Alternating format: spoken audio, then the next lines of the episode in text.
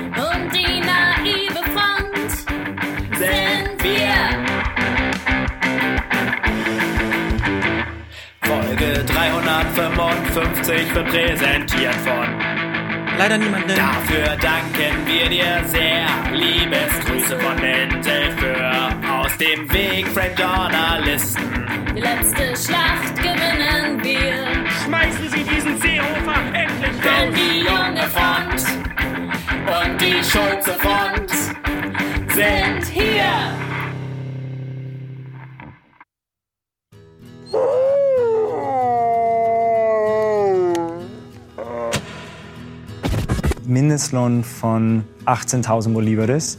Das wären ungefähr 4,80 Euro circa. Und ein Kilo Kaffee kostet 4,16 Euro. Hola. I'm Mike Pence, the Vice President of the United States. And on behalf of President Donald Trump and all the American people, let me express the unwavering support of the United States as you, the people of Venezuela, raise your voices in a call for freedom. al canciller de la República que iniciemos una revisión total, absoluta de las relaciones con el gobierno de los Estados Unidos de Norteamérica. Die Frist für Nicolás Maduro ist abgelaufen. Und deshalb handeln wir jetzt.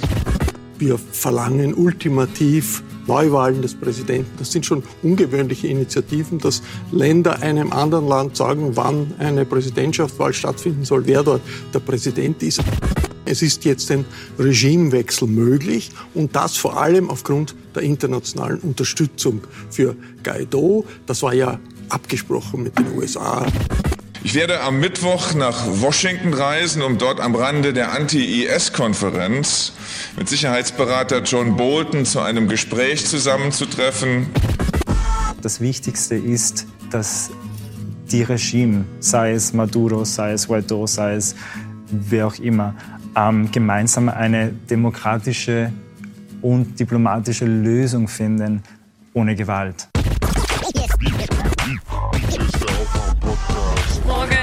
Morgen. Guten Morgen. Hallo. There have been threats on my life, and they're not recent. My generation in Venezuela grew up in dictatorship, and we've had to deal with losing friends to protest, see them imprisoned, or see them being tortured. That's the reality. Wake up and clear your brain. Time to listen to what people are saying. Government is lying again, and the media is acting insane. It's good to stay in bed and ignore the talking but you can sleep when you are dead, so wake up.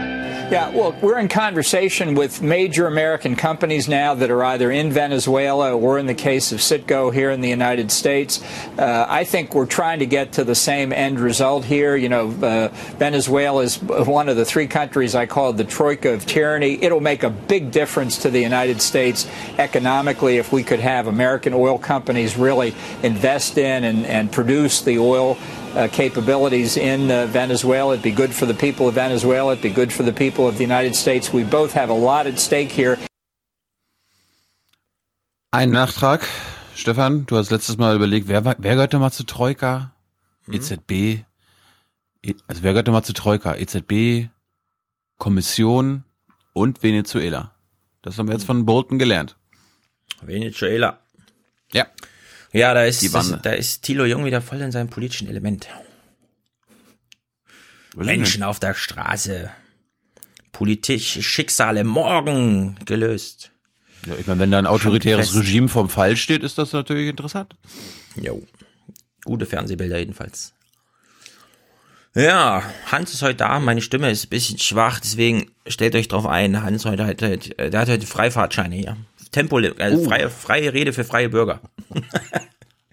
Wollen wir ihn mal vorstellen? Wollen wir mal singen zusammen? Klar. Wer hat den Verstand? Wer ist gut für unser Land? Die anderen Reporter kann man alle vergessen. Hier ist die Hans-Jessen-Show. Guten Morgen, Hans.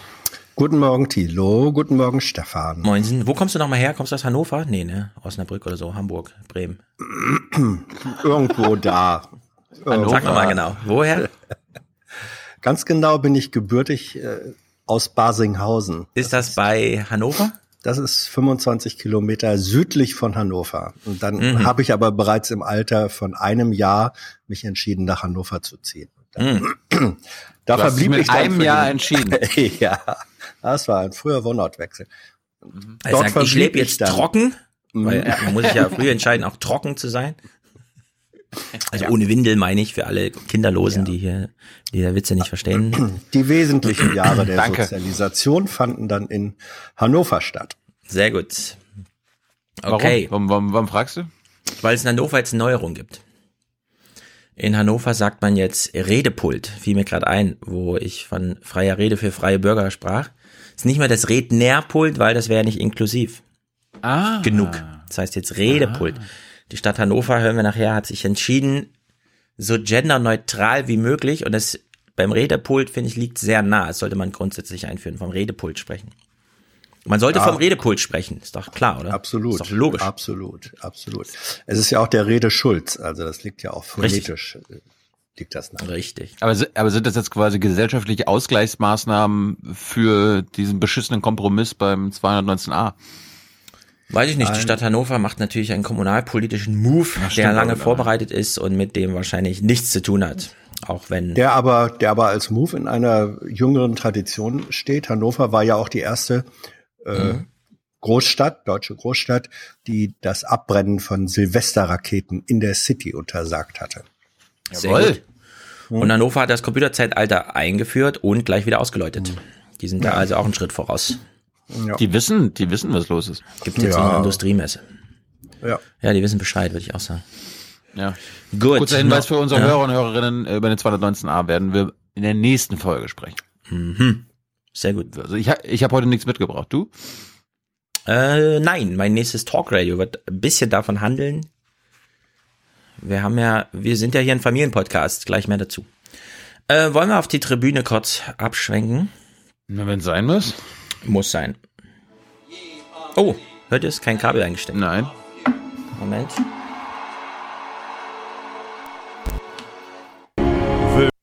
Und jetzt nochmal das Ganze.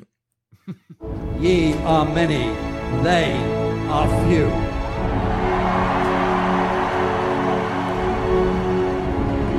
Willkommen im 1% Club. Wer hat Angst vorm bösen Wolf? Wer denn? ich ah, weiß nicht. Ich wollte doch Wolfs-Content mitbringen. Nächstes Mal bringe ich Wolfs-Content. Ich muss es Was? mir nur noch mal notieren. Gut, dass du mich hast. Mhm. Peter schickt 30 und schickt keinen Kommentar. Wir sagen Danke, weil wir denken, das ist auch ein Danke und wir sind hier ein Danke-Zirkel. Na klar. Prima, Dankeschön. Tribüne ist im Grunde so ein großes Abklatschen. Man kommt hin, zack, klatsch, klatsch, klatsch, klatsch alle einer Meinung, alle ein Mainstream. Laola. Nils, hm? Laola, genau. Ja. Nils schickt 50 und schreibt Liebesgrüße an Flo äh, und Dori äh, aus dem Inselpodcast von Föhr. Es gibt einen Inselpodcast von Föhr. Bali und Indonesien von Lisanne und Nils. Sind es die von beiden, die wir gerade im Intro gehört haben? Ja, ah. von den beiden kam gerade das Intro. Intro, Dankeschön. Sind die auf einer Weltreise oder was? ah nee, von Lisanne und Nils an Flo und Dori aus dem Insel-Podcast. Und mhm. Insel Föhr, Bali und Indonesien. Indonesien ist zwar riesig, aber auch viele Inseln. Sehr gut. Ah ja, Hast stimmt, hier steht ja, wir haben ein Intro, Intro geschickt. Genau, sehr gut. Fabian schickt Zähne. Tolle ich hab, Idee. Hm? Eine tolle Idee, fand ich super. Ja, sehr gut. Außerdem der Beweis dafür, deutscher Punk lebt. Das auch. Es klang allerdings wie so ein bisschen diese Punk-Version, die man in FDP-Videos 1998 gespielt hat. Nicht das wird zu jetzt pushy, die Autoren, weißt du? das wird jetzt die Autoren ah. begeistern. Okay, Tilo, schaut mal nach, während ich weiterlese, ob es den Insel-Podcast tatsächlich gibt, der von Föhr, Bali und Indonesien berichtet. Derweil lese ich vor Fabian, der schickt Szene, wie gesagt, ich habe mich gleich äh, 1. Februar in Passau in das Volksbegehren rettet die Bienen eingetragen. Sehr gut, es geht ja nicht nur um die Bienen. Aufwachen-Podcast berichtete. Bitte, ihr habt jetzt noch anderthalb Wochen oder so, macht damit. Vielleicht könnt ihr ja mal wieder mit Max oder Thomas was zu Bayern machen. Viele Grüße an Lennart und Christoph. Hm. Sehr ist alles gut. schon, ist schon alles geplant, aber uh, die Planung da ist in sind, Planung. da Vielleicht sind manche, die Planung ist in der Planung, wisst ihr ja. Mhm. Ja, die Planung ist in der Planung und wenn sie fertig ist, teilen wir sie mit. Max ist Vielleicht wenn, verplant. vielleicht, vielleicht wenn die Meisterfeier näher rückt. Thilo. Ah, maybe, maybe. Geht's beim Fußball gerade hoch her, heiß her? Ist es da gerade hitzig? Nö, eigentlich gesehen, nicht. Es Max ist so, ja hier der, auch noch Football ja, und so. der, der Abstand zwischen Dortmund und Bayern wächst gerade wieder. Ah, das habe ich gesehen. Obwohl Frankfurt noch einen Punkt rausgeholt hat. Eben. Sehr gut, Eintracht. Aber, aber als Bayern-Fans, wir, wir sind ja große Demokraten, wir akzeptieren Richtig. Spiel? Ja. Ich will es nochmal hören. Sind die wirklich Ich Demokraten? überlasse natürlich jedem Einzelnen, das anders zu sehen, weil ich ein großer Demokrat bin. Ah, gut. Damit Ich kann man übrigens ich alles, damit wieder. kann man übrigens alles begründen, ne? Was man so im Oh, Leben ja. macht. Ich traue den Bayern so wenig über den Weg, ich will es immer wieder hören. Aber rettet die Bienen gibt's in Bayern soweit. Das ist kein anderes Bundesland. Ich habe noch keinen Bienen, ich habe noch keinen Bienensound, fällt mir gerade ein. Ich habe hier Ferkel und Wölfe, aber Richard schickt 26 und schreibt für meine Medienwächter beste Grüße. Damit meint er uns sehr gut. Tim, danke für eure Arbeit. Sven schreibt zum Geburtstag von Niki. Angedenken, in Gedenken an Oma Erna, Klammer auf, Rest in Peace, Klammer zu. Wir sind ein Familienpodcast, wir sind auch dafür zuständig. Okay. Unser Beileid an dieser Stelle. wer, wer ähm, hat, wer soll denn grüßen? Claudia Roth, Yogi, Merkel, Seehofer. An Niki? Hm, mehr, äh, Trump? Ähm, ähm, nee, hier, ähm, Nivea. Hashtag Nivea. Okay. Der Bundestrainer. Ja, herzlichen Glückwunsch und natürlich auch Gratulation von meiner Seite. Ja. Ich, hätte- ich hätte noch ein Oma, ich hätte noch ein Oma-Lied, aber das ist ja bei euch nicht gut angekommen. Ja. Dann lass ich's weg. Also die Oma ist gestorben. Ich weiß nicht, ob das Lied passt. Ach so. Ja. Yogi Löw ist ja auch ein bedeutender deutscher Sprachreformer. Ja, warum? Ja, er hat es ja geschafft, dass das Wort auch äh, in nur noch zwei Buchstaben artikuliert wird. Au, ja, au, au, au. Das stimmt. Sven schließt seinen Gruß mit sendet die Jams Family. Also, wir sind Familienpodcast. Es grüßt hier eine ganze Familie. Sehr, sehr, sehr gut. Hannes, geht alle auf die Straße. Freitags mit den Kids. Kein Problem. 13.30 geht's los. Die haben, die haben unseren, die haben unseren Song gespielt letzte Woche. Ich war ja, ich war ja noch ganz kurz da. Wer hat unseren Song gespielt? Achso, ja.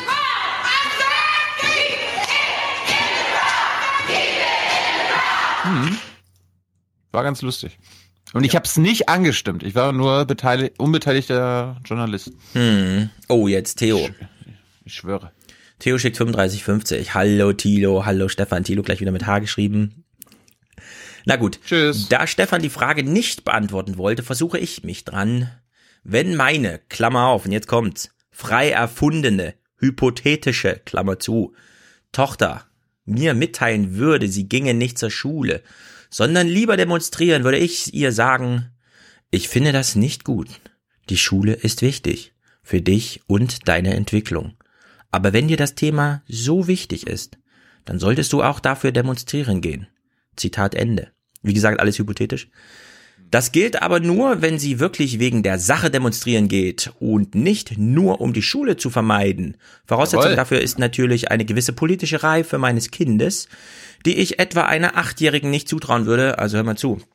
Du hast keine Kinder, äh, Theo, aber ein achtjähriges Kind, ja, das sitzt im Garten bei Freundinnen und schreibt Umweltschutzpläne. Also ich würde die Achtjährigen mal nicht unterschätzen. Ich würde ihnen sogar ein Stimmrecht geben. Wenn auch erstmal advokatorisch durch mich vertreten, weil ich bin natürlich, ich kenne mich ja aus. So, wie geht's hier weiter? Ah ja, Voraussetzung dafür ist natürlich eine gewisse politische Reife, genau. Hm, hm, hm. Ich glaube daran, dass die Demonstrationsfreiheit als im Grundgesetz verankertes Recht wichtiger ist als die Schulpflicht. Also hör mal zu. Schon freie Fahrt auf der Autobahn, ja, wiegt über der Demonstrationsrechte, die man so hat. Ansonsten versucht er mal auf der Autobahn anzuhalten, wie diese türkische Familie bei der Hochzeitsfeier und auf der Autobahn einen Spaziergang zu machen. Da hast du deine Demonstrationsfreiheit. Außerdem, außerdem darf man an, das, an dieser Stelle darauf hinweisen, dass die Demonstrationsfreiheit im Grundgesetz nicht verbunden ist mit ähm, der Zusicherung, dass dies allzeit an jedem Ort von jedermann äh, und immer geschehen Ja, kann. eben. So ein grundsätzliches Recht. Naja, jetzt wo wir gerade beim Thema sind, will ich nochmal anfügen. Ich habe YouTube-Kommentare gelesen, also Loser-Beiträge. Äh, Just Nick hat geschrieben, finde ich, also das fände ich echt sehr gut, deswegen lese ich es mal vor. Ja, Tilo, echt mal Stefan souverän argumentiv in die Ecke gedrängt. Selten, dass sich Stefan so dermaßen verrennt in eine Meinung, die er wohl kaum ernst meinen kann, was seine Ansicht zu den Freitagsdemos angeht. Also, Just Nick, ich kann dich total beruhigen. Wir könnten den Podcast abkürzen. Ich kann in einer Minute bei dir zum Sieger aufsteigen, indem ich Tilo einfach frage, wieso eigentlich nur freitags? Wieso nicht Montag bis Freitag demonstrieren? Wozu in die Schule gehen, wenn man gar keine Zukunft hat, für die man lernt? Ja, Gegenargument? Warum nicht Montag und Du Donnerstag auch? brauchst, du brauchst ja Eskalationspotenzial, Stefan. Hab Also bist du dafür, dass Donnerstag und bis von Montag bis Donnerstag auch, nur jetzt noch nicht. Ja, wenn, wenn sich in den nächsten Ei, Jahren ei, nichts ei, ändert, ja klar. Okay, ich gebe Stefan. Stefan, du kennst doch historisch den Unterschied zwischen Streik und Generalstreik. Stimmt. Ist nicht dasselbe. Ja, also wenn Tilo wirklich dafür ist, von Montag bis Donnerstag zu äh, von Montag bis Freitag. Hab ich doch gar nicht gesagt. Hab ich doch gar Dann gebe ich mich geschlagen. Ich wollte mich nur kurz geschlagen geben. Wenn das das Eskalationspotenzial noch, äh, das Re der Rest, Rest Ich unterstütze die aktuellen Freitagssachen. Ja, David. Wie, wie, wie, Hans, Hm? wie, war's, wie wär's bei dir? Darf deine Tochter? Naja, die ist volljährig, die darf sowieso. Okay. Ja, mit volljährig muss ich auch nicht mehr in die Schule. Schulpflicht ist natürlich nur für Minderjährige. Hm. Da überwiegt natürlich das Demonstrationsrecht, aber schreibt das mal in der Lebenslauf. Was haben die eigentlich die drei Jahre gemacht? Ich habe das Klima gerettet. Wien. Ich habe meine Freunde überredet, schulfrei zu machen und nicht Fortnite zu spielen, sondern mit mir auf die Straße zu gehen. Oh, sehr gut. Sie sind sofort eingestellt. Nimm mal, ich, ich nehme ein autobiografisches, äh, eine autobiografische Aussage. Meine politische Sozialisation, die ja immer noch anhält, äh, hat damit angefangen, dass wir als Schüler demonstriert haben seinerzeit äh, gegen ähm, das damalige niedersächsische Schulgesetz, das neu verabschiedet werden soll. Das haben wir Was stand da während der drin? Schulz bitte? Was stand da, sollten- drin? Was hat euch so verärgert? Ja, da, da sollten da sollten Schüler und Schulrechte beschnitten werden. Und dagegen haben wir demonstriert und zwar bis runter zur fünften Klasse und zwar während der Schulzeit. Also das war während Erfolgreich? der ähm, nee natürlich nicht erfolgreich im Sinne, dass dieses Gesetz verhindert wurde, aber erfolgreich in dem Sinne, dass viele von uns da sozusagen den Kickstart ihrer Politisierung erfahren Mhm. haben. Ich auch. Wo Also- fand diese Demo statt? Auf dem Schulgelände oder seid ihr da richtig Nee, in nee, die nee, Stadt? Mhm. wir sind, wir sind richtig in die Stadt äh, gezogen. Gab es Also es mehr als drei Termine? Bitte? Gab es mehr Ja, als drei Termine? Ja, ja, ja, gab mehr. Verrückte Zeiten damals. Hm. Man kann aus ihnen lernen. Ja, aber gut, damals hat eine Miete auch noch 85 Mark gekostet. Da hatte man nicht so viel Probleme. David Das ist schreibt, natürlich ein direkter kausaler Zusammenhang, Stefan. Vielen Dank. Ja. David schreibt monetäre Grüße aus meinem unbezahlten Lehrerpraktikum. Das ist nämlich die Realität.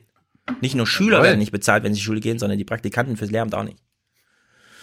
Für Deutschland schreibt er. Na, das ist sehr gnädig noch. Für Deutschland bitte? Ja, das kann ich Ihnen sagen. Hier. Geldinteressen natürlich. Und die Leute ausnutzen. Für Deutschland. Ja. Wir nehmen Georg mit in die Präsi äh, Präsidentenschaften, Produzentenschaften auf hier, denn er schickt 42 Schweizer Franken, auch wenn die zufällig nur 35, 40 sind. Einen schönen Februar wünscht er uns. Grüße an den Pupe. Wie der Ja. Franke, der Franke, der Schweizer Franke ist nicht mal ein Euro wert? Nee. Ich habe letztens nämlich auch wieder unsere junge Naivliste gemacht und da waren auch, Mhm. waren auch zwei mit zwei, zweimal 20 Schweizer Franken und ich habe die dann in, in unsere Produzentenliste aufgenommen, weil ich Mhm. dachte, ja, wird ja 20 Euro sein. Ja. Gleich mal rausschmeißen. Dollar, Pfund, Schweizer Franken rechnen wir hier noch eins zu eins um. Also in unseren Köpfen. Richard schickt 9,99 Euro und sagt herzlichen Dank und Deutschland alles Gute.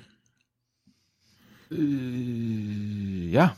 Herzlichen Dank und äh, Deutschland alles Gute. Ja, und die Liste vervollständigt wird von Ines, die schickt 50 und äh, hinterlässt Kurze keinen Liste. Kommentar, sondern sie sagt einfach Danke. Sehr gut. Jürgen weist für 50 darauf hin, das Volksbegehren Artenvielfalt unterschreiben. Bitte, bitte, bitte, geht, geht, geht. Ja, Liebe gab auch noch einen Bayern. guten Beitrag bei in, in Quer, vielleicht bringe ich ihn am Freitag nochmal mit. Aber Ja, es ist- da, war da war jetzt nicht, da war jetzt nichts dabei, was wir nicht schon hatten, was wir nicht schon besprochen hatten. Darum lass uns das egal. mal verlinken heute. Wir müssen hier Verlinken immer das. wiederholen, wiederholen. Wir werden es jetzt jede, es ist ganz wichtig. Ich habe es mir auch nochmal durchgelesen. Das ist, das ist, sagen wir mal so, das ist richtig realistisches Zeug. Nicht so revolutionär irgendwie, sondern das ist echt so richtig, so wie ich mir das wünsche. Ist dieses Das Einzige, das- inhaltlich. Das, das, was ich gelernt habe, ist inhaltlich geht es überhaupt nicht weit genug. Es ist so das Mindeste vom Mindesten vom Mindesten, was jetzt für Ja. Artensterben, gegen das Artensterben getu, getan werden müsste. Und selbst da, das musst du dir mal vorstellen. Also, dass die Landesregierung noch nicht mal das Mindeste des Mindesten des Mindestens machen will. Ja. Äh, Hans, das du ein bisschen empört sein, sonst gehe ich in der Liste einfach weiter. Ich, ich, wollte, ich wollte fragen, ob das Volksbegehren für die Artenvielfalt auch ein Volksbegehren für das Existenzrecht der Bienenvölker ist. Es geht, Also ein äh, Bienenvolksbegehren. Ein Bienenvolksbegehren, äh, weil es Bienenvölker gibt, ja, weil Bienen Ja, Völkerleben meinst du. Es ist auch ein, Ja, ja, ähm, weil die, weil die Existenz der Bienenvölker, äh, also das Bienenvölkerrecht ist ja ja, bedroht. es ist vor allem ein Insektenherdenbegehren. Ja. Denn die kriegen Gut. jetzt zusammenliegende, ähm, wie nennt man das, so Insektenfenster auf Feldern. Mhm. Mhm. Ja, die Sozusagen einzeln die zu machen, Zwei-Staaten-Lösung. genau, die einzeln zu Die- machen ist schon gut, aber durchgehend ist noch besser, weil dann grandios. können die gut traveln. Ja, Stefan und. Franziska, sehr gut. Dirk, also Stefan und Franziska schicken auch 50. Dirk auch, herzlichen Dank, genauso wie Tobias, auch ohne Kommentar. Und Hans Friedrich schickt auch 50. Vielen Dank für die zum Teil recht putzigen Audiocasts. Er findet es recht putzig. Wir können jetzt überlegen, was er meint. Welche Teile er meint. Hm, 47,11 Euro von Joshua. Danke für den Urleihwand, warte mal, den Urleihwand-Podcast. Weiter so von Ja. Nora und Joshua. Leihwand ist, Öst, ja, Leihwand ist österreichisch und äh, und heißt Ur, UR. ja Ur. Also- ja, das ist so wie urgeil, also grundsätzlich. Ah. Und, und Leihwand ist wahnsinnig äh, toll, super. Also ein Lob. Okay, verstehe. Das ist ein Wahnsinnslob, ja. Gucke ich nachher mal in mein österreichisches Wörterbuch. Ist ist, irgendwie schwierig. ist Leihwand. Mhm. 43, 49 von Roman. 50 Schweizer Franken waren das mal. Das sind sogar umgerechnet dann immer noch Produzentenschaften. Warum kann man am Wochenende keine SEPA-Zahlung ausführen? Voll 1995. Ja, das finde ich auch. Also das ganze SEPA-Zeug und auch wie hier deswegen Wie bitte? mit Leerzeichen umgegangen wird, es ist wirklich sehr, sehr merkwürdig. Aber so ist die Schweiz irgendwie, keine Ahnung. Ja, am Wochenende kann man keine, keine Überweisung tätigen? Ja, sieht so aus. Ähm, wollte mich nicht aufdrängen, schreibt er, aber nach dem Aufruf in A354 teile ich gerne mit. Ah, metarena.ch, M-E-T-A-R-E-N-A.ch. Wir schauen die SRF Arena sowie Regionalnachrichten. Jawohl. Für 10 vor 10 und Tagesschau fehlt die Zeit, da wir dies als Hobby betreiben. Wir starteten auch gleich mit einem YouTube-Video und der Podcast folgt erst danach. Wenn ihr also noch Tipps, Goes und No-Goes habt, sehr gerne vielen Dank und weiter so. Und es gibt keine No-Goes. Ihr seht das ja, man kann in diesem Podcast alles sagen. Wenn einem die Stimme nicht wegbleibt. Solange die Stimme hält, genau. Hm, Und man nicht unterbrochen wird. Und solange man nicht unterbrochen wird, sehr wichtig, genau. Ich kenne ihn zwar noch nicht, aber dann lass uns, lass uns das mal verlinken. Das verlinken Schweizer wir mal, genau. Metarena, ich schreib's will, mir will, auf. ich, will, ich, will ich mal reinhören. Ich habe nämlich am Wochenende versucht, zwei äh, Mhm. Dokus, einmal über die Schweiz an sich und dann über so, über so eine Naturlandschaft. Mhm. Und ich hab's nicht verstanden. Ich meine, Mhm. ich, ich, bei österreichischen Dokus ist manchmal schon schwer, wenn so ein österreichischer Bauer über seine Schafe redet und da ist so eine was? Ach so, hm. und dabei war schon Deutsch, meinst du? Aber bei Schweizerdeutsch. Ja. Das ist ja eine eigene Sprache, das ist ja kein Das heißt auch Romano-Deutsch Ja, aber- oder sowas, ne? Wie heißt das?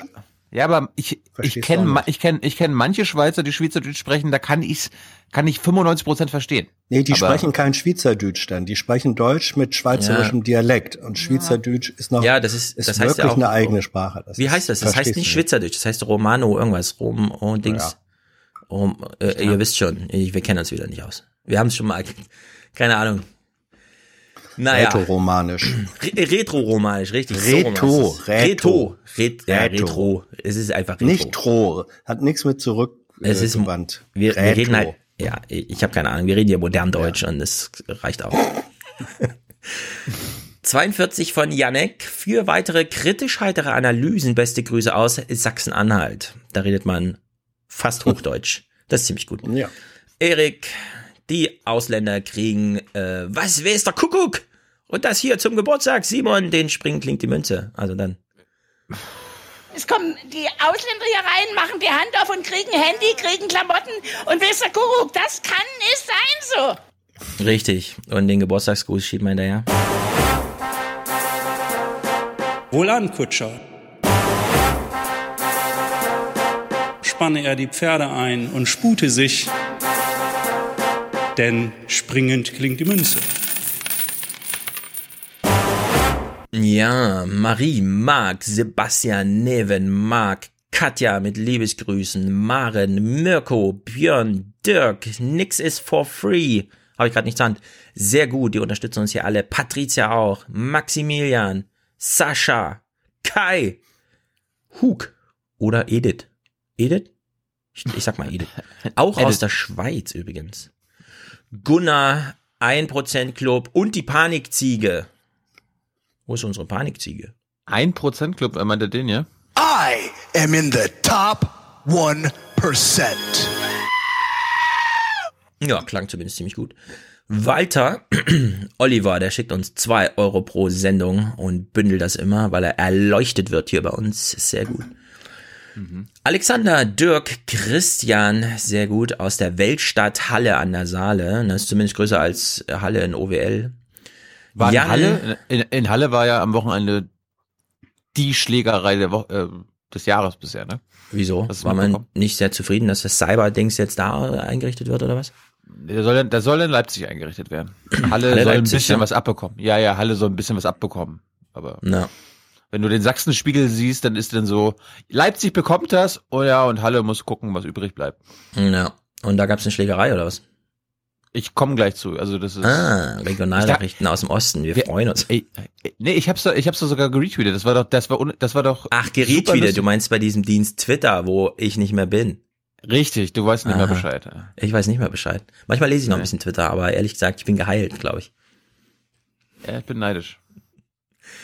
Jan, herzlichen Dank. Christian, Oliver, 1% Club, Mitgliedsbeitrag, sehr gut. Anne, Benjamin, die hat gezahlt für diesen Monat, sehr gut. Willkommen im Club. I mean, Richtig. we? We're the 1%. We're the 1%. We're the 1%. We're the 1%. We're the 1%. Ja, Michael danken wir Johann, der schickt Liebesgrüße aus Köln. Sophie, ein studentischer Beitrag, sehr treu, herzlichen Dank. Johannes schließt, es, schließt sich Sabrina an für ein Hörertreffen im Saarland Wolfspark. Für Merkel treten Sie zurück. Mhm. Ähm, war das die hier? Frau Merkel, Ja. Sie sind eine Schande für Deutschland. Treten Sie zurück. Ja, Johannes will deduschbeckt werden. Ist er hiermit? Ich glaube, wir haben noch keinen Clip dafür. Nein, haben wir noch nicht. Dirk, herzlichen Dank. Das ist der, der sein Zeit-Digital-Abo gekündigt hat und jetzt uns unterstützt. Frank, Ansgar, Marion, Bernhard, Maria, Friedrich, Johann und Lydia, Susanne und Thomas, Jan, Niklas, Jörg, ähm, Tom, Gundula und Heinrich. Sehr gut. Michael, Christoph, Christina, Maximilian, Robert und Melanie, Leonhard, Nils, oh, Leonhard, Aufwachenspender aus der Stadt des Hans Jessens. Ist halt die Frage. Oh. Welche? Genau. Hannover. Berlin vielleicht. Hannover, Bremen, wie auch immer. Ich glaube, Hans ist bei uns als Bremer bekannt. Ja. Ja, wir konkludieren die Liste mit Nils, herzlichen Dank, Tim, Pascal, Sandro, ähm, Ernst, Andrei, sehr guter Name, Michael, Kai, Franz Felix, Sabine und Andreas, Alexandra Schrei- und Piet, Patrick. Schreiben die alle nichts mehr, oder was? Nee, da steht, das ist tatsächlich, Franz hat geschrieben, äh, jetzt bin ich auf dem Radarschirm. Ja, ach, auf einmal, ja. Mhm. Äh, versuchen, die Leute im Blick zu behalten. Diese Person haben wir auch auf dem Radarschirm, aber wir hoffen, dass wir alle diese Personen auf dem Radarschirm haben und keiner unter dem Radarschirm an uns vorbeigeht ist tatsächlich einfach eine Liste, in der sehr wenig Grüße und sehr viel Daueraufträge einfach abgehandelt werden. Das ist ja hier noch immer Monatswechsel. Passiert. Allerdings jetzt, Martin, Aufwachen Horse Race. Sagst du, ich dachte, da kommt ja irgendwas. Nein.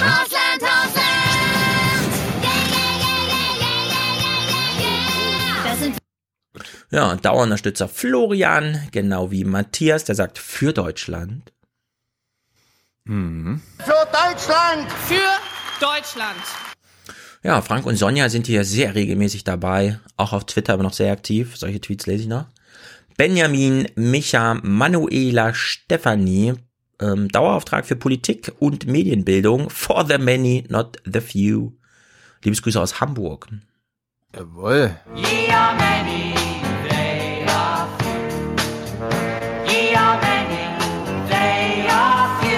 Gut, dass wir gerade den deutschen Jeremy Corbyn da haben. Ja, Patrick schreibt. Ich werde ich werd, ich werd immer auf meine Shirts angesprochen, ob ich ein Hans-Jessen-Shirt Mhm. trage. Da muss ich sagen, nee, ist Corbyn. Na, nee, es ist dieser Che. Nee. Che Jessen. JC. Ja, Patrick schreibt, wenn die USA schon vor die Hunde gehen, vielleicht wachen wir hier doch noch auf. Na, pff. Bestimmt. Wir haben doch gesehen, was passiert, wenn Trump mal wieder ohne Ankündigung, ohne alles sagt, ah, warte mal, dieser, dieser komische ähm, Raketenvertrag, der gilt nicht mehr und merke dann gleich, ja, da hat er absolut recht. Böser Putin, böser Putin. Dieser, dieser, dieser Typ in Venezuela muss weg. Da sagt Heiko Maas, ja, genau. Ja. Böser machen- Maduro. Nee, Böser Heiko Maduro. Maas sagt sogar, das ist noch viel besser. Heiko Maas sagt, es gilt jetzt ein dreitägiges Ultimatum, dann schläft er eine Nacht drüber und sagt, zack, weg.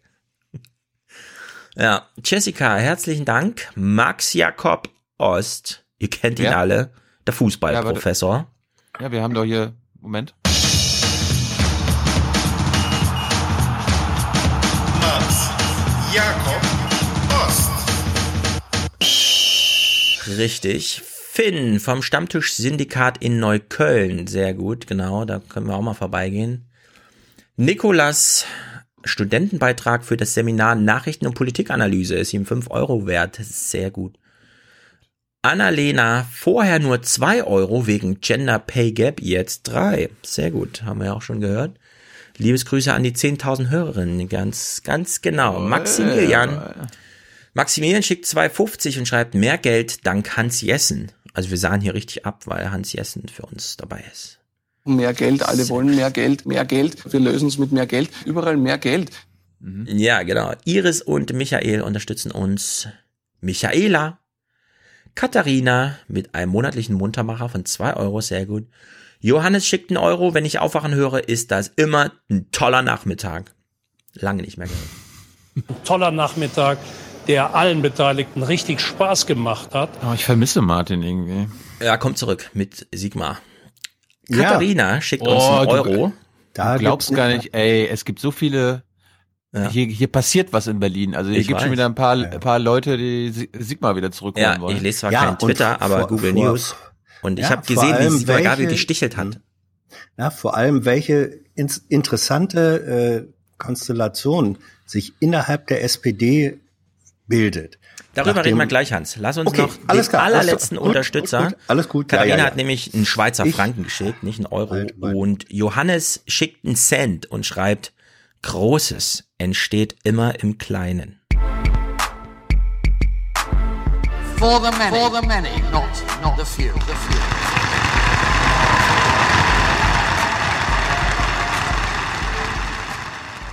Okay, die SPD. Die deutschen Waffenexporten zum Frieden beitragen. Man kann übrigens sich auch schuldig machen, indem man keine Waffen liefert. Ja, Durch also ich sage euch kurz. verhindere ich Krieg. Leider Peng, ist unsere Welt so, dass Ja, Waffen ja. auch manchmal Frieden schaffen können. Alles klar. Ich sage euch kurz, was ich mitbekommen habe. Ich lese ja kein Twitter, aber ich lese Google News und da wurde ein Tweet Spiegel. Hättest von Sigmar Gabriel gefeatured.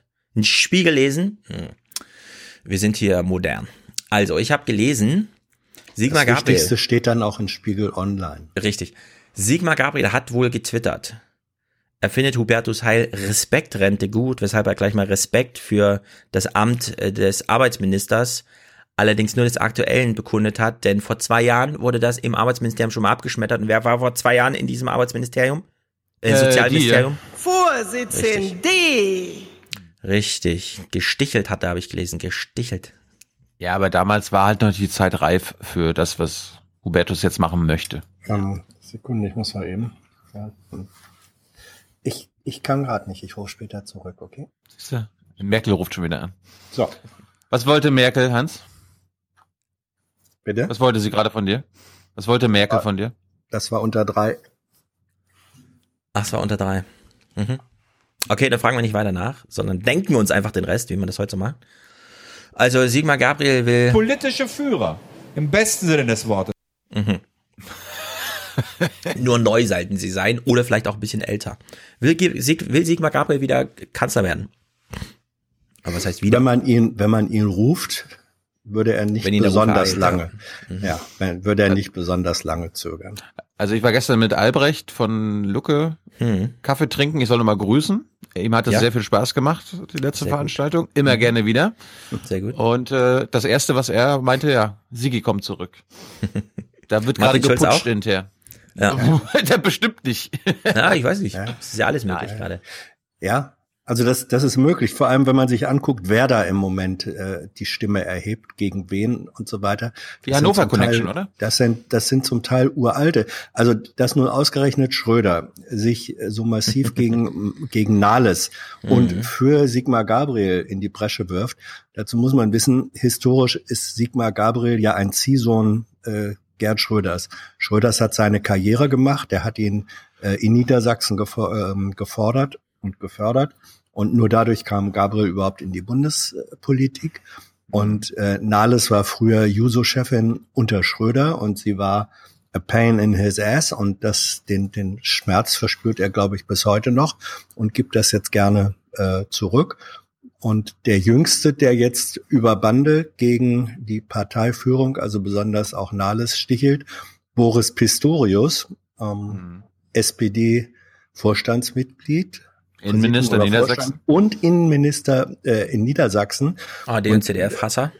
Und wen die, wen Social Connections interessieren, der mag googeln, wer seine Lebensgefährtin äh, aktuell ist. Sowas kann auch alles eine Rolle Sag- spielen. Sag mal. Hm? Doris Schröder-Köpf. Ähm, Nein.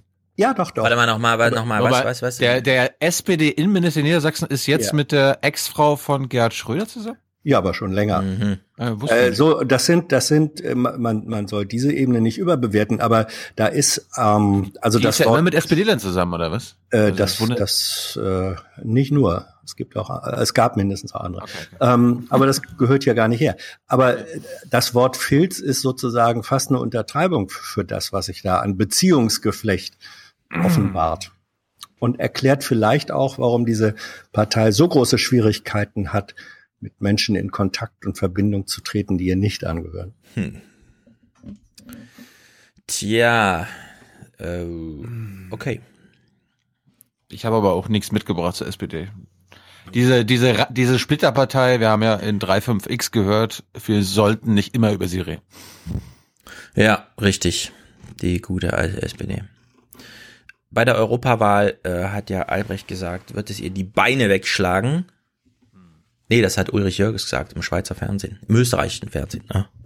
Kommen wir ganz durcheinander. Naja, gut. Äh, Ich habe was vergessen letzte Woche, was ich schon im Intro äh, bei 354 hatte, aber passt jetzt auch, weil Hans dabei ist. Äh, Hm. vielleicht vielleicht kennt Hans da die eine oder andere. Äh, es gibt nämlich Bewegung, politische Bewegung in Hannover. Die Oh. hannoverischen Omas gehen auf die Straße gegen Mhm. rechts.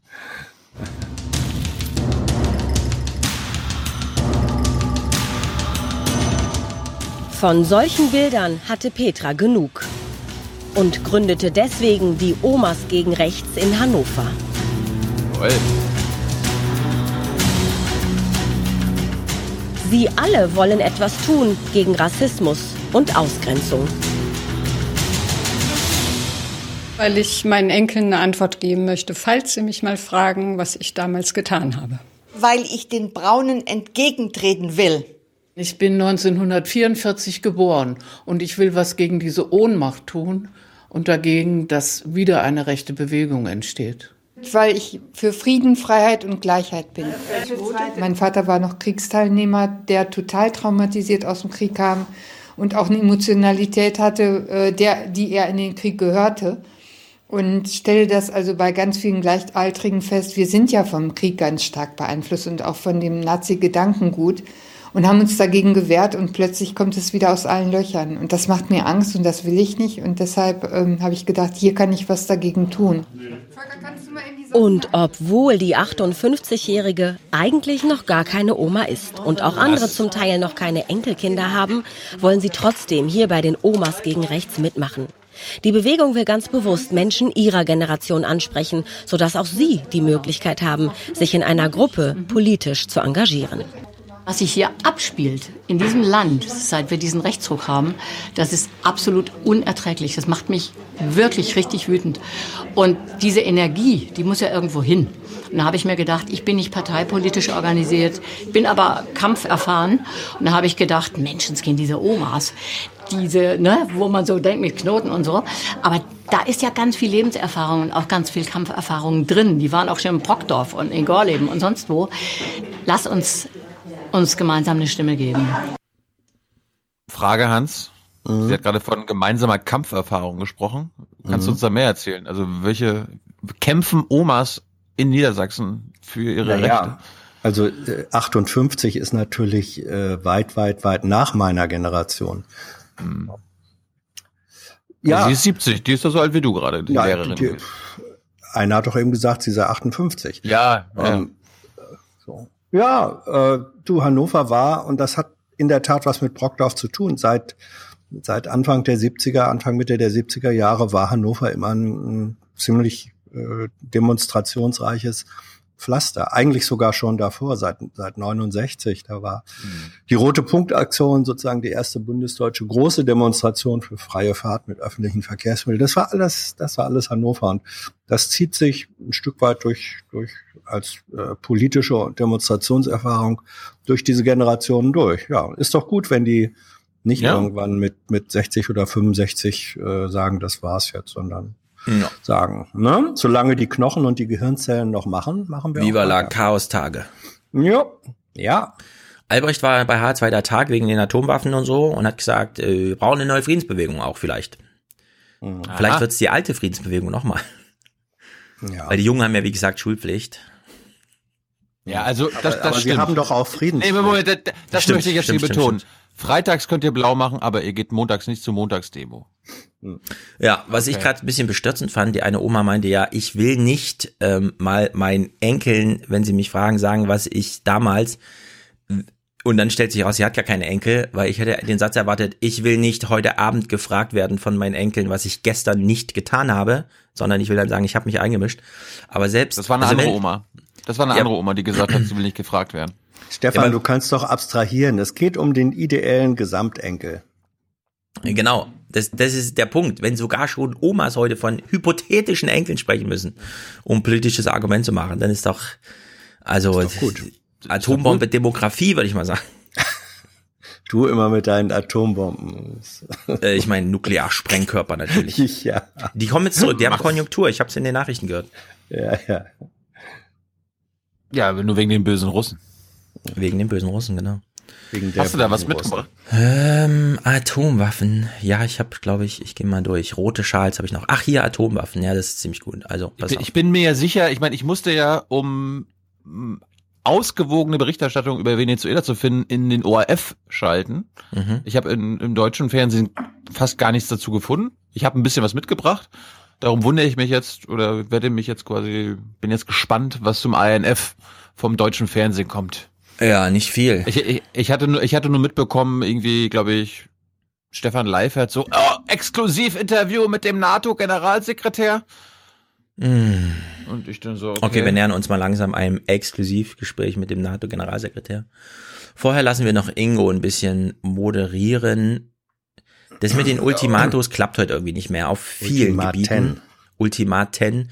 Irgendwas ist also sowohl bei Venezuela als auch bei diesem INF-Abkommen äh, klappt das irgendwie nicht mehr. Also bei Atomwaffen geht es ja um Drohgebärden, ne? So ein Ultimatum ist ja im Grunde eine Ankündigung, also ist ja eine Drohung sozusagen, noch nicht umgesetzt, aber es wird das angedroht. Und irgendwie ist die äh, politische Praxis im Umgang mit ähm, dieser Art von Androhung, die funktioniert einfach nicht mehr. Guten Abend. Das Ultimatum, das die Amerikaner den Russen gestellt hatten, das wäre eigentlich erst morgen abgelaufen. Doch dann verkündete Präsident Trumps Außenminister Pompeo schon heute offiziell, was sich zuletzt abgezeichnet hatte. Die USA wollen den Abrüstungsvertrag INF aufkündigen. Da weht wieder mehr als ein Hauch Kalten Krieges. Um den zu entschärfen, hatten Ronald Reagan für die USA und Michail Gorbatschow für die damalige Sowjetunion den Vertrag 1987 unterzeichnet. Er untersagte beiden Seiten landgestützte Nuklearraketen mit einer Reichweite von 500 bis 5500 Kilometer. Sowohl Produktion als auch Lagerung und Tests wurden verboten. Die USA zerstörten vertragsgemäß 846 Raketen, die Sowjetunion insgesamt 1846 Raketen. Auch wenn der Vertrag im Jahr 2001 als vollständig umgesetzt galt, ist er eigentlich zeitlich unbegrenzt. Doch nun werfen sich beide Seiten gegenseitig vor, vertragsbrüchig geworden zu sein. Ah, ja.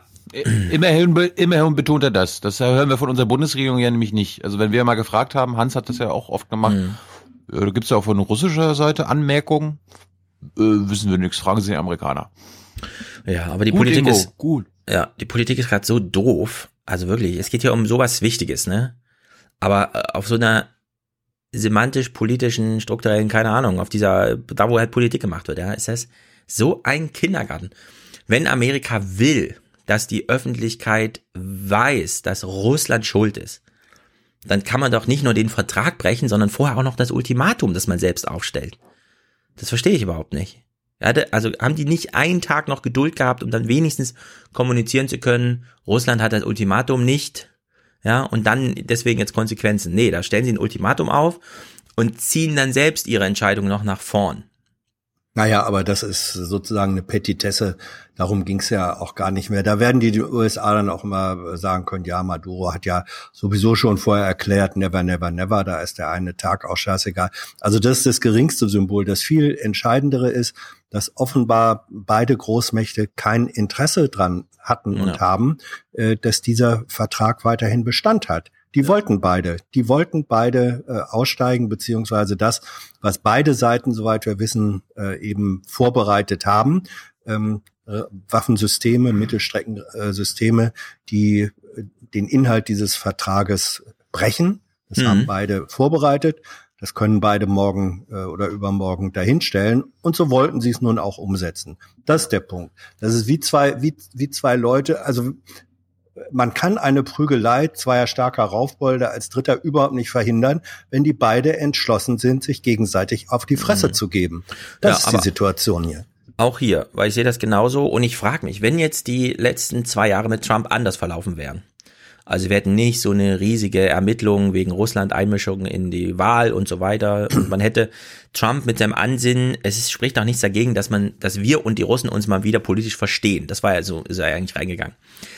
Angenommen, die beiden wären jetzt wirklich beste Freunde, so wie Schröder und Putin damals. Mhm. Der Vertrag hätte trotzdem nicht überstanden, weil ich nämlich auch glaube, äh, so wie du das auch gesagt hast, Hans, die beiden hätten sich auch in bester freundschaftlicher Manier 2019 darauf geeinigt, diesen Vertrag, den lösen wir jetzt gemeinschaftlich auf. Wie so ein Ehevertrag, bei dem, also wie bei so einer Scheidung, bei der sich aber dann alle noch richtig toll verstehen, ja? Weil der Vertrag hat sich ja wirklich überlebt. Das hat ja Ingo Zambaroni gerade selbst gesagt.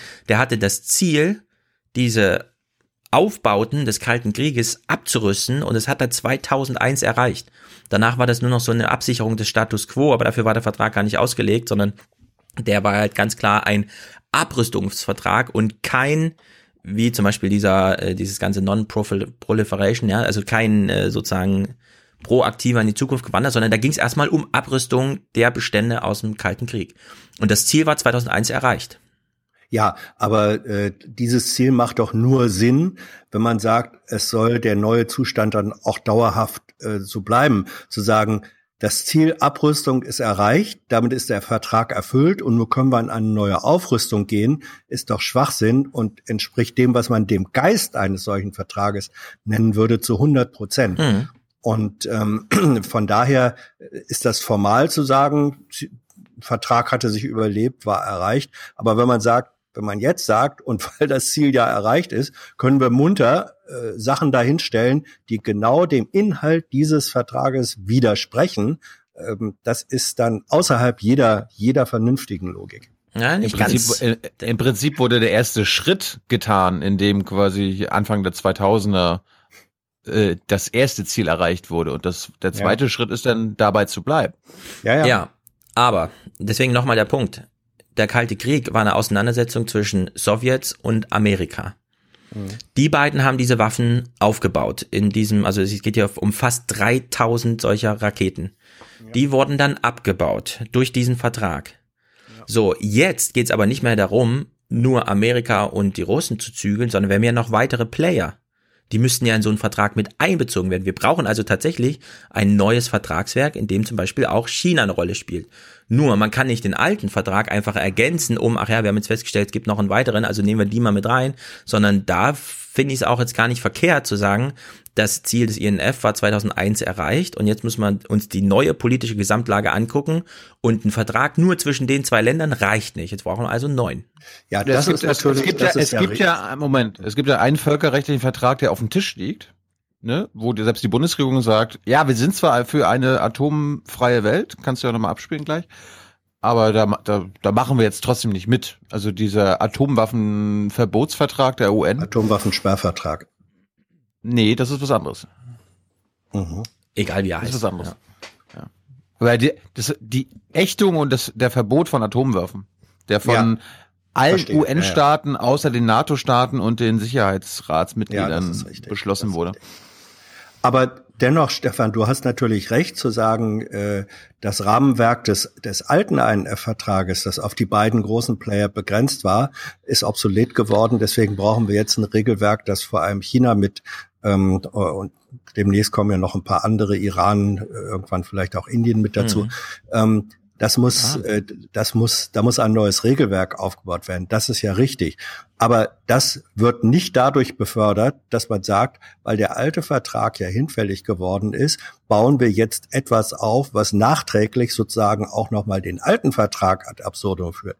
Das erleichtert den Aufbau eines globalen äh, INF sozusagen überhaupt nicht, sondern erschwert es. Das gibt jetzt erstmal China die Legitimation und auch Iran die Legitimation zu sagen, ja, wenn die beiden jetzt wieder Mittelstreckenraketen äh, dahinstellen, dann sind wir doch in guter Gesellschaft. Ja. Also Das ist, und das und das ist auch genau das Problem, was wir, äh, das was der Westen, wie ich ihn jetzt mal nenne, in den letzten Jahrzehnten nicht gelernt hat, dass die andere Seite, wer immer das ist, immer wieder darauf zurückkommt. Ich meine, egal ob wir dem jetzt zustimmen oder nicht, Putin kommt äh, in Sachen Krim immer mit dem Kosovo. Und ich glaube, und wir werden nachher über Venezuela reden, das kann auch wieder ein großer Fehler sein, dass wir uns wieder irgendwo anschließen, weil dann China oder so sagt, naja, dann, dann machen wir das jetzt auch so. Eh, Euer, euer Kriterium ist seit neuestem demo demokratisch legitimiert. Aha, alles klar, können wir machen. Dann müssen wir das aber anders irgendwo auch einsetzen. Ich meine, das ist ja, das ist ja eh absurd, dass die Bundesregierung auf einmal äh, als Kriterium für Anerkennung von Regierung demokratische Legitimation nimmt. Dann müsste die Bundesregierung jetzt ja auch Saudi-Arabien eigentlich als Failed State bezeichnen. Also zur historischen Wahrheit gehört aber auch an dem Punkt, will nicht vorgreifen, aber ähm, dass direkt nach der Wahl in Venezuela im letzten Mai äh, die EU äh, kollektiv gesagt hat, ich weiß nicht, es waren glaube ich auch die G7 kollektiv gesagt haben, dieser Wahl fehlt die demokratische Legitimation, eben weil eben weil Maduro vorher das Parlament faktisch Ja. ersetzt hat durch seine verfassungsgebende Keine Frage. Zu Venezuela kommen wir gleich. Das ist das ist Lass nicht uns mal die Atomwaffen Ja, ja. abhandeln. Ja, Denn ich finde, ich schließe nochmal an, was Hans als allererstes gesagt hat. Äh, beide Länder wollten im Grunde diesen Vertrag nicht weiter fortführen. Das sieht man ja auch daran. Also es gibt in Rumänien diese amerikanischen Abwehrgeschosse, die auch in diese Range fallen, die hier eigentlich verboten ist. Also ab 500 bis 5000 irgendwas Kilometer Flugweite und so. Und dann sagen die Amerikaner, ja, das sind aber nur Verteidigungsgeräte. Dann sagen die Russen, aber das hat doch die gleiche Steuerung wie die Angriffsraketen, die ihr habt. Und dann sagen die Amerikaner, ja und, aber wir haben das anders konfiguriert, es ist eine andere Software. Und dann sagen die Russen, aber lass uns doch mal reingucken. Und dann sagen die Amerikaner, nee, es gibt hier keine Inspektion. Und dann sagen die Russen, wir haben jetzt eine neue Rakete. Und dann sagt die Amerikaner, ähm, aber die können doch weiter fliegen als 480 Kilometer. Und dann sagen die Russen, nee, wir haben ja aber das eine Software li- limitiert. Und dann sagen die Amerikaner, aber lass uns doch mal reingucken. Und dann sagen die Russen, nee, keine Inspektion an der Stelle. Und es ist jetzt sozusagen ähm, völlig ausgeglichen, ja. Die haben sich jetzt auf Augenhöhe getroffen, haben gesagt, dieses mit den Inspektionen und so machen wir nicht. Bei euch geht's um die rumänischen und bei euch um diese neuen Raketen, die ihr da in dieser Lagerhalle in, in der Versandbox sozusagen aufgestellt hat. Wir haben die noch nicht mal gesehen. Kommt ja auch noch dazu, ja. Also da stand halt einfach nur eine Kiste rum, äh, die so aussah wie, als könnte da eine Waffe drin sein, eine Rakete, weil sie war rund. und mehr war ja nicht zu sehen. Trump jedenfalls ist wirklich so bescheuert, der glaubt, der sieht ja einfach, der sieht ja einfach eine Chance, so wie er es immer gesehen hat, mit diesem, ich mache hier mal ein Treffen und danach machen wir einen Vertrag und da steht dann mein Name drauf und der Rest ist mir im Grunde egal. Das kann, das kann natürlich lustig sein, Mama, dass äh, Trump einfach einen neuen INF-Vertrag will. Da ist Ja, ein genau, will er. Trump-Vertrag, oder? Wir hören uns das mal an hier, ist wirklich albern. Erklärte US-Außenminister Pompeo heute, dass der für Europa so bedeutende Vertrag nun Geschichte sei. Russland gefährdet die Sicherheit der USA. Wir können uns nicht länger durch diesen Vertrag binden lassen, während Russland ihn schamlos verletzt. Pompeos Chef klang am Abend dann etwas versöhnlicher. Ich hoffe, dass wir alle in einen großen, wunderschönen Raum kriegen. Ein neuer Vertrag, das wäre viel besser. Ja, der will diese Verträge bauen wie seine Häuser irgendwie. Da muss einfach oben Trump draufstehen. Ja, ja, ja, ja. Also äh, Trump ist der, hat die innere Struktur und anders kann er nicht des ewigen Dealmakers. Äh, nicht? Äh, er verwechselt immer Betriebswirtschaft mit Volkswirtschaft. Ähm, und Das tun wir auch. Nee, also Hier in Deutschland. Na schön. Ähm, aber das, äh, dass er damit ein ums andere Mal äh, der anderen Seite, also die legitimieren sich gegenseitig Unsinn zu machen. Mhm. Trump legitimiert Putin und Putin legitimiert äh, Trump und das ist eine eine Spirale des Furchtbaren, äh, die die beiden sich gegenseitig äh, aufbauen. Von daher sind das also wenn es wirklich eine eine Achse des äh, eine eine Achse des Fatalen gibt, will ich mal sagen, eine Achse des Fatalen, dumm und böse verbietet ich verbiete ich mir hier mal selbst, aber eine Achse des Fatalen, dann besteht die im Moment aus den beiden Endpunkten Trump und Putin. Du bist heute Aber gut drauf, Hans. meins war- Völkerrecht, Ja. Achse Ja. des Fatalen. Aber Hans, wie hoch ist die Wahrscheinlichkeit, dass die sich im Hintergrund absprechen, wie so SPD und Gewerkschaften, wenn sie einen neuen Move machen und das im Grunde alles hier nur so ein Theater ist? Ach, wenn es mal so wäre. Ich fürchte, es ist nicht so. Na gut, kann sein. Stoltenberg jedenfalls kommuniziert ein bisschen. Wir haben keine Pläne, neue landgestützte Nuklearwaffen in Europa zu stationieren. Es gibt viele Optionen und die schauen wir uns jetzt an. Man muss bei so sensiblen Fragen sorgfältig antworten. Ja. Herr Schulz, Herr Schulz, Sie müssen wissen, die NATO hat keine solcher Pläne. Was die Amerikaner machen, weiß die NATO jetzt nicht immer. Nee, ich bin mir nicht ganz sicher, weil hier laufen zumindest in Stoltenbergs Kopf, glaube ich, Absprachen mit sich selbst. Denn Der weiß, da- der weiß da auch, was die Polen anbieten. Die Polen haben da schon gesagt, bitte stellt sie bei uns auf. Also meine Vermutung ist, der Stoltenberg sagt das so explizit, damit dann diese ganzen Thinktanks, die in Brüssel und Berlin und überall in Warschau und so, dann sofort mega in der Anzahl, mega viele Artikel irgendwelchen Zeitungen anbieten, in denen steht, nein, der Stoltenberg hat recht, wir müssen das Drohpotenzial aufrechterhalten. Und damit erreicht er eigentlich das Ziel, was ja die NATO, ne, also ihr Schutz und so, indem er sich selbst so den schwarzen Peter einfach mal dran klebt an die Stirn im Fernsehen, weil er genau weiß, wie die Reaktion aussieht, ja, wir kennen die ganzen Namen dieser Autoren, die dann äh, einen kurzen Draht zum Politikteil Seite 4 FAZ haben und dann morgen schreiben, der Stoltenberg sagt kein Drohpotenzial, das ist völlig falsch. Es geht hier nur um Drohpotenzial. Wir müssen sofort anbieten, hier neue Atomraketen zu stationieren. Also da bin ich mir nicht ganz sicher, ob Stoltenberg hier ähm, sozusagen ehrlich kommuniziert oder strategisch. Würde mich jedenfalls wundern. Wir haben doch gelernt, er ist der Sprecher der NATO. Er ist der Sprecher der NATO und in diesem Job ist er unfassbar schlecht. Wir hören hier mal das erste Hin und Her zwischen Marietta Slomka und Stoltenberg und ehrlich gesagt, man Er muss ist sich schon, der Steffen Seibert der NATO. Ja, aber Steffen Seibert kann man wenigstens noch zugucken und so ein bisschen, da genießt man das Spiel, weil man auch einen Profi Seibert vor ist sich besser. sieht. Ja. Seibert ist sehr viel besser. Wir hören ja mal Stoltenberg zu, das ist Er so spricht halt nicht in seiner eigenen Sprache, ne? Da liegt's daran. Ja, das kann sein, aber es ist so maschinenhaft und so unerträglich. Man muss schon ein ziemlicher Politik-Nerd sein. Aber dann liest man das wahrscheinlich auch alles bei Politico Pro, ja, anstatt sich das Heute-Journal anzugucken. Diese Kommunikation von Stoltenberg ist unerträglich. Wie Oma Erna das ausgehalten hat, weiß ich nicht. Wir hören, wir schaffen das erste hin und her. Und der Generalsekretär der NATO, Jens Stoltenberg, ist uns jetzt zugeschaltet. Guten Abend, Herr Stoltenberg. Good evening. Guten Abend. Theoretisch sind ja jetzt noch sechs Monate Zeit, um den INF-Vertrag zu retten. Es sieht aber eigentlich nicht so aus, als hätten Russland oder die USA daran noch ein großes Interesse. Oder haben Sie da noch Optimismus? We will at least do our utmost, uh, Wir werden zumindest alles tun, was wir tun können, äh, auf Seiten von NATO und der USA, den INF-Vertrag zu schützen. Und wir rufen Russland auf, diese sechs Monatsfrist, äh, bevor der Rücktrittsprozess zu Ende ist, zu nutzen, um wieder zurückzukehren zur Einhaltung des INF-Vertrages. Denn dieser INF-Vertrag, der war so wichtig für unsere Sicherheit. Der hat nicht nur die Anzahl der Waffen reduziert, sondern eine ganze Kategorie von Waffen in Europa verboten. Und deswegen äh, werden wir weiterhin mit Russland sprechen, um dafür zu sorgen, dass sie wieder den Vertrag einhalten. Mhm. Ist das Oma Erna gerecht oder? Ich finde, wenn- er ein Wort mit nee, Putin mal so- soll er ihn anrufen und nicht über Bande Also ich- oder so.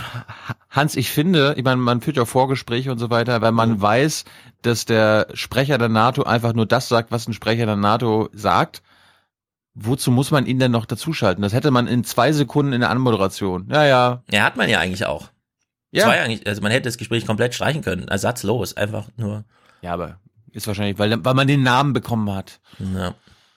Außerdem, Thilo, das kennst du auch aus der Regierungspressekonferenz, da werden manchmal auch Fragen gestellt, wissend, wie die Antwort sein wird, damit denen, die das verfolgen und mitverfolgen, doch nochmal klar wird, um welche Frage es hier eigentlich geht.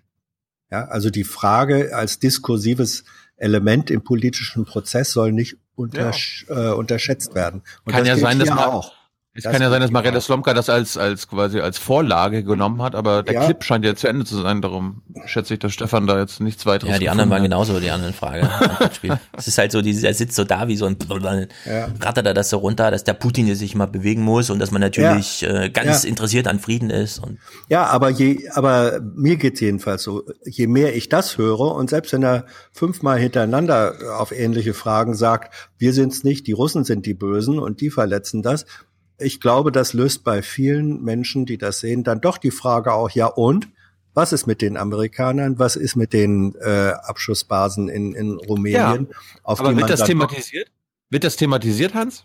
Ähm, es ist noch nicht mal, ich weiß jetzt nicht, ich habe es ja nicht gesehen, äh, ob es da thematisiert Hast du nicht äh, brav die wurde. Nachrichten aber, geguckt? Äh, Nicht immer, ihr macht das doch für mich. Ähm, und äh, es wird aber im, im Raum der politischen Kommunikation, weiß ich ein besseres Wort, da wird das natürlich äh, diskutiert. Also eine, eine Antwort, die sich um einen wesentlichen Teil rumdrückt, wirft doch die Frage auf, warum drückt ihr euch da rum? Warum redet ihr nicht darüber, was bei euch äh, fehlt? Also das ist immer eine Chance auch, dass solche Fragen dann an anderer Stelle mindestens aufgeworfen werden. Das ist jetzt die, deswegen halte ich solche Gespräche für nicht überflüssig. Ja, aber kommen solche Fragen bei Oma Erna an? Das frage ich mich. Das müsstest du Oma Erna fragen. Die darf man ja auch nicht unterschätzen, wie wir äh, bei den vielen darf sie aber auch Oma nicht Ernas. Nee, aber wir haben ja aus Hannover dieses, das war ja auch sozusagen die kollektive äh, Gesamt-Oma Erna in der niedersächsischen Variante. Also es kommt an. Na, hoffentlich. Wer weiß, keine Ahnung. Okay, Venezuela, ihr konntet euch ja nicht an euch halten. Dann, Tilo, los. Ah, das war schon. Naja, was gibt's zu Ja. Atomwaffen noch zu sagen, außer dass jetzt alle Welt sich da überschlägt in der Behauptung, man bekäme jetzt China nicht ins Boot und es ist völlig falsch, den alten Vertrag erstmal aufzulösen, wobei ich sage, wir haben eine UN, hätten wir sie mal nicht so wegmarginalisiert die letzten Jahre, wäre das auch ein Forum, wo sich nämlich Wir, wir haben auch China. Deutschland, auch Deutschland, auch Deutschland. Hans, hallo. Warte mal, Hans, gehört? was? Es, Die UN hat letztes Jahr einen Vertrag aufgesetzt zur Ächtung von Atomwaffen. Deutschland, no. Nee, nee, thank warte, you. also äh, es geht jetzt nicht nur um Atomwaffen, sondern so ganz allgemein. Du findest, Deutschland hat die UN nicht wegmarginalisiert. Ich Im finde, Syrienkrieg, in äh, den ganzen Ja, ja. Geschichten und so. Deutschland hatte da gar keine Chance. Äh, wegmarginalisiert wurde die UN von den Vereinigten Staaten. Das ist wirklich Trumps Werk und, und Deutschland hat. Obama nicht? Bitte? Äh, Nicht, nicht, oh, da sind noch Lichtjahre dazwischen in der Dimension. Obama Naja. hat angefangen. Nein. Oba, gut, Obama Nein. hat angefangen. Was die UN, was die UN angeht, Wenn's, doch. wenn's außenpolitisch geht, hat Trump, äh, ist Trump viel konsequenter in Sachen US-Außenpolitik. Also das, der ist eigentlich eine Fortführung. Das haben wir doch die letzten zwei Jahre immer wieder auch mit den amerikanischen Experten hier im Podcast besprochen. Das Naja. ein, der einzige und der große Unterschied ist, dass Trump ehrlicher ist als US-Präsident. Der sagt das, was Obama zum Beispiel nicht vor der Kamera gesagt hat. Nee, Trump, Trump setzt sozusagen immer die Worst-Case-Interpretation dessen um, was bei Obama mit angelegt war. Und das finde ich schon mal sozusagen, wenn einer zielsicher die größte Scheiße realisiert, die im Topf ist, das, das finde ich dann nicht ehrlicher, sondern bescheuerter. Egal. Aber gut, wir. Stefan hat gerade ein gutes Stichwort gebracht. UN, wir blicken mal äh, auf eine Szene in der UN im September 2018. Wir gehen jetzt vier Monate zurück. Äh, und das ist mir erst gestern Abend spät noch in die Hände gefallen, weil, wenn ich die deutschen Nachrichten geguckt habe, davon ist gar nicht die Rede gewesen, das äh, auch mal zu erwähnen, wenn es um Venezuela geht. September 2018. Currently, we are witnessing a human tragedy, as an example, in Venezuela. More than two million people have fled the anguish inflicted by the socialist Maduro regime and its Cuban sponsors. Not long ago, Venezuela was one of the richest countries on earth. Today, socialism has bankrupted the oil rich nation and driven its people into abject poverty. Virtually everywhere socialism or communism has been tried, it has produced suffering, corruption, and decay. Socialism's thirst for power leads to expansion, incursion, and oppression. All nations of the world should resist socialism mm-hmm. and the misery that it brings to everyone.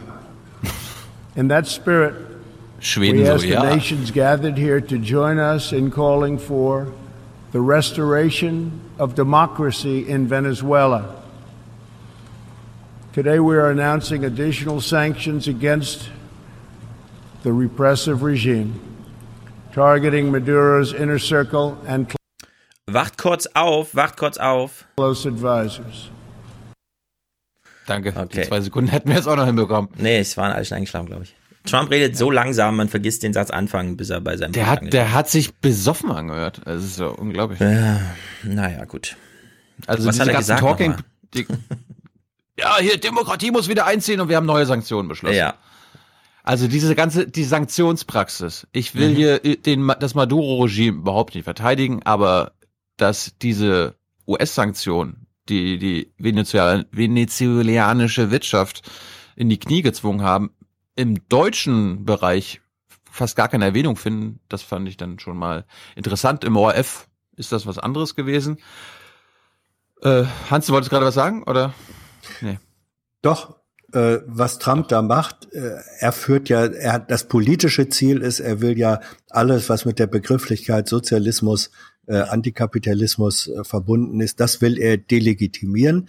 Ähm, und das perfide dabei ist, dass das, was er an im Detail richtiger äh, Systembeschreibung für äh, in dem Fall Venezuela, aber auch andere Systeme, was er da richtig im Detail beschreibt, dass das nur sozusagen die äh, rot gewendete oder rot angestrichene Variante dessen des Systems ist, das er selber aktiv betreibt. Ja, das, was da passierte, ähm, auch die Formen dann von Korruption, von Nepotismus, ähm, äh, von von Verarmung und gesellschaftliche Aufspaltung. Das gibt's in der Trump-Ära nicht. Das gibt's, das ist der Punkt. Das ist sozusagen mit dem Label Sozialismus ist das nichts anderes als das, was äh, im, im äh, kapitalistischen Imperialismus, um diese Begrifflichkeit nochmal zu haben, genau so, genau so passiert.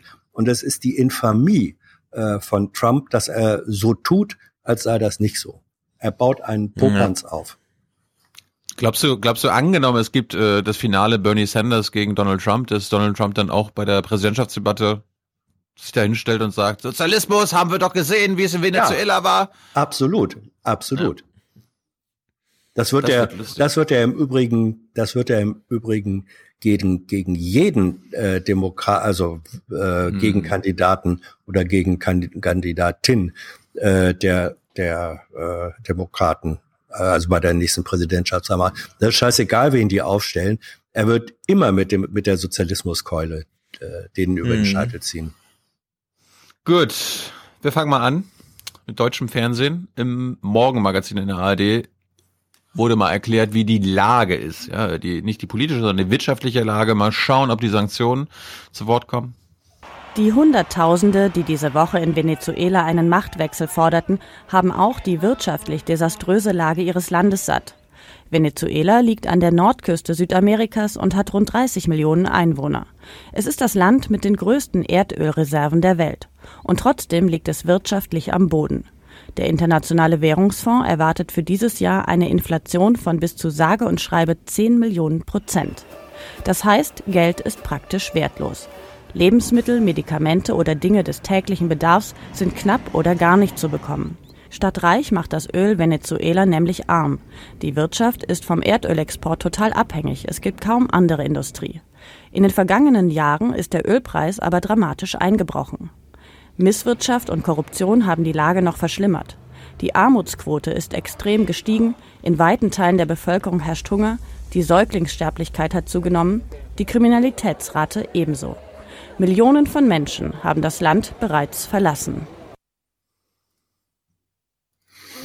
Also es wird zu Recht angesprochen, Misswirtschaft, Korruption, autoritäres Regime, dass die Sanktionen der Amerikaner auch zur wirtschaftlichen desaströsen Lage beigetragen haben, wurde leider nicht ja, erwähnt.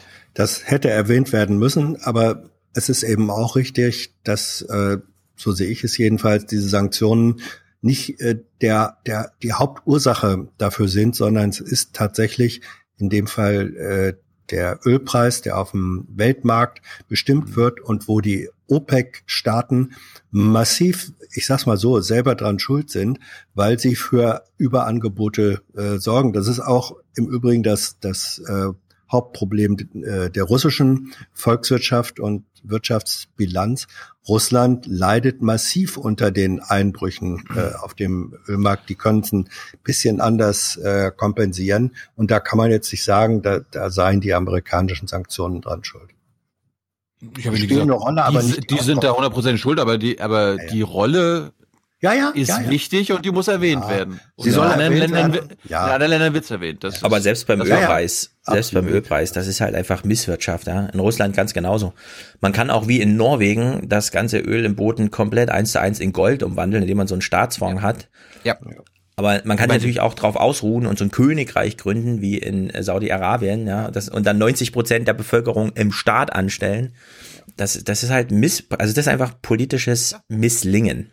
Ja. Also ich meine, wenn deine eigene Regierung nichts anderes einfällt, als äh, die, das, den schönen Rohstoff immer äh, damit Reibach zu machen, aber sonst nichts anderes, ja. ist leider nicht zukunftsfähig. So Darum auch kein, kein weinendes Auge für Maduro. Der ja, umso wichtiger, dass wir aus diesen ganzen fossilen Brennstoffen wirklich aussteigen. Jawohl. Sag das mal Trump. Na, der hat's ja geschafft. Amerika hat's ja geschafft. Amerika ist ja jetzt Netto-Produzent von Öl. Amerika ja, ist ein Netto-Produzent von Öl. Genau. Äh, der Satz, es ist wichtig, dass wir aussteigen aus der fossilen äh, Energie. Amerika hat's geschafft, weil es ist ja jetzt Netto-Produzent. Nee, ich meine jetzt, Definition nein, nein, von nein, Ausstieg. Nein, nein, nein. Dann muss ich es nochmal kurz erklären. Ja. Saudi-Arabien, ähm, Venezuela, ja. die haben sich ja abhängig gemacht von den Käufern des Öls. Und damit so, auch vom so Ölpreis. Ja, ja. Amerika und Norwegen haben sich unabhängig davon gemacht. Norwegen hat dieses Geld niemals politisch verwendet, sondern immer nur in seinen inzwischen über eine Billion Euro großen Staatsfonds gepackt. Und Amerika hat immerhin geschafft, äh, den politischen Zirkel zu schließen und zwar noch vom Öl abhängig zu sein, klar, aber unabhängig äh, von diesen internationalen Beziehungen zu sein und damit auch vom Ja, aber Stefan, Aber um welchen Preis? Um welchen Preis? Also der Ölschiefer und Öl sendet, das sind Umweltzerstörung in einem Ausmaß, das kann überhaupt nicht legitimiert werden. Das ist denen egal. Ja, genau. Also das Ja, spielt jetzt in meinem uns Argument gar keine nicht. Rolle. Ja, eben, leider, uns leider. Okay, der Leider. ganzheitliche Ansatz, da hast du natürlich recht, aber bei dem, was ich eben meinte, die politische Stabilität, klar kann man jetzt sagen, äh, wenn in Nevada oder so die Wasserhähne brennen, weil da das äh, Schiefergas äh, sich mit entzündet, ist das ein Problem, aber ihr wisst, was ich meine. Ja, Und, die, und Hans, die Frage ist ja auch, wenn sie nicht mehr vom Öl abhängig sind, Ja. wa warum, warum äh, interessieren sie sich denn für Venezuela? Wo es um das Öl geht, haben wir ja im Intro schon gehört. Sie Aus amerikanischer Sicht geht um, geht's um das Öl. Ja, da- ja, das haben Sie doch aber gesagt. Aber nicht in dem Sinne, oh, wir brauchen das unbedingt als Quelle unserer Energie, sondern es interessiert Sie, weil US-Firmen da Geschäfte machen können. Das ist der Punkt. Ja, und Ja. weil da dann natürlich Das auch ist- chinesische und russische Firmen Geschäfte machen, die man da jetzt richtig Natürlich. reinsabotieren kann. Ja, richtig. das scheint mir genau. auch noch also es wichtiger ist zu der, sein. es ist der Trumpscher äh, Dealmaker-Ansatz. Das ist der Punkt. Da geht es Nee, nicht um ist eine andere Dimension als früher, wo man sagte, oh, wir müssen da den Daumen draufhalten, weil das äh, unsere die, die Existenz unserer Wirtschaft, unserer Volkswirtschaft sichert. Nö, sondern Bolton, es ist ja. Bolton hat bei Fox News gesagt, die wollen die staatlichen Ölfirmen in Venezuela übernehmen, dass die Amerikaner das fördern und verkaufen. Und das ist Ja, ja, im Intercept-Podcast, den werden wir auch verlinken, Selbstverständlich. Ja. äh, auch nochmal erklärt worden. Und was Stefan gerade Ja. gesagt hat, ist völlig richtig. Die Chinesen und die Russen oder wer immer von den Venezuela Venezuelanern, oh Gott, ich kriege das heute nicht hin, Öl kauft, der muss dann äh, zukünftig mit den Amerikanern verhandeln. Ja, und die Russen haben es schon gekauft. Das kommt noch dazu. Die ganzen Ja, Verträge es sind geht, ja schon es da. geht um es Die geht Russen um, kaufen Öl, warum? Die haben doch selber Öl. Die Russen, ja, Also wir hier verbindet sich- Russen da sind groß verbindet sich- investiert. Da verbindet sich politische Hegemonie im Anspruch mit ökonomischer und finanzieller Hegemonie. Das wird immer deutlicher. Gut, wir machen mal weiter hier. Maduro ist unter Druck, hat mal versucht, Muskeln zu zeigen. So wie Putin? Maduro zeigt Muskeln. Im venezolanischen Staatsfernsehen inspiziert der umstrittene Präsident in aller Ausführlichkeit eine Kompanie in der Hauptstadt Caracas. Seid ihr bereit, euren Oberkommandierenden zu verteidigen? Ja, Oberkommandierender. Dann tut das mit Ehre und mit Sorgfalt. Die Machtdemonstration Maduros ist eine Antwort auf die Versuche der Opposition, das Militär Venezuelas auf ihre Seite zu ziehen. Ich meine, wenn ich, wenn ich den Maduro so sehe und die Straßenszene, dann denke ich, ist das jetzt eine Netflix-Serie, wo sie nochmal 30 Mhm. Jahre zurückblicken auf, äh, wie heißt die, die Serie mit Ja. Pablo Escobar? Weißt du, daran denke ich. Mhm.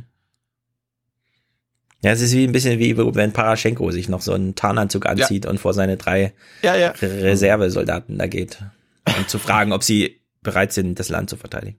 Ja, das, das Tragische ist, dass da möglicherweise tatsächlich äh, auf dieser irgendwo völlig skurrilen und lächerlichen Ebene, dass da ein Drama entstehen kann, weil da steht ein Bürgerkrieg sozusagen vor der Tür, ähm, befeuert wiederum zum Teil von, von innen her, weil es lohnt sich, man, man kann das im Netz im Moment ganz gut gucken, wie diese oder jene Teile der venezolanischen Bevölkerung, also Maduro oder Guaido-Lager, wie die argumentieren.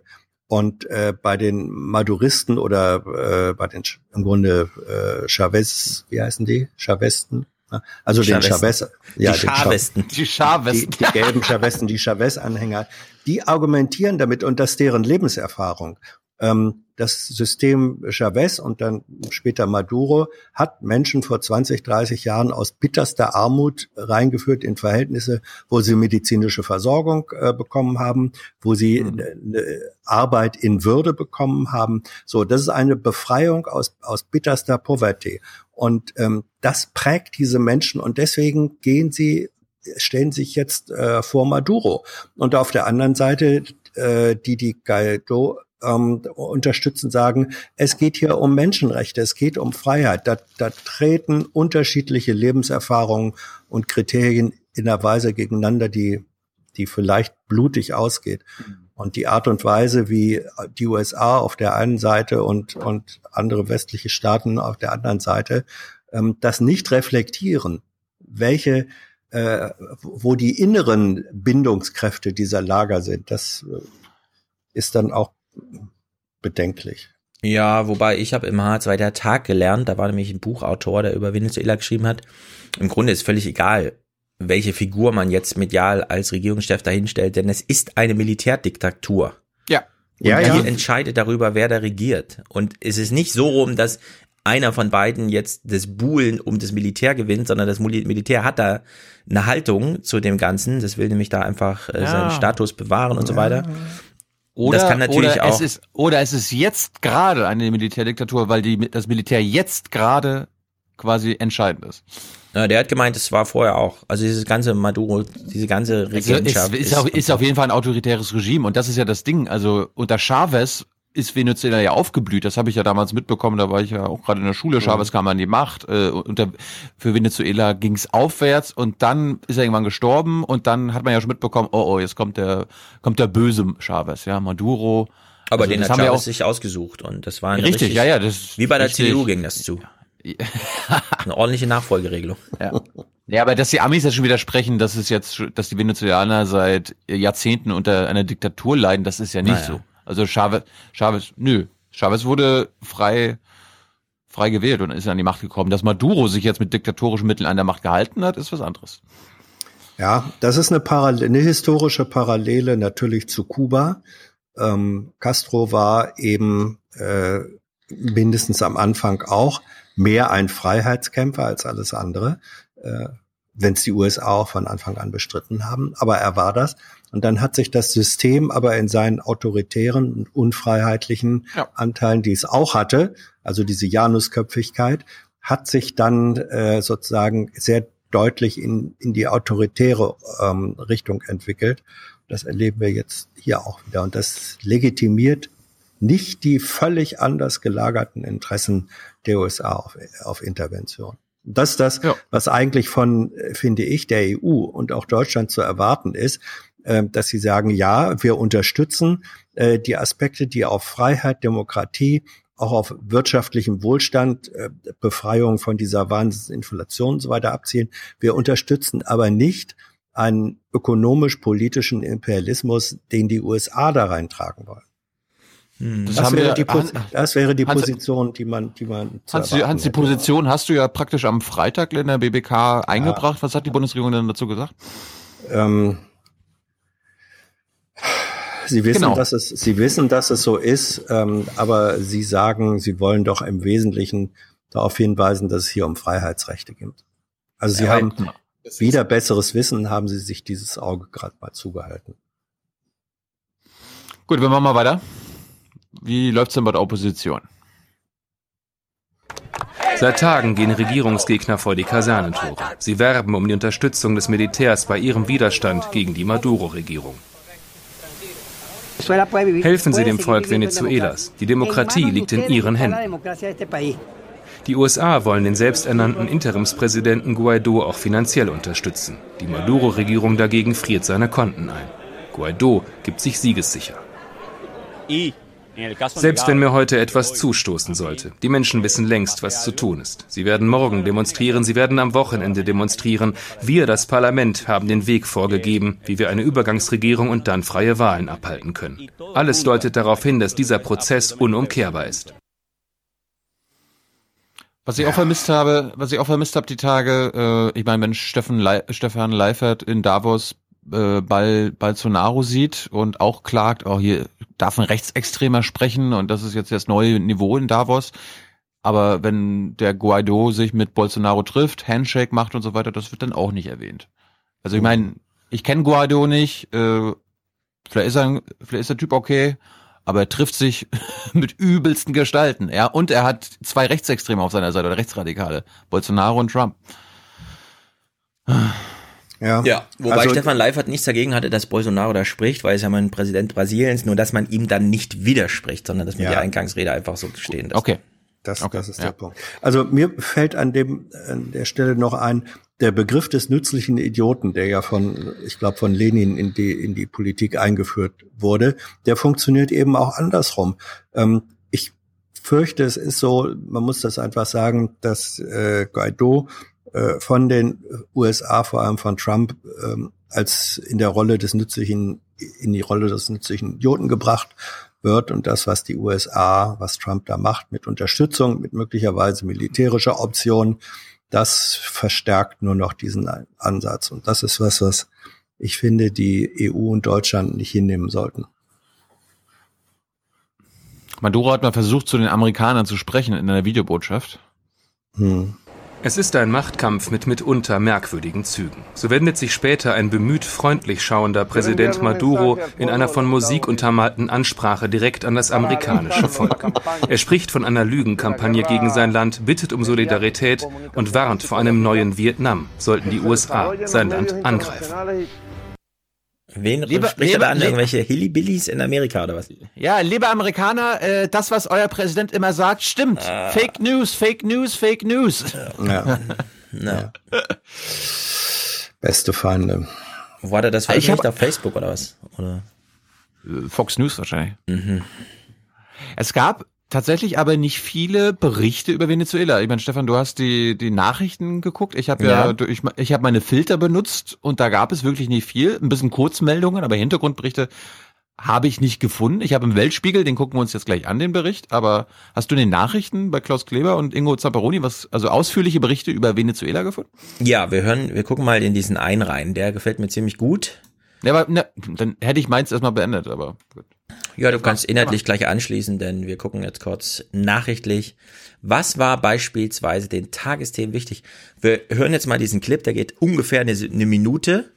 Und danach schätzen wir mal ein, welches Genre wurde denn hier bedient? Aus welcher Schublade hat man denn die Formatvorlage gegriffen, um uns diesen Bericht zu machen?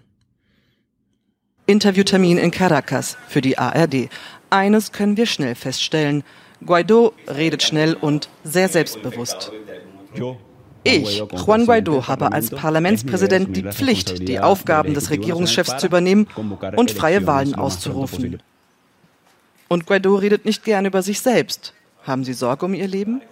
Nein, unsere Sorge gilt der Freiheit und Demokratie. Eltern reden lieber über ihre Kinder. Wir treffen Guaidos Mutter Norca Martinez. Juan ist ein Anführer. Ihm gefällt zu organisieren. Er ist sehr sportlich. Juan ist ein fröhlicher Mensch, ein Kumpeltyp, mitreißend, der sich gerne mit vielen Freunden umgibt. Äh, ist das jetzt so ein Beitrag für Oma Anna gewesen, dass Ja, welches sich keine Genre Sorgen machen muss? Welches Genre ist das? Lindenstraße? Nee. Es gibt da eins, Home Story. Ja. Man hat eine Home Story draus gemacht. Draus gemacht.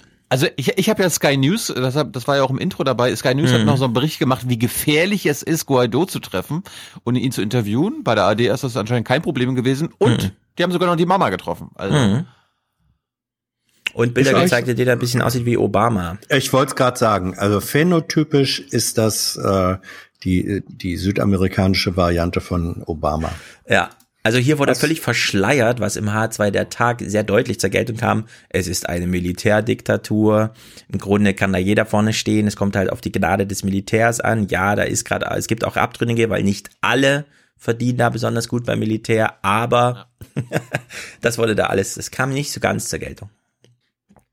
Tja, das war der kleine Einwurf, was die Abendnachrichten dazu gebracht haben. Du kannst zurück zum Weltspiegel, Mhm. damit wir auch noch inhaltlich was lernen.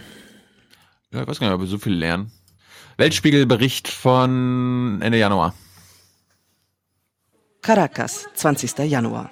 Im Armenviertel Petare treffen sich Freunde, Aktivisten für den Wandel, Gegner des autoritären Präsidenten Maduro. Mehr als ein Jahr haben sie sich auf diesen Tag vorbereitet. Die Rückkehr auf die Straße steht bevor. Welcher Schlachtruf ist der beste? Willst du, dass alles besser wird? Wer uns fehlt, bist du. Du. Katjuska Camargo hat in den letzten Monaten viele Widerstandsbewegungen genau analysiert. Wir setzen auf Strategien wie Menschenketten. Unsere Sprache ist anders. Unsere Schlachtrufe sind nicht ablehnend. Wir laden ein zum Wandel. Der gewaltfreie Weg ist das, was funktioniert. Es soll anders laufen als 2017, als friedliche Massenproteste in Straßenschlachten und über 400 Toten endeten. Noch einer Sache sind sie sich sicher. Für den Wandel braucht es diesmal mehr als einen Oppositionsführer. Der Umbruch muss aus einer Bürgerbewegung kommen. Ah. Mit Juan Guaido als Parlamentspräsidenten ist die Hoffnung nach oben geschossen. Aber genau da muss man vorsichtig sein. Anfang des Monats. Der charismatische, aber noch weitgehend unbekannte Politiker Juan Guaido wird zum neuen Parlamentschef gewählt. Der 35-Jährige hat das Talent zu einen, heißt es. Das ist auch krass, und wer ist so alt wie du, Stefan? Hm. Warum bist du noch nicht Kanzler? Warum hast du doch nicht zum Kanzler ausgerufen? Ja, gute Frage. Weiter? Darauf warten hier einige im Podcast. Oh. Maduro aber erkennt er als Präsidenten nicht an. Bin dein Denn der hatte das Parlament entmachtet, Oppositionsführer ausgeschaltet, die Hälfte der Bürger boykottierte die Wahl. 23. Januar. Die Demonstration beginnt. Katjuska schwört jeden Demonstranten ein. Bleib ruhig. Heute ist ein Tag des Friedens, gegen die Gewalt. Ich zähle auf euch. Petare ist eigentlich eine traditionelle Hochburg der Maduro-Anhänger. Doch mehr und mehr Menschen strömen aus ihren Häusern auf die Straße. Selbst Katjuska ist überrascht. Wenn das in Petare los ist, was geht dann erst in den anderen Vierteln ab? Auch ehemalige Anhänger der Sozialisten wenden sich offen gegen Maduro. Ich war Chavist. Jeden Tag bitte ich Gott um Vergebung für das Übel, das ich angerichtet habe. Hier ist Venezuela bereit für einen neuen Präsidenten. Katjuska will jeden Einzelnen gewinnen, erst recht das Militär. Nur mit ihnen kann die friedliche Revolution gelingen. Männer, ihr seid entscheidend, um unsere verfassungsrechtliche Ordnung wiederherzustellen. Du fehlst uns. Und du. Und du. Hier und heute wird etwas passieren. Und es passiert tatsächlich. Juan Guaido tritt auf die Bühne. Venezuela habe keinen Präsidenten mehr. Laut Verfassung müsse dann der Parlamentschef die Führung übernehmen. Unter dem Jubel Tausender erklärt sich Guaido zum Übergangspräsidenten. Ich schwöre, die Kompetenzen der Exekutive zu übernehmen. Als Präsident von Venezuela.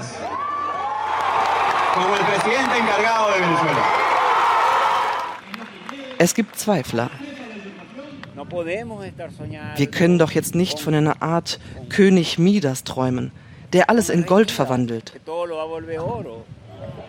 Es gibt wütende Maduro-Anhänger.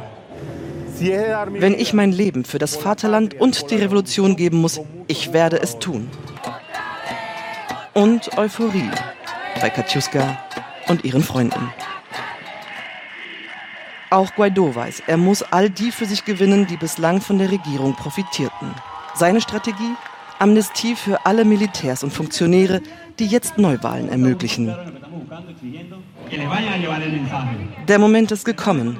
Ihr entscheidet. Es ist die Zeit, sich auf die Seite der Verfassung zu stellen. Ja. ja.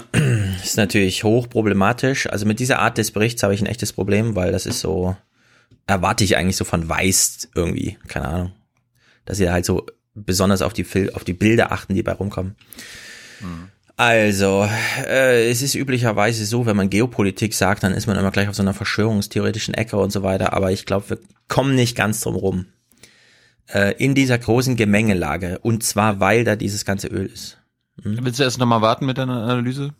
Ich habe nochmal zwei kommt noch mehr? Achso. Ja, ich, ORF. ORF, okay. Also ich habe ich hab in den deutschen Medien nicht viel gefunden, auch die Hintergründe wurden nicht wirklich beleuchtet. Äh, es kam in den Medien überhaupt nicht vor, dass in der BBK haben wir es angesprochen, dass Mike Pence ja einen Tag bevor Guardiola das gemacht hat und sich ausgerufen hat, nochmal angerufen hat und gesagt, Also wenn du das morgen machst, was wir uns wünschen, dann kannst du auf unsere Unterstützung hoffen. Ja. Das kommt in den Medien irgendwie gar nicht vor. Hans, warum, warum ist das so? Warum wird das nicht ja, mal erwähnt? Doch, das kam ist schon vor. Die, äh, Pence hat ja auch diese in, große in Rede Tagesschau? vorher schon gehalten. Es kam vor, aber mehr am Rande. Mhm. Gut, im ORF hat man ein bisschen mehr gelernt. Da gab's äh, einen Musical-Darsteller in Wien, der äh, aus Venezuela kommt und der hat eigentlich ein paar gute Eindrücke mal geschildert. Äh, wir fangen mal an. Wie ist denn die Situation für Ihre Familie? Wie stellt sich das dar? Ähm, es ist auf jeden Fall schlimm. Also man darf nicht vergessen, es ist durch eine, äh, sagen wir so, eine falsche Führung von, von Regime und eine Wirtschaftsblockade oh. ergibt sich natürlich eine soziale Krise. Und ähm, man sagt, also es ist leichter gesagt, also wirklich das zu verstehen, es ist, wir reden von ähm, Mindestlohn von 18.000 Bolivares. Das wären ungefähr 4,80 Euro circa.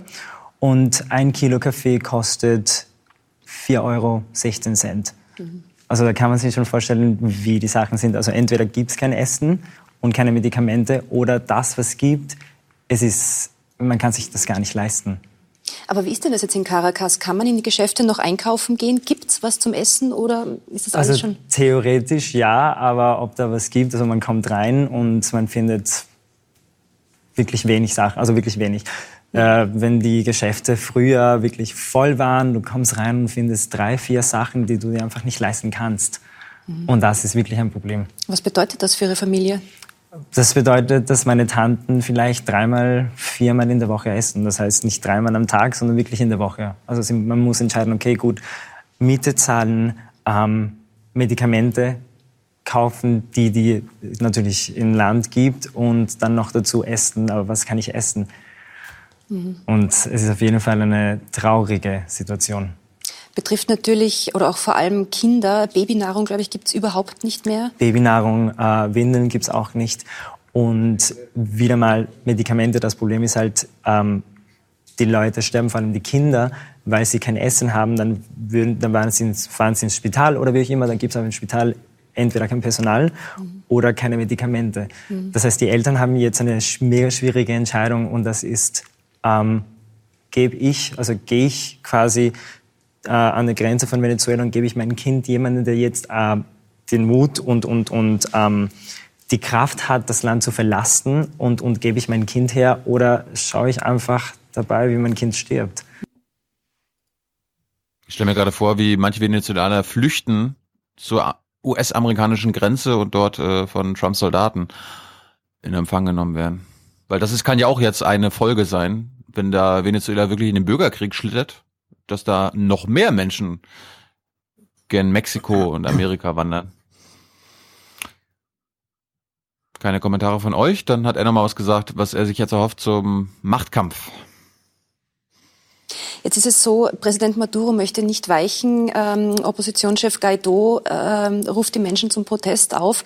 Wie stehen denn die Menschen in Caracas zu Guaido? Ist er für Sie derjenige, der die Situation wieder richten kann?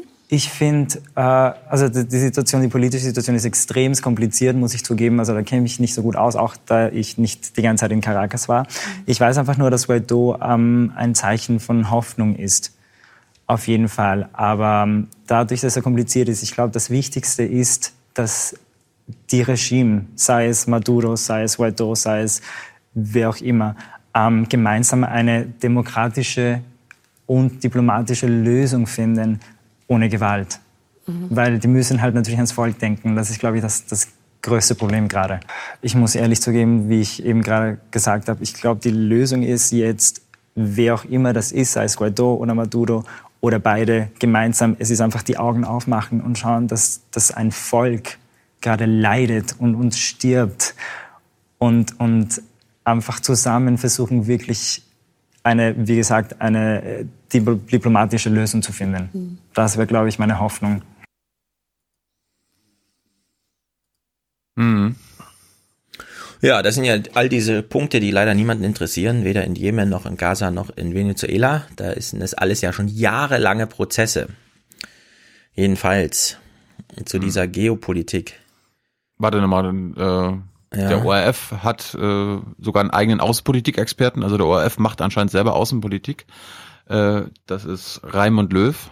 Und der hat doch mal ein paar gute Punkte angesprochen, was man jetzt aus außenpolitischer Sicht wissen sollte. Es hat eine dramatische Verschärfung dieses Machtkampfes gegeben. Es ist jetzt ein Regimewechsel möglich und das vor allem aufgrund der internationalen Unterstützung für Guaido. Das war ja abgesprochen mit den USA. Wenige Stunden nachher hat äh, Washington gesagt, wir erkennen äh, ihn als Präsidenten an, die Unterstützung äh, aus Europa, dass Europa sagt, wir verlangen ultimativ Neuwahlen des Präsidenten. Das sind schon ungewöhnliche Initiativen, dass Länder einem anderen Land sagen, wann eine Präsidentschaftswahl stattfinden soll, wer dort der Präsident ist. Aber das ist auch eine extreme Situation in Venezuela und diese Initiativen haben Gewicht. Denn Venezuela, das ist nicht Nordkorea. Die Leute wissen genau, was sich international abspielt. Es sind wichtige Handelsbeziehungen. Und was wir jetzt sehen, das ist so etwas wie eine Doppelherrschaft. Ein Land, das hat zwei Parlamente, das hat zwei Präsidenten, aber eine Armee. Und darum tobt jetzt der Kampf um die Loyalität der Streitkräfte. Das wird entscheidend sein. Sag mal, Hans, mhm. die Russen könnten ja auch äh, mal wieder ein bisschen witzig sein und sagen, also hier, keine Ahnung, Medvedev geht vor die Kamera und sagt so, ja, Sie kennen ja selber die, Un die Berichte über die Unregelmäßigkeiten bei der amerikanischen Präsidentschaftswahl 2016. Äh, wir halten das für einen, eine nicht legitime Wahl. Dementsprechend ist für uns Donald Trump nicht der legitime Präsident und wir erkennen die rechtmäßige Präsidentin Hillary Clinton an, weil sie mehr Stimmen vom amerikanischen Volk bekommen hat. Ja, das wäre natürlich, äh, wäre wirklich witzig. Das Problem, das Problem ist ein bisschen, und ich fürchte, deswegen wird, äh, wird er es nicht machen, weder Putin noch Medvedev, ähm, weil dann die Frage ist, ob die, ob Russland eventuell etwas mit diesem Wahlergebnis zu tun haben könnte. Das gut, möchte man. Das, dann, dann lass, es, lass es die Chinesen sein, die sagen, äh, wir erkennen Trump nicht an. Ja, die Chinesen äh, mischen sich prinzipiell noch viel weniger als alle anderen Weltmächte in die inneren Angelegenheiten anderer Länder ein. Deswegen sind sie ja, die Chinesen, gerade in autoritären Regimen so beliebt. Die Rolle der Amerikaner ja. war in den deutschen Medien jedenfalls äh, höchstens eine Randbemerkung, beim ORF nicht. Ja. Ja, die Rolle Apropos der Amerikaner USA, ist, die sind äh, ein entscheidender Faktor, unterstützen den Parlamentspräsidenten, den neuen Präsidenten äh, Guaido. Ähm, die Frage ist allerdings, was kann das bewirken? Also, wie beliebt sind die echt in der Region, die Nordamerikaner? Nicht sehr beliebt. Und das ist etwas, auf das Maduro setzt. Mhm macht ein bisschen den Eindruck, dass das eine Verzweiflungsreaktion ist, zu sagen, das sind die Yankees, das sind die Gringos und die Opposition sind Marionetten, Washingtons Marionetten der Amerikaner. Es stimmt natürlich. In der Vergangenheit haben die USA blutige Militärdiktaturen unterstützt, haben, ähm, sind interveniert, militärisch interveniert, um Regime zu unterstützen, die ihnen sympathisch waren. Das ist zwar lang her, aber es ist nicht ganz vergessen. In der jetzigen Situation in Venezuela, glaube ich, wird das keine überragende Bedeutung haben, weil eigentlich diese Regierung ihre Legitimität völlig verloren hat durch die Katastrophe, in der sich das Land befindet. Ja, das ist leider gar, ist es, ist es ist leider gar nicht so lange her. Ich meine, klar kennt man aus den 70ern, 80ern die ganzen Regime-Change-Versuche, äh, kann man alles online finden. Argentinien, Brasilien, Chile, Costa Rica, El Salvador, Guatemala, Nicaragua, Panama, Paraguay, Peru und Uruguay. Äh, unter Obama gab es zuletzt den Putsch in Honduras äh, alles, wir verlinken den Intercept, der hat das alles mal gut äh, aufgeklärt. Also ist alles gar nicht so lange her. Das ist jetzt keine alte äh, Ronald Reagan-Politik. Das ist amerikanische, der, die Truman, Truman Doctrine war das doch, ne? Dass der Hinterhof, also Lateinamerika als Hinterhof der Amerikaner ja, gesehen ja. wird. Ähm, wo, wobei der Unterschied, und den halte ich wichtig, der kommt hier ja auch raus. Der Unterschied ist schon, ähm, ob der eigentliche Antrieb für, für einen Systemwechsel von innen her kommt oder ob er von außen implantiert wird. Und nach meinem Eindruck ist es mindestens aktuell in Venezuela so, dass der Antrieb für den Wechsel stärker von innen her kommt als von außen her. Äh, das hatte sich schon gezeigt in der Vorbereitung äh, der Präsidentschaftswahl 2017, wurde ja auch darüber wenigstens in einigen Berichten äh, darauf hingewiesen. Demonstrationen, Tote, damals schon zwei Millionen ähm, Flüchtlinge und, und, und. So, und das ist äh, so bedenklich und, und kritisch das immer zu sehen ist, wenn Regime Change von außen her sozusagen gepusht wird das ist noch für mich ein fundamentaler Unterschied. Kommt der eigentliche Antrieb dafür, die, der eigentliche Motor und die Unterstützung, kommt die von innen her, wie mir das im Fall Venezuela zu sein scheint, oder ist es nur von außen implantiert? Den Unterschied halte ich, halte ich einfach für wichtig. Ja. So, pass auf. Die, die ja. Rolle Amerikas ist äh, total egal. Ich weiß, das findet überall statt und da werden große Reden vom Vizepräsidenten gehalten und die rufen dann da auch an und klären es irgendwie, habe ich dann Rückhalt, ja, habe ich, also mach mal deine Ansage und so weiter. Wenn Amerika, also die, das Einzige, was wirklich was verändern würde, ist, wenn Amerika militärisch in Venezuela eingreift, weil da haben sie eine Übermacht, da kann kein anderes Land der Welt irgendwas dagegen machen, erst recht nicht die Venezuela selbst. So, ja. ja. Aber wenn man jetzt mal hier nachliest, in dem Falle Sputnik News, also das russische Ding. Venezuelas Oppositions- und Parlamentschef Juan Guaido, Guaido, Guaido, Guaido, Guaido, so heißt er, ne? der sich selbst zum Staatschef erklärt hat, räumt ein, dass chinesische Projekte in dem südamerikanischen Land zu Schaden gekommen seien und macht Amtsinhaber Maduro dafür verantwortlich. Und jetzt kommt's. China ist mit mehr als 60 Milliarden Dollar Investitionen der wichtigste Geldgeber Venezuelas. Zitat, Maduro wird immer mehr isoliert und handelt größtenteils, größtenteils im Alleingang. China ist direkter Zeuge der Ausplünderung unserer staatlichen Ressourcen durch die Regierung Maduro. Zitat Ende, sagte Guaido in einem Interview für die Zeitung South, South China, South China Morning Post, also die wir immer öfter jetzt lesen wollen.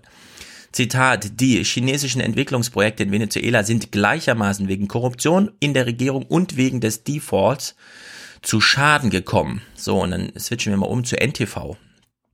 Venezuelas selbsternannter Präsident Juan Guaido hat sich für eine, Zitat, konstruktive Beziehung, Zitat, Zitat Ende, zu China ausgesprochen. Er sei bereit, Zitat, so bald wie möglich, Zitat Ende, mit Peking in den Dialog zu treten, zitierte die Zeitung China Morning Post Guaido.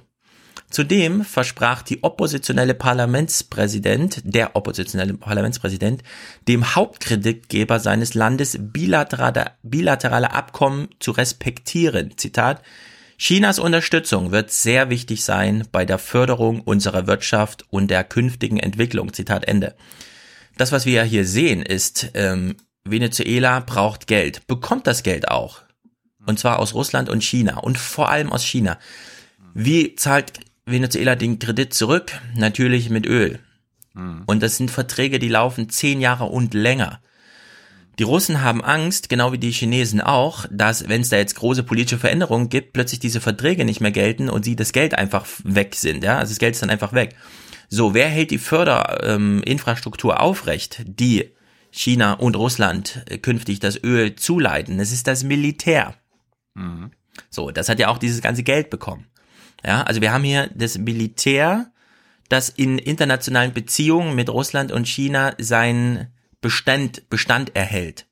So, und jetzt ist eine große Gefahr. Die Russen haben Angst, dass jegliche Veränderung dazu führt, dass die Verträge plötzlich nicht mehr gelten. Den Chinesen ist es so ein bisschen egal, wer in, wer in Venezuela regiert. Die wollen einfach nur, dass ihre Verträge gelten und sie glauben, naja, wir können da schon noch ein bisschen was machen für den Fall, ja, also wir können dann ja. nachregeln, egal was da passiert. Hauptsache das Öl fließt weiter. Genau, und deswegen ist ganz entscheidend, nicht jetzt irgendwas von Demokratiegerede und so weiter. Ich weiß, da sind unglaublich viele Menschen auf, auf der Straße und demonstrieren für Demokratie, aber wenn es der Guaido schafft, das Militär davon zu überzeugen, dass auch mit ihm die Wirtschaftsbeziehungen, die das Militär zu China und zu Russland hält, weiter funktionieren. Also dass der Wandel von Maduro zu ihm diese Beziehung übersteht, dann besteht tatsächlich die Chance, dass die Maduro einfach fallen lassen von heute auf morgen. Das Einzige, was das verhindern kann, wäre, wenn tatsächlich Amerika militärisch interveniert, so lese ich es jedenfalls, weil dann gegen diese militärische Übermacht gibt's da nichts entgegenzusetzen. Also die Chinesen und die Russen, die haben da nicht gerade irgendwie äh, zehntausende Mann vor Ort und Schiffe und so weiter, sondern dann ist einfach Chaos-Theorie und dann glaubt einfach Amerika, sie haben dann, dann das irgendwie in der Hand. Das bedeutet aber auch, wenn Amerika militärisch eingreift, dann sind alle Verträge erstmal hm, so auf sehr wackeligen Füßen. Und dann gerät wirklich alles durcheinander. Und dann höre ich jetzt schon, wie die Bundesregierung wieder irgendwas behauptet mit, ja, ja, es kann keine Zukunft mit Assad geben, es kann keine Zukunft mit Maduro geben. Ja, aber da müssen wir dann mal gucken, ob, ob das nochmal so klappt, wie es schon in Syrien nicht geklappt hat, diese Strategien sich gegen russische und auch in Syrien schon chinesische Interessen durchzusetzen. Und deswegen ist Amerika, glaube ich, spielt jetzt nicht so die mega Rolle, solange sie nicht militärisch intervenieren, sondern also glaube, und deswegen war, deswegen war so interessant, dass diese Frau durch die Straßen ging und diese Soldaten da angesprochen hat, weil das ist der eigentliche Konflikt. Sie muss die Soldaten überzeugen. Drei Sachen. Die Russen haben auch schon Militärleute geschickt. Es wird zwischen 100 und 200 Leuten, äh, Militärberatern und so weiter, auf Eigeninitiative Moskaus angeblich, aber wer weiß, systemerhaltende Maßnahmen. Urlaub. Ach so, ja. Genau. Ja, genau, von Kuba nach, nach Die China. Grünen. Ja, genau. Ähm, das andere ist natürlich jetzt super entscheidend, was das Militär macht. Ähm, ich glaube aber, es ist natürlich durch die letzten Jahrzehnte, auch durch die Historie Venezuelas bedingt, dass Guaido natürlich einen Nachteil hat, dass die Maduro-Seite sagen kann, ey, Militär, wir haben euch hier 20, 30 Jahre ausgebildet, anti-amerikanisch zu sein. Und jetzt wollt ihr denen quasi hier an die Macht helfen, denen die Amis unterstützen, das kann ja nicht euer Ernst sein. Also ich glaube, das ist so von außen betrachtet einer der wenigen Pluspunkte, die Maduro vielleicht noch hat, ja. die er sich vielleicht jetzt, jetzt noch am Leben hält. Wie Aber lange das jetzt noch reicht? Ich meine, am Ende, am Ende brauchen die, brauchen die Familien der Soldaten nur anrufen und sagen, wir haben kein Geld mehr, unsere Kinder sterben und dann wird es, glaube ich, sehr schnell gehen. Ja, aber überleg mal, in, in, da ist jetzt so viel los auf den Straßen und so weiter es wäre fast eine Fingerübung mittlerweile für das Militär zu sagen, wir unterstützen jetzt den Guaido, weil der sichert uns genauso die Vertragstrauen, äh, also weiterlaufenden Strukturen wie jetzt. Überleg mal, was das für das Land bedeutet und in der Weltöffentlichkeit, wenn der Weltspiegel dann Bericht machen kann, dass sich der New Obama da durchgesetzt hat und so weiter. Und das spielt natürlich auch eine Rolle. Ja, aber, das aber Argument, wenn, wenn, wenn, wenn der New Obama nur quasi derjenige ist, der, der, der den Kopf der, der Staates austauscht und es weiterhin eine Militärdiktatur bleibt. Weil äh, Guaido könnte ja auch von der Revolution sprechen und sagen, hier, es ist doch schlimm, äh, dass wir hoffen müssen, dass das Militär auf unserer Seite ist. Weil das ja, ist genau, ja, das macht er ja nicht. Deswegen bleibt er alles, genau. deswegen ist ja völlig egal, wer da am Ende sich durchsetzt. Bingo. Bingo. So, ähm, erstens, ich halte den Begriff Militärdiktatur für falsch.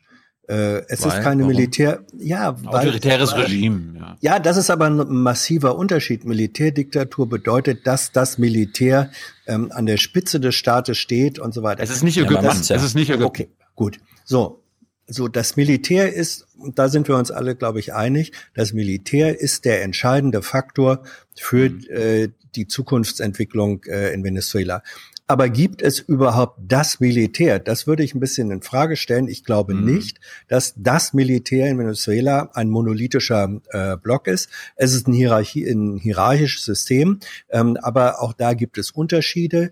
Ähm, ob, ob Mannschaften mehrheitlich in diese oder jene Richtung tendieren, wie Offiziere und vor allem dann noch General, äh, Generalstab äh, sich orientieren, die in so einem mhm. hierarchischen System nachher bestimmen, ist noch eine, noch eine andere Frage. Ähm, Deswegen, äh, Stefan hat, denke ich, recht, recht mit der Analyse, dass das eigentlich Entscheidende für eine mittelfristige Perspektive sind, äh, woher kommt das Geld, wer garantiert die finanzielle Existenzfähigkeit und das ist mehr China, ähm, als es die USA sind. Aber für den, äh, für den kurzfristigen, für den kurzfristigen Ablauf ist die Frage, wen unterstützt die USA Greifen sie politisch und militärisch ein oder nicht? Also ist einfach eine, eine entscheidende Frage. Und die USA würden ja nicht militärisch für Maduro äh, eingreifen. Und jetzt mhm. mache ich einen historischen Sprung zurück. Äh, es ist eine, äh, eine interessante Parallele ähm, zur Situation in der DDR 1989. Auch da war die Frage, wie verhält sich das Militär?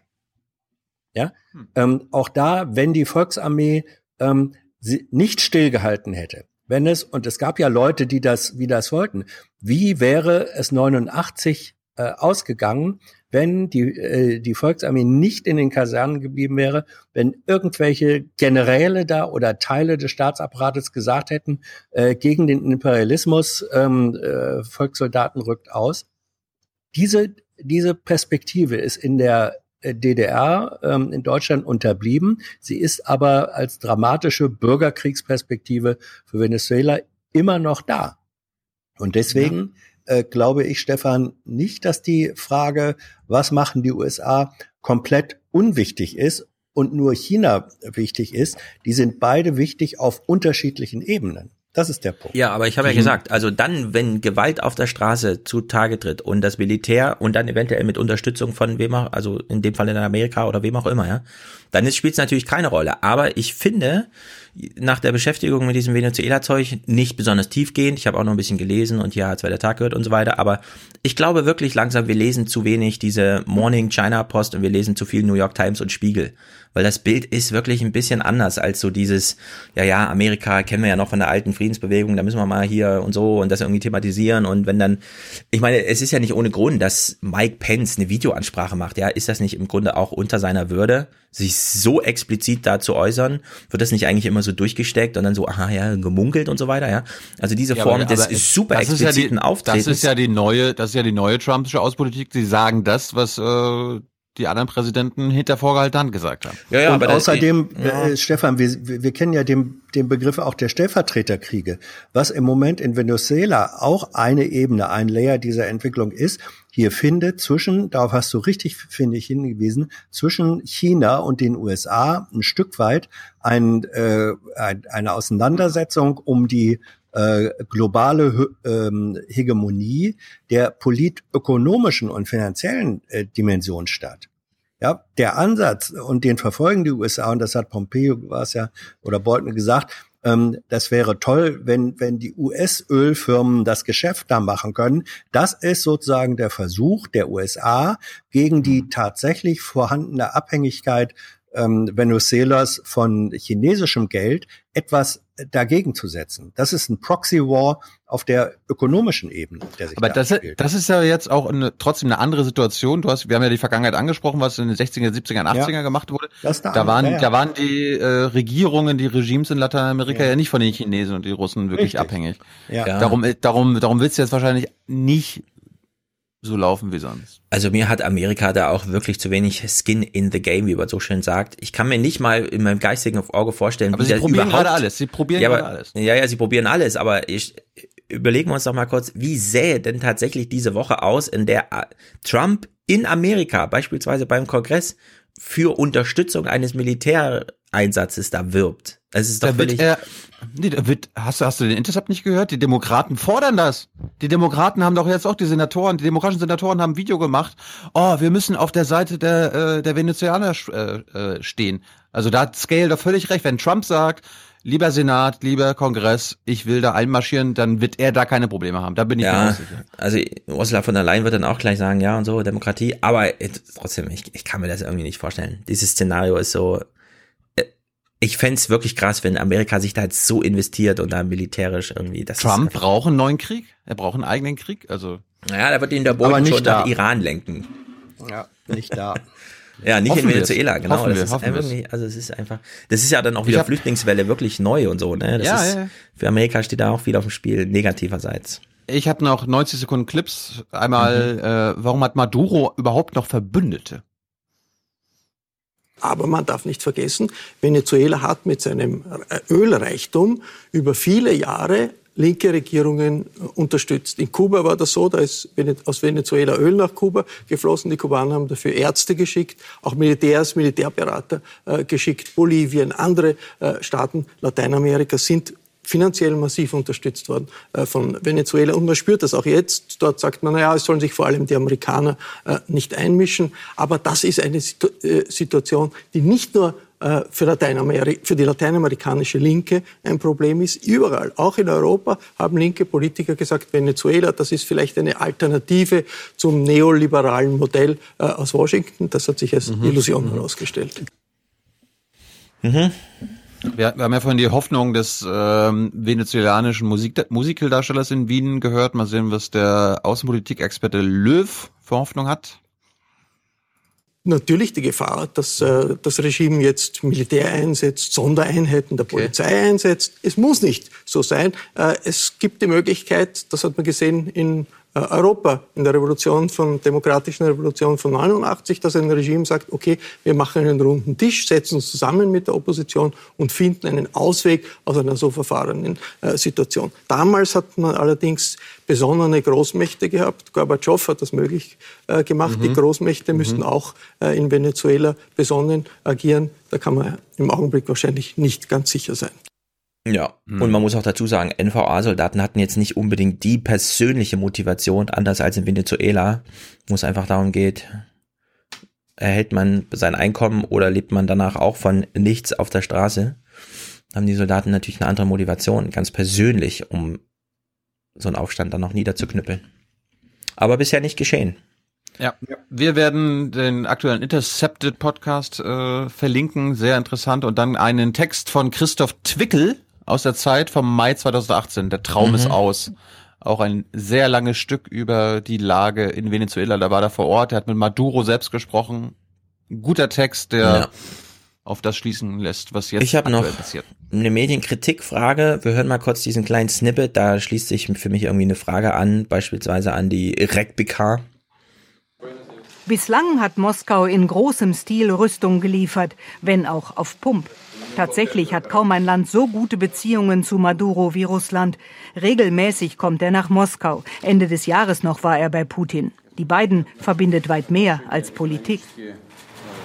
Vor allem ins Ölgeschäft hat Moskau schwer investiert. Der staatliche Energieriese Rosneft hat sich tief in Venezuela eingekauft und alles auf ja, könnt ihr mal Zahlen nennen bei den Tagesthemen? Das nervt mich auch. Also dieses Jahr ganz tief und ja und groß und so. Die Karte Maduro gesetzt.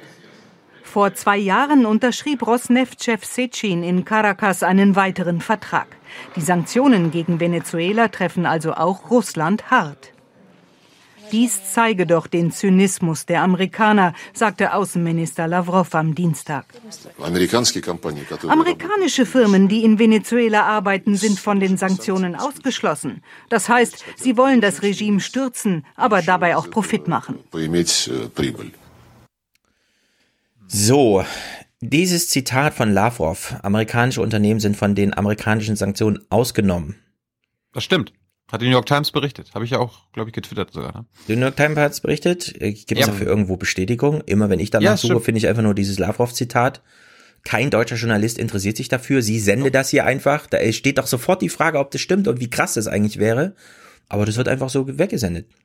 Also liebe deutsche Medien, das würde mich auch nochmal interessieren. Wie kann denn das schon wieder sein?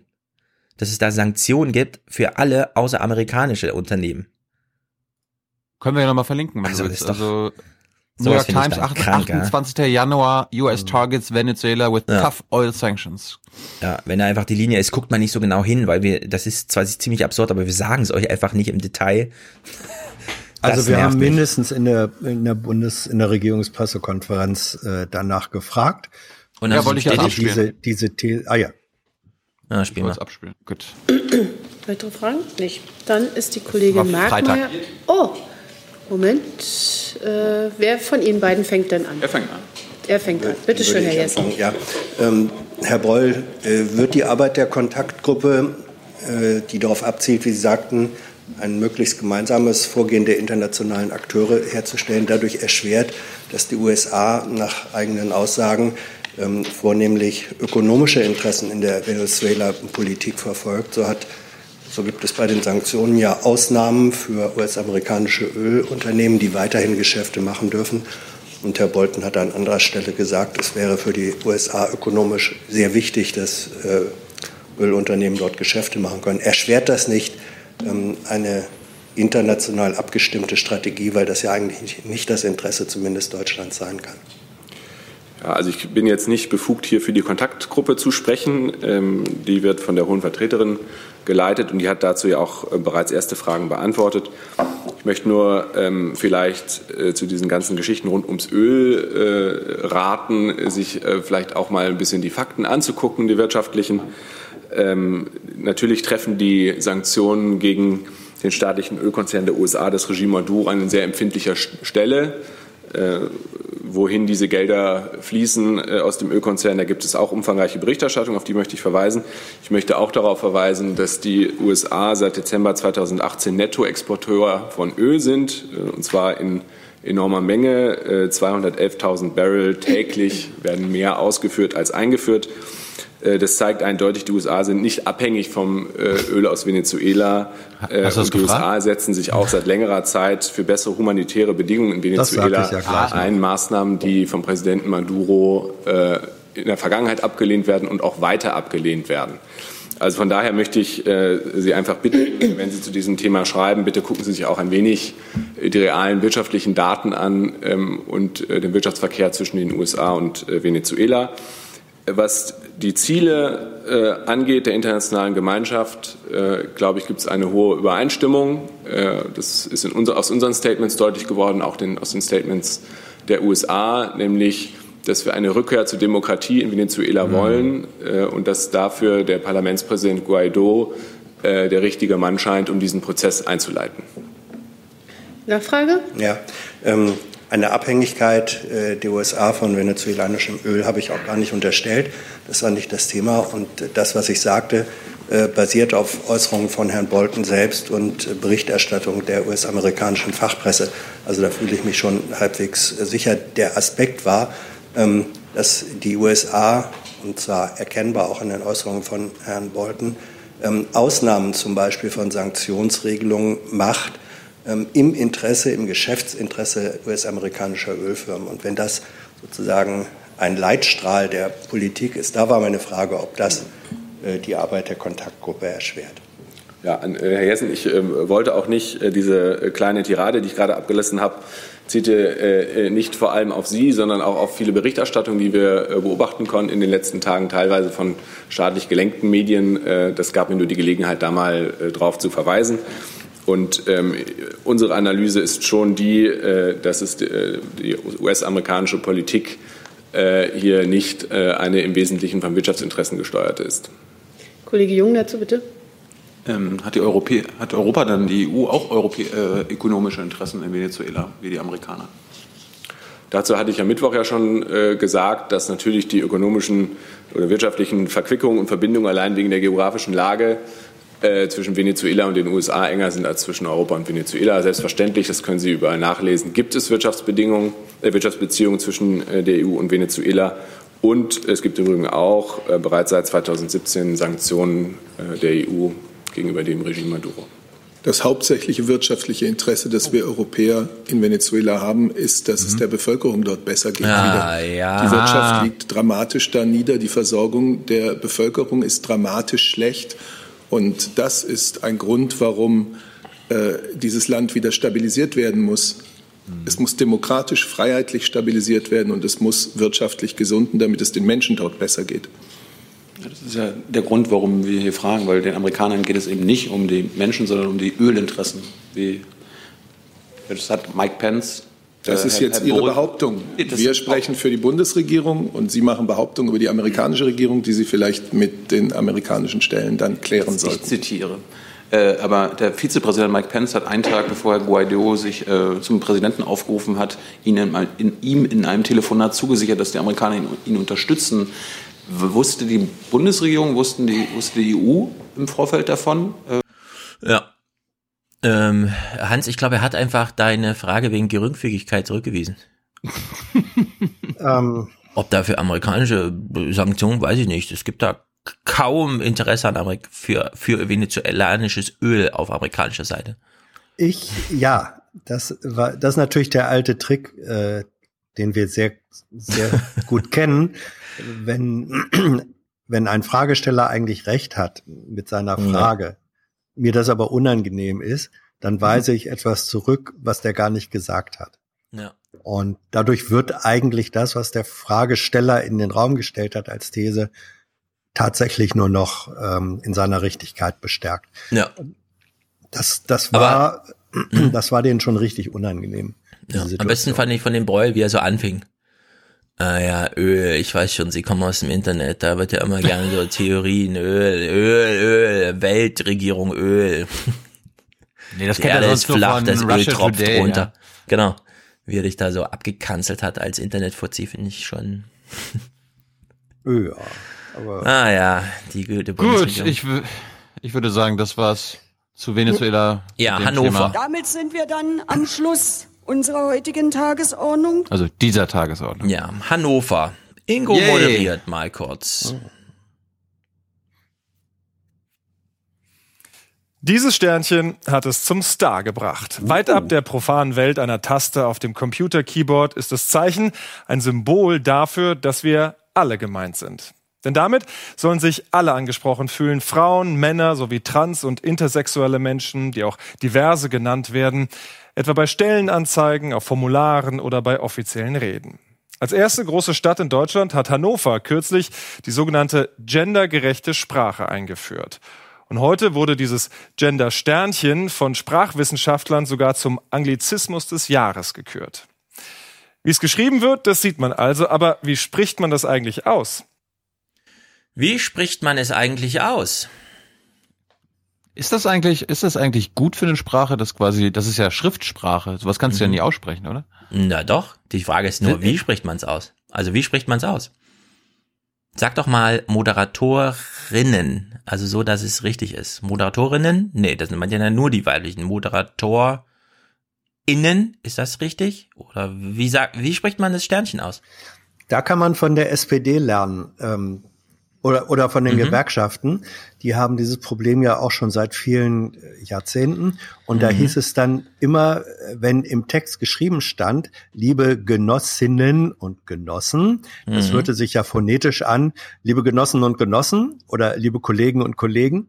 Ähm, das, ja, da muss das man heißt, in der, in der Aussprache verschleift sich das äh, und, und verdoppelt das Übel eigentlich. Ja, also, Ingo klärt uns jetzt auf, wie spricht man das Sternchen Aber eigentlich aus? He heißt, hm? darf ich raten? Das war, das Wort war Moderatorin, ja? Äh, nee. Moderatoren. Irgend, Moderator, nimm dir irgendeins, nimm dir irgendeins. Okay, Moderatorin innen. Also mit einer Pause. Mhm. Mit einer sehr kurzen, kaum bemerkbaren Pause zwischen Wortstamm und weiblicher Endung, wie etwa ZuschauerInnen. Zuschauer innen. Mag ich nicht. Ja, also man muss auch in so einem, man sagt, muss jetzt immer nicht liebe Genossinnen und Genossen und liebe, nicht liebe Genossen und Genossen, sondern man muss jetzt liebe Genossinnen innen. sagen. Ja. Liebe Aufwachen, Podcast-Hörer, innen. Ja, du musst ja. jetzt also bewusst Denkerpausen ja. einbauen und ich bin sehr ah, gespannt, wenn Andrea Nahles demnächst ihre Reden wieder schmeißt, ob sie dann auch kurz dieses Innenverzögerungsding einbaut. Ja, das ist sozusagen Stottern als Akt der Sprachgestaltung. Mhm. Ja, es ist wirklich Stottern im Grunde eigentlich. Also ja. ich mache also mich zurecht diese leichte lustig, Form von, von, von äh, Verzögerung. Ja, es ist ja. ein kompletter Schwachsinn. Ja, Aber was neu für mich war, wie er meinte, äh, es geht um diverse. Mhm. Ich dachte, das heißt nicht binär. Also ich komme mittlerweile wirklich durcheinander, weil das sind jetzt richtig. ähm, ja, aber, aber divers heißt eben, kann alles sein. Ja. Anything ja. goes. Nicht binär heißt alles außer männlich oder weiblich. Genau. Nämlich nicht binär. Das ist also wirklich durch, ist das eigentlich da inklusiv, ja, bei dem Innen?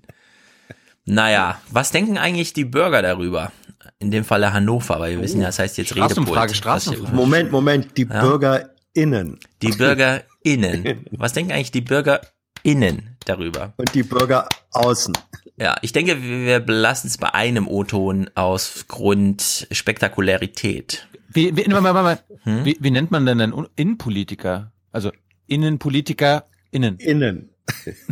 innen, Politiker innen. Innen. Ja, muss man sich jetzt, da muss man sich jetzt zügeln. Oder eben auch Außenpolitiker innen. Genau, ja. genau. Außenpolitiker Innenmensch. Oh, das wird eine neue Dings. Ja, das hatten wir doch. Außenminister innen grün. Das war das, das kommt alte, richtig, das genau. Kommt, genau. Das war das alte Joschka Fischer Wahlplakat. Genau. Außenminister ja, ja. innen grün. Daher kommt's. Das ist bei den Grünen geklaut. Gut, hören wir mal diesen O-Ton. Ja. Weil, gut, wir haben jetzt ein bisschen drüber gelacht, aber es geht auch schärfer. Was halten die Wähler, pardon, die Wählenden davon? Gar nichts halte von dem und Gender und was weiß ich was. Das ist alles übertrieben und, und äh, wir haben wirklich größere Probleme. Gender-ExpertInnen sehen das etwas anders. Ja, das finde ich super geil in diesem Bericht. Er regt sich auf und dann so ganz trocken, das sehen Gender-ExpertInnen natürlich ganz anders. Ich fand aber lustig, dass du sagst, was sagen denn die Wählenden dazu? Ja. ja.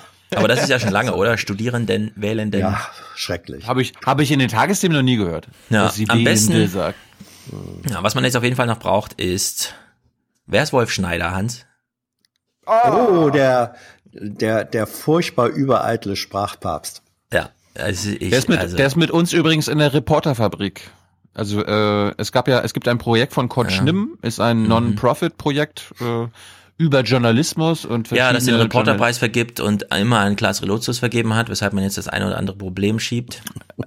Kurt Schnimm ist auch beim Reporterpreis dabei, hat aber jetzt mit dem einen und dem anderen nichts zu tun. Klar, der aber Reporterpreis von, von der Reporterfabrik vergeben, oder nicht? Hm. Also ich glaube nicht, dass Preis. es Nein, er ist dabei. Anders als der Hanni Nannen Preis, das ist hier Zeit und so. Deswegen konnte Hast du eben gesagt, der Hanni Nannen? Der Hanni Hanni Nannen Preis. Wie heißt er? Nannenpreis. Henry Nannen. Henry, Henry, Henry Nannenpreis. Wir waren, Hanni, Hanni und Nanni waren anders. Ich, ich, wollte nur kurz erzählen, wir haben mit Kort gedreht und wir haben mit Kort natürlich auch über äh, Relotius gesprochen. Er hat auch erzählt, Relotius hat die Sachen auch alle schon wieder zurückgebracht. Da mhm. waren sie sehr glücklich drüber. Natu natürlich unglücklich, dass man diesem Mann die Preise gegeben hat.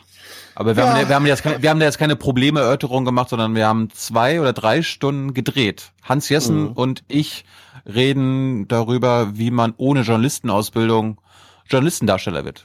Mhm. Okay, wir sind alle gespannt. Ab, ich glaube, ab 9. Februar ist das online. Ja, und Wolf Schneider spielt ja auch eine Rolle, oder was? Ja, der, der hat schon ein eigenes Segment, ja. Richtige Sprache, musst du dir angucken. Ja, also Wolf Schneider halte ich für, äh, wie soll man sagen, mir fällt kein gutes gut. Wort ein, ehrlich gesagt. Ah, ich dachte, ich, ich dachte gerade, du bist so ein Fan von ihm. Ein Fan? Uff, Mir fehlt gerade ein Wort, um meine Anti-Fanhaftigkeit auszudrücken. Ich finde es so nervig. Das ist so eine, sagen wir mal so, für sehr vieles, was Klaas Relotius gemacht hat und was sehr viele sehr richtig fanden, ist Wolf Schneider als Lehrer dieser Reporterschule verantwortlich. Und jetzt hören wir uns mal kurz Wolf Schneiders Kommentar noch zum Thema Innen an. Tatsächlich lassen uns Worte wie Ingenieur oder Spion eher an Männer denn an Frauen denken. Aber können Gender-Sternchen das wirklich ändern? Der Grundsatz, man müsse geschlechterfreundlich sprechen, damit die Geschlechter nicht beruflich benachteiligt werden, ist ja auch ein ziemlicher Unsinn. Wie heißt es im Grundgesetz? Der Bundeskanzler. Wie oft heißt es der Bundeskanzler? 15 Mal er. Hat das Angela Merkel den Weg ins Bundeskanzleramt irgendwie erschwert? Nein, viermal hat sie es geschafft. Ja, da kann Angela Merkel noch so oft auftreten und sagen, nehmt mich nicht als Alibi. Und was macht Wolf Schneider? Setzt sich hin und nimmt sie als Alibi dafür, dass das Grundgesetz schon ganz okay formuliert ist. Oh. Obwohl das die Frau da nicht vorkommen lässt. Also lieber ich habe jetzt, so, ich hab jetzt so gewartet, dass er sagt, ja, wir sagen ja auch nicht, wir sagen ja Väter des Grundgesetzes und nicht Väter und Mütter des Grundgesetzes. ja, genau, ja. sowas fehlt mir noch. Ja. Genau, Wolf Schneider innen.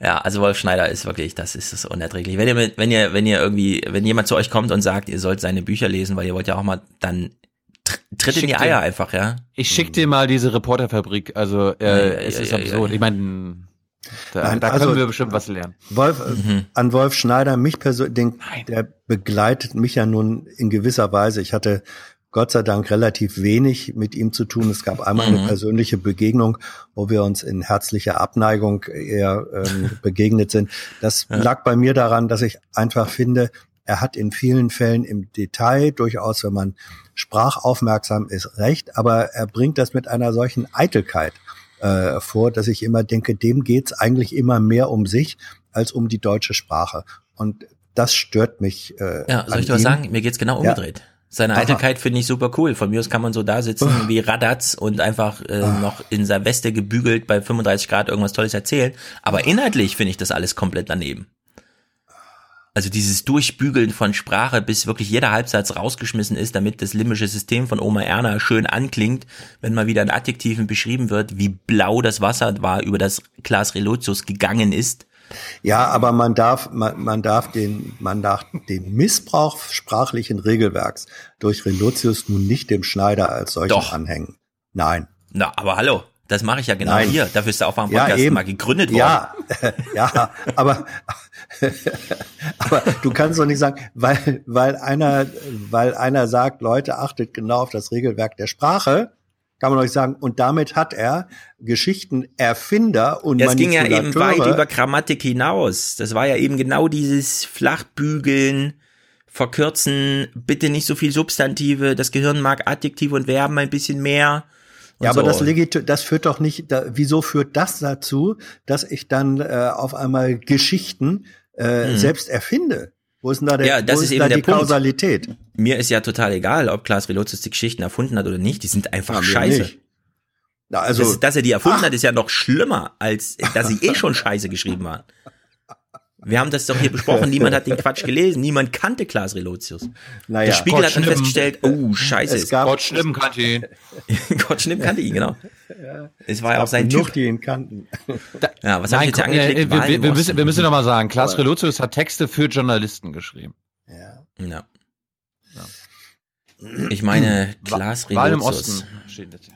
Hans, was findest du von dieser Theorie, die haben wir schon mal gespielt, von Steffen Klusmann, den du ja auch kennst, wahrscheinlich als der neue Spiegelchef, keine Ahnung, irgendwas Es ist nach allem, was wir bisher wissen, ein genialistischer Einzeltäter, der uns da betrogen hat. Deswegen müssen wir ein bisschen aufpassen, dass wir jetzt von dem nicht ableiten äh, auf den Rest der großen Redaktion und so tun, als würden hier nur so Leute arbeiten.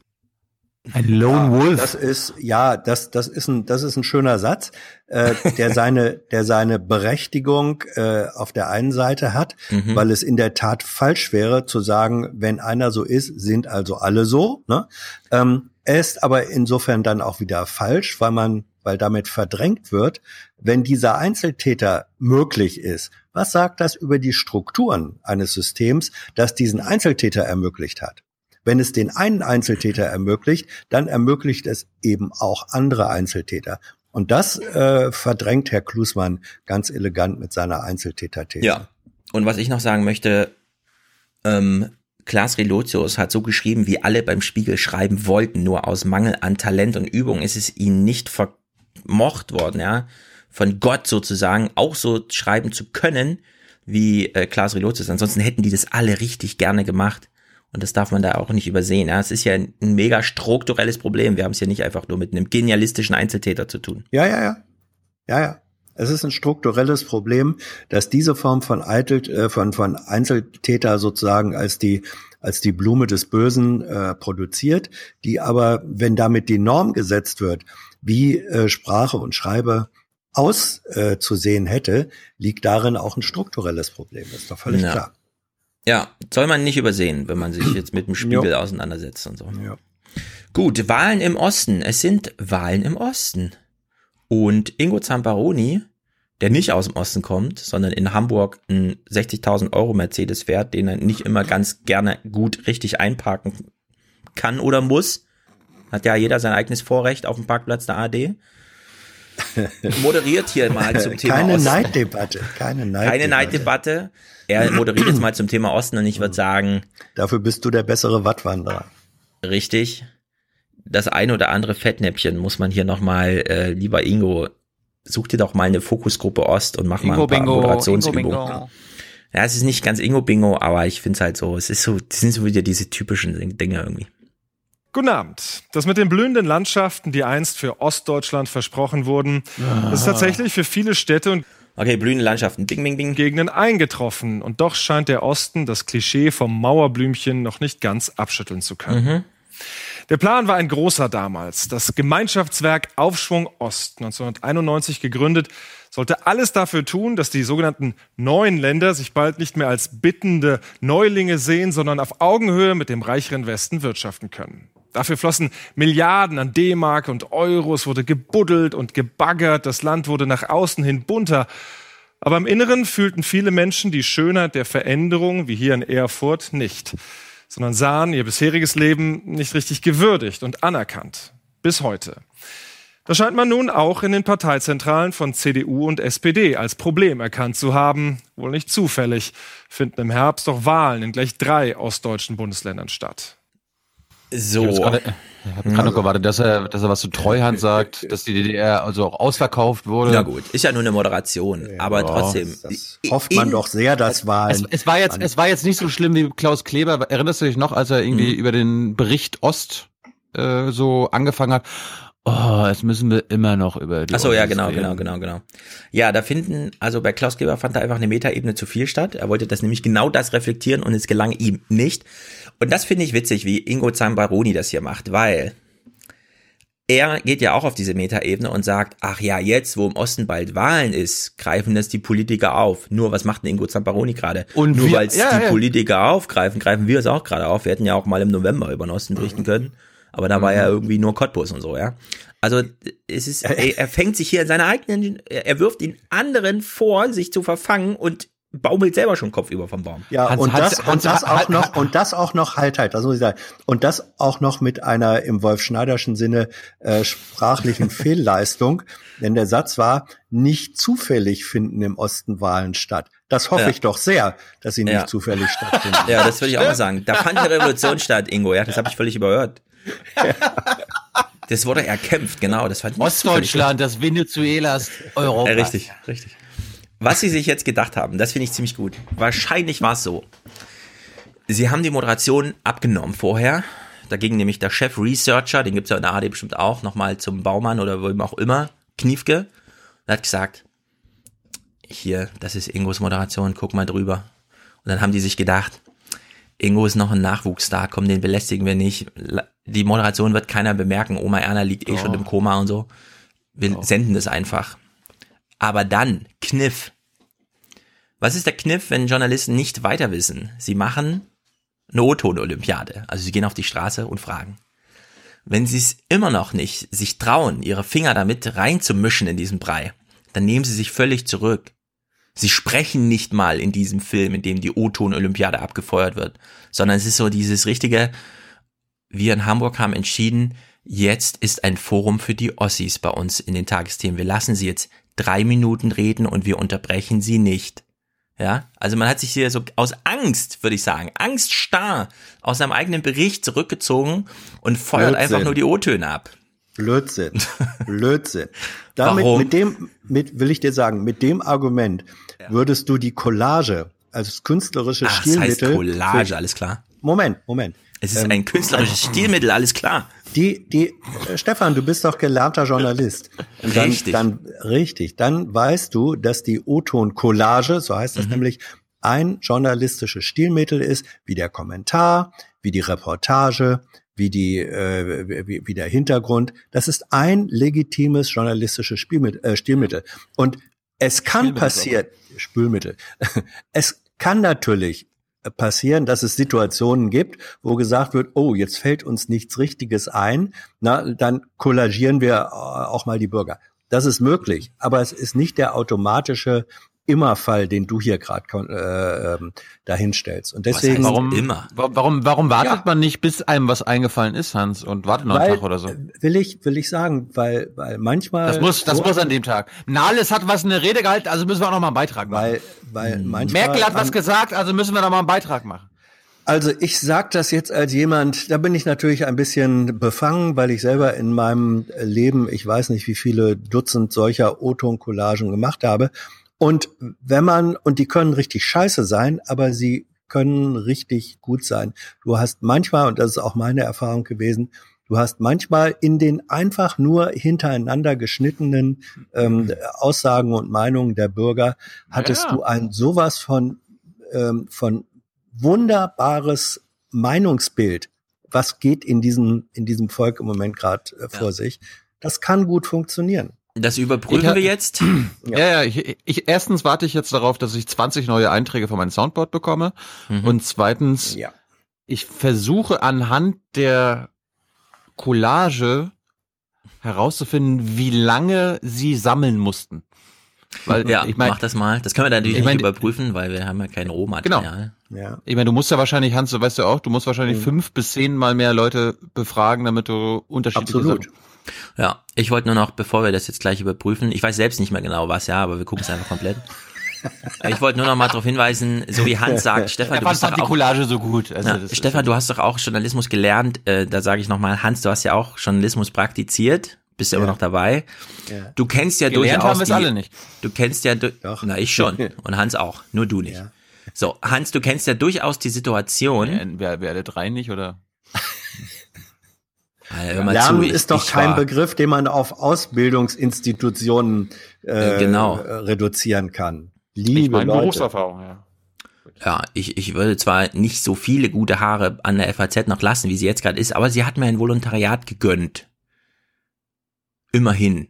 Und Hans hat auch ordentlich gelernt, wie man eine Frage stellt. Aber, das wollte ich noch vorher sagen. Ich habe auch fünf Jahre beim Nordkorea. Hans kennt aus der politjournalistischen Praxis durchaus die Situation, in der man einen Stuhl, der für einen bereitgestellt wird, um eine Frage zu stellen, auch mal verlässt, weil man weiß, bei dem Redner gibt's nichts zu holen und nichts zu retten, der redet jetzt einfach mal drei Minuten. Und ich finde, diese Collage, auch wenn sie als Stilmittel in den Schubladen liegt, ist so ein bisschen so dieses, ja, wir lassen sie mal reden, wir trauen uns da nicht so richtig ran ans Material. Ich fahr mal ab. Oh, wir müssen jetzt immer vorlesen, was da steht. Braucht der Osten ein eigenes Konzept? Das ist eine super Frage für eine Straßenumfrage, ja? Braucht der Osten ein eigenes Konzept? Braucht Bayern Menschen eine Zukunft? Ja? Und man weiß nicht genau, warte mal, der Osten ein eigenes Konzept hm, brauchen? Keine Ahnung. Mal gucken, wie die Ossis auf diese schwierige Frage antworten. Ja, das halte ich unbedingt für notwendig, weil auch 30 Jahre nach der Wiedervereinigung der Unterschied zwischen Ost und West noch erheblich hoch ist. Wenn man abends am Tisch sitzt und sich darüber unterhält, dann schon auch ein paar Beispiele ein, dass Errungenschaften, Errungenschaften der alten DDR im Grunde genommen gar keine Rolle gespielt haben bei der, bei der Wiedervereinigung. Und naja, nach 30 Jahren da jetzt anzufangen, das ist irgendwie ein bisschen absurd. Bisschen spät, ja. Müsste man, dran gearbeitet wird ja schon lange, lange, lange. Davon gesprochen auch. Und davon man müsste und sollte und will auch. Aber konkret passiert ist noch nicht allzu viel. Welche Themen drängen? Fragezeichen. Löhne ist ein großes Stichwort. Das finde ich auf jeden Fall wichtig, da anzugleichen, weil es auch, also was Ausgaben betrifft, ne, Lebensstandard, sind keine großen Unterschiede mehr zwischen Ost und West. Eine Zeit lang waren es ja noch die Mieten, aber das ist ja inzwischen auch anders. Also insofern müssten Löhne dringend angeglichen werden. Wenn ich jetzt mal ähm, zum Beispiel den Verdienst sehe, das müsste angeglichen werden und die Renten natürlich auch. Die Leute, bei uns ist es hier teilweise teurer als im Westen drüben. Wenn man mal so einen Abstecher in irgendwelche Städte macht, kann man das feststellen verdienen aber weniger, eigentlich für gleiche Leistung. Das ist traurig. Ja, auf der einen Seite ähm, das Thema Rente ist natürlich äh, allgegenwärtig. Gerade in Ostdeutschland äh, wird es äh, darauf, hina darauf hinauslaufen, dass vor allem meine Generation später, denke ich, auch äh, sehr schlecht dastehen wird. Ähm, einfach aus dem Grund, weil die Struktur hier schwach ist, was Arbeitsplätze angeht. Ich glaube, das ist das Dringendste tatsächlich. Wir haben eine gewisse Unsicherheit überall. Man traut sich ja kaum nach Lehnen für Straße. Mit hier in Togo mag es noch gehen, aber in Großstädten ist es nicht mehr so. Warum noch eine Sonderrolle? Fragezeichen. Es nervt. Würde ich sagen. Was? Äh, warte mal, Was hast du gesagt? Es nervt? Es nervt, es würde nervt. sie sagen. Es nervt. Es nervt. Ich hab's nicht wahrscheinlich. Kannst du es mal abspielen? Äh, es nervt. Ja, also sie will einfach eine Sonderrolle, weil es nervt. Keine Ahnung so. Also wir hören ja. noch mal rein. Wir hören noch mal rein. Unsicherheit überall. Man traut sich ja kaum nach Lehnen für Straße. Ich bin hier man traut sich kaum noch lebend auf die Straße. Warum eigentlich? Ah, keine Ahnung. Kennst du doch, hast du nicht im Fernsehen gesehen? Ja, Wölfe, genau. Der Sachsen, äh, Torgau ist in Sachsen natürlich die Wölfe, ja. Ja. Noch gehen, aber in Großstädten ist es nicht mehr so.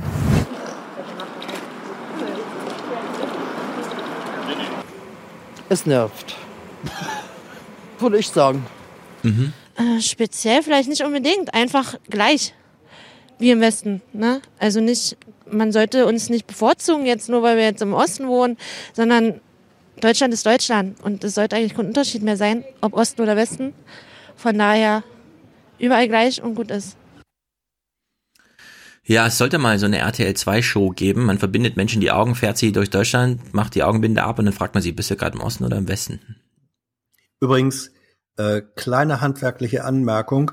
Die mhm. Frage, die eingeblendet wurde, Stefan, du hast sie vorgelesen, mhm. warum noch eine Sonderrolle für den Osten? Von den Antworten her gehend möchte ich sagen, das ist nicht die Frage, die den Leuten gestellt wurde, oh. sondern da wurde gefragt, braucht der Osten eigentlich noch eine Sonderrolle? Ja. Mhm. Auf diese Frage macht nämlich dann die erste Antwort, das nervt, durchaus wieder Sinn. Mhm. Ja. ja. Das ist, also das ist handwerklich unsauber, wenn die, wenn die schriftliche Formulierung einer Frage ähm, in, so in so einer Collage gar nicht der Frage entspricht oder gravierend davon abweicht, die den mhm. Leuten tatsächlich gestellt wurde. Das ist, äh, das ist das journalistisch nicht korrekt. Das beobachten wir öfter. Also ja. in, in den letzten Jahren, dass quasi zum Beispiel irgendwie ein O-Ton anmoderiert wird. Also mhm. der und der sagt das jetzt und dann mhm. wird was gesagt, was aber gar nicht das äh, wieder gibt, was vorher mhm. angekündigt wurde. Ja. Ja, ich halte das auch für ein Problem. Äh, ich würde, ich würde sagen, die O-Ton-Collage einfach streichen. Also nicht unreflektiert ah. sozusagen, sondern einfach. Nö, das muss man nicht. Ich, ich finde erstens, man, man sollte nicht einblenden, was die Frage ist, sondern das sollte dann irgendwie genannt werden. Ja. Weil ich, ich schätze mal die einmal Hälfte der. Ruhig, einmal darf sie ruhig. Die Hälfte. Ja, aber die Hälfte der Zuschauer innen macht ja nebenbei noch irgendwie in der ja. Küche was oder Oma Erna äh, mit ihrem iPhone spielt sie noch rum ja. und hört nicht immer genau zu und auf einmal kommen irgendwelche Antworten und du weißt gar nicht mehr auf welche Frage. Ja. Also das, mhm. das ist das ist das, was ich meinte. Also das war bei uns je, jeweils so, dass ähm, auch äh, um zu dokumentieren, was ja tatsächlich gefragt wurde, äh, mhm. zu Beginn eines solchen Blogs einmal die äh, Originalfrage des Reporters zu hören war. Ja. Dann weiß man, ja. aha, darauf antworten die. Ja, die eigentliche Frage ist doch jetzt, wir haben jetzt zweieinhalb Minuten Ossis zugehört. Haben wir was gelernt? Ist das irgendwie, hat ja. uns das jetzt überrascht, hat uns das weitergebracht? Ja, ja, dich natürlich nicht, weil du ja sowieso immer alles schon vorher weißt. Mhm. Aber ähm, ich bin ja Ossi, ich kann ja mit mir selbst Gespräche Ja, naja, ehemaliger Ossi. Ähm, du bist ja assimilierter Frankfurter. äh, äh, es gibt den schönen, im, im angloamerikanischen äh, Journalismus gibt es den schönen Satz, For people, nothing's more interesting than other people.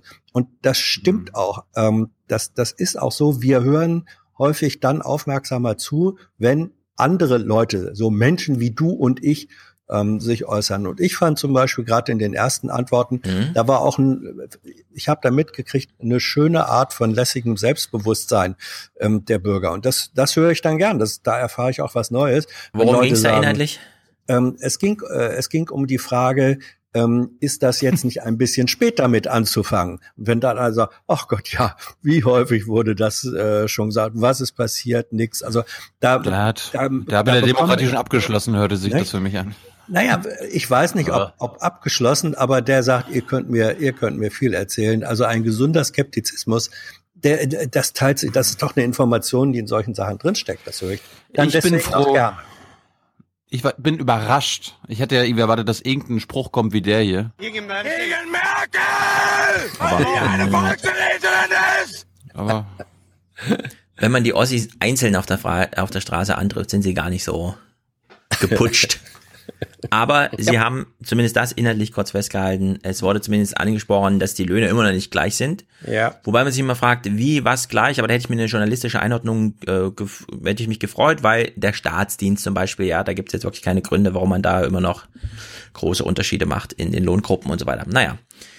Die zweitschlechteste Möglichkeit, äh, mit einem Gegenstand, an dem man sich nicht so richtig rantraut, zu thematisieren, ist nach der O-Ton-Olympiade das Expertengespräch.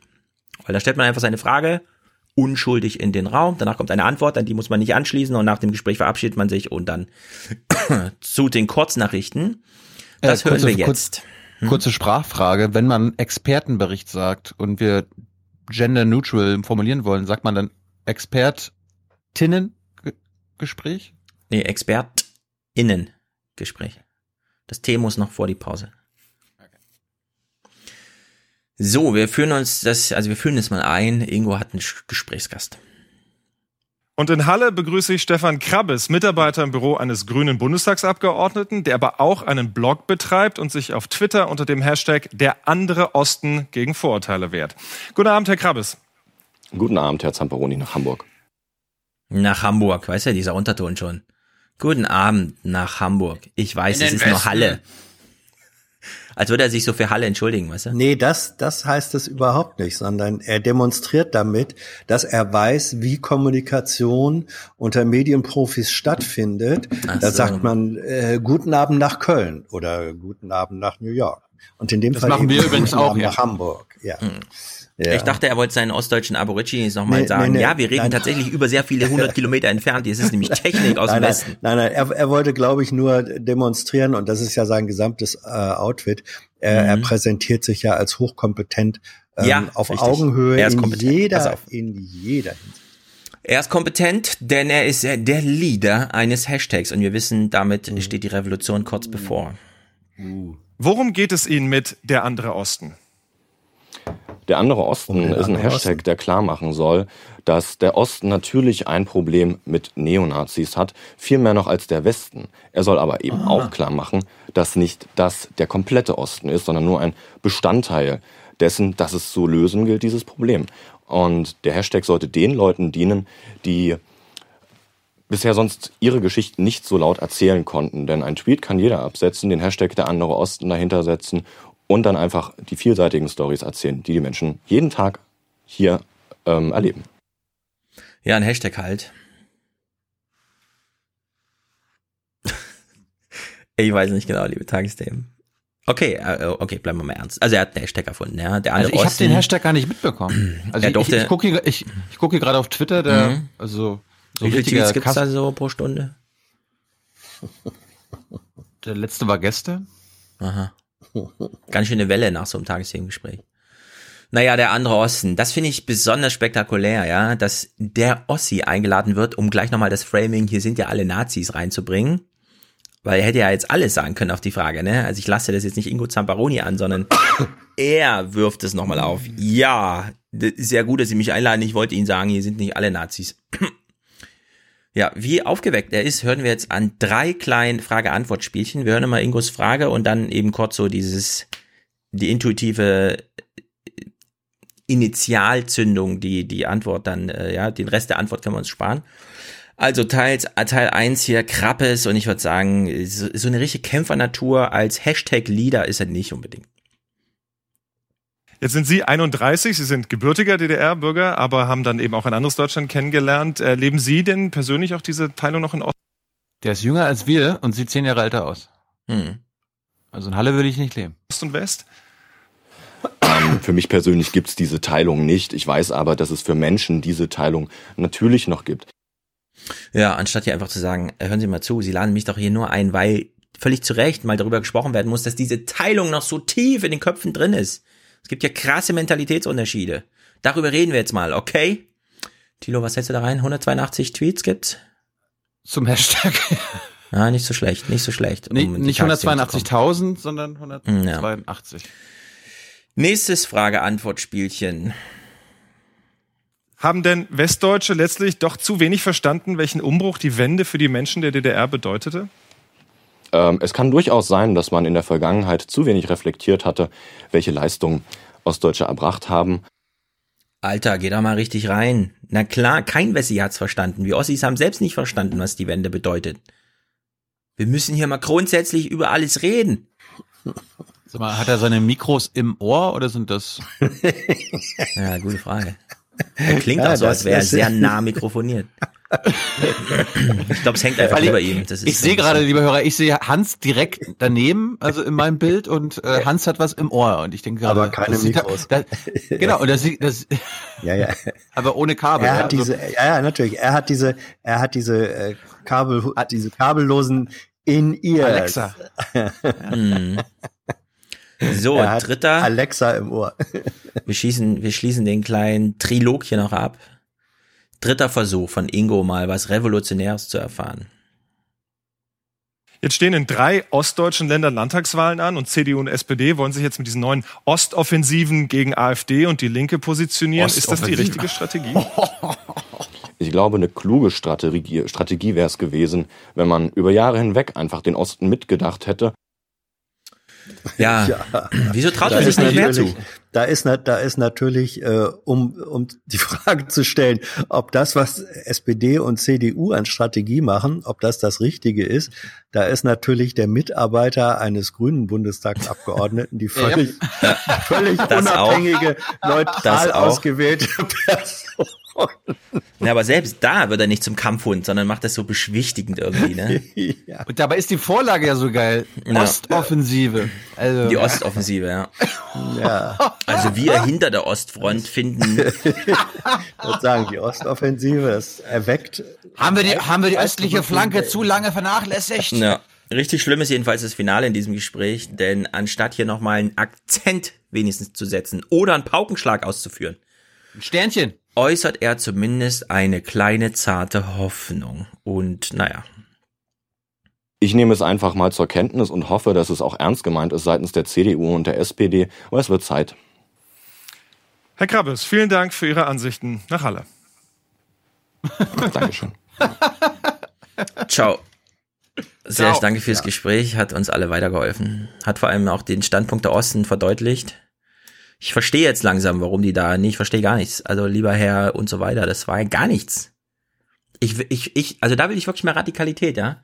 Wenn man in den Tagesthemen ist, nicht so ehrfürchtig, oh, uh, geil, jetzt muss ich hier ganz sozialkonform und irgendwie Ingo nicht ärgern, sondern einfach mal Attacke fahren und so.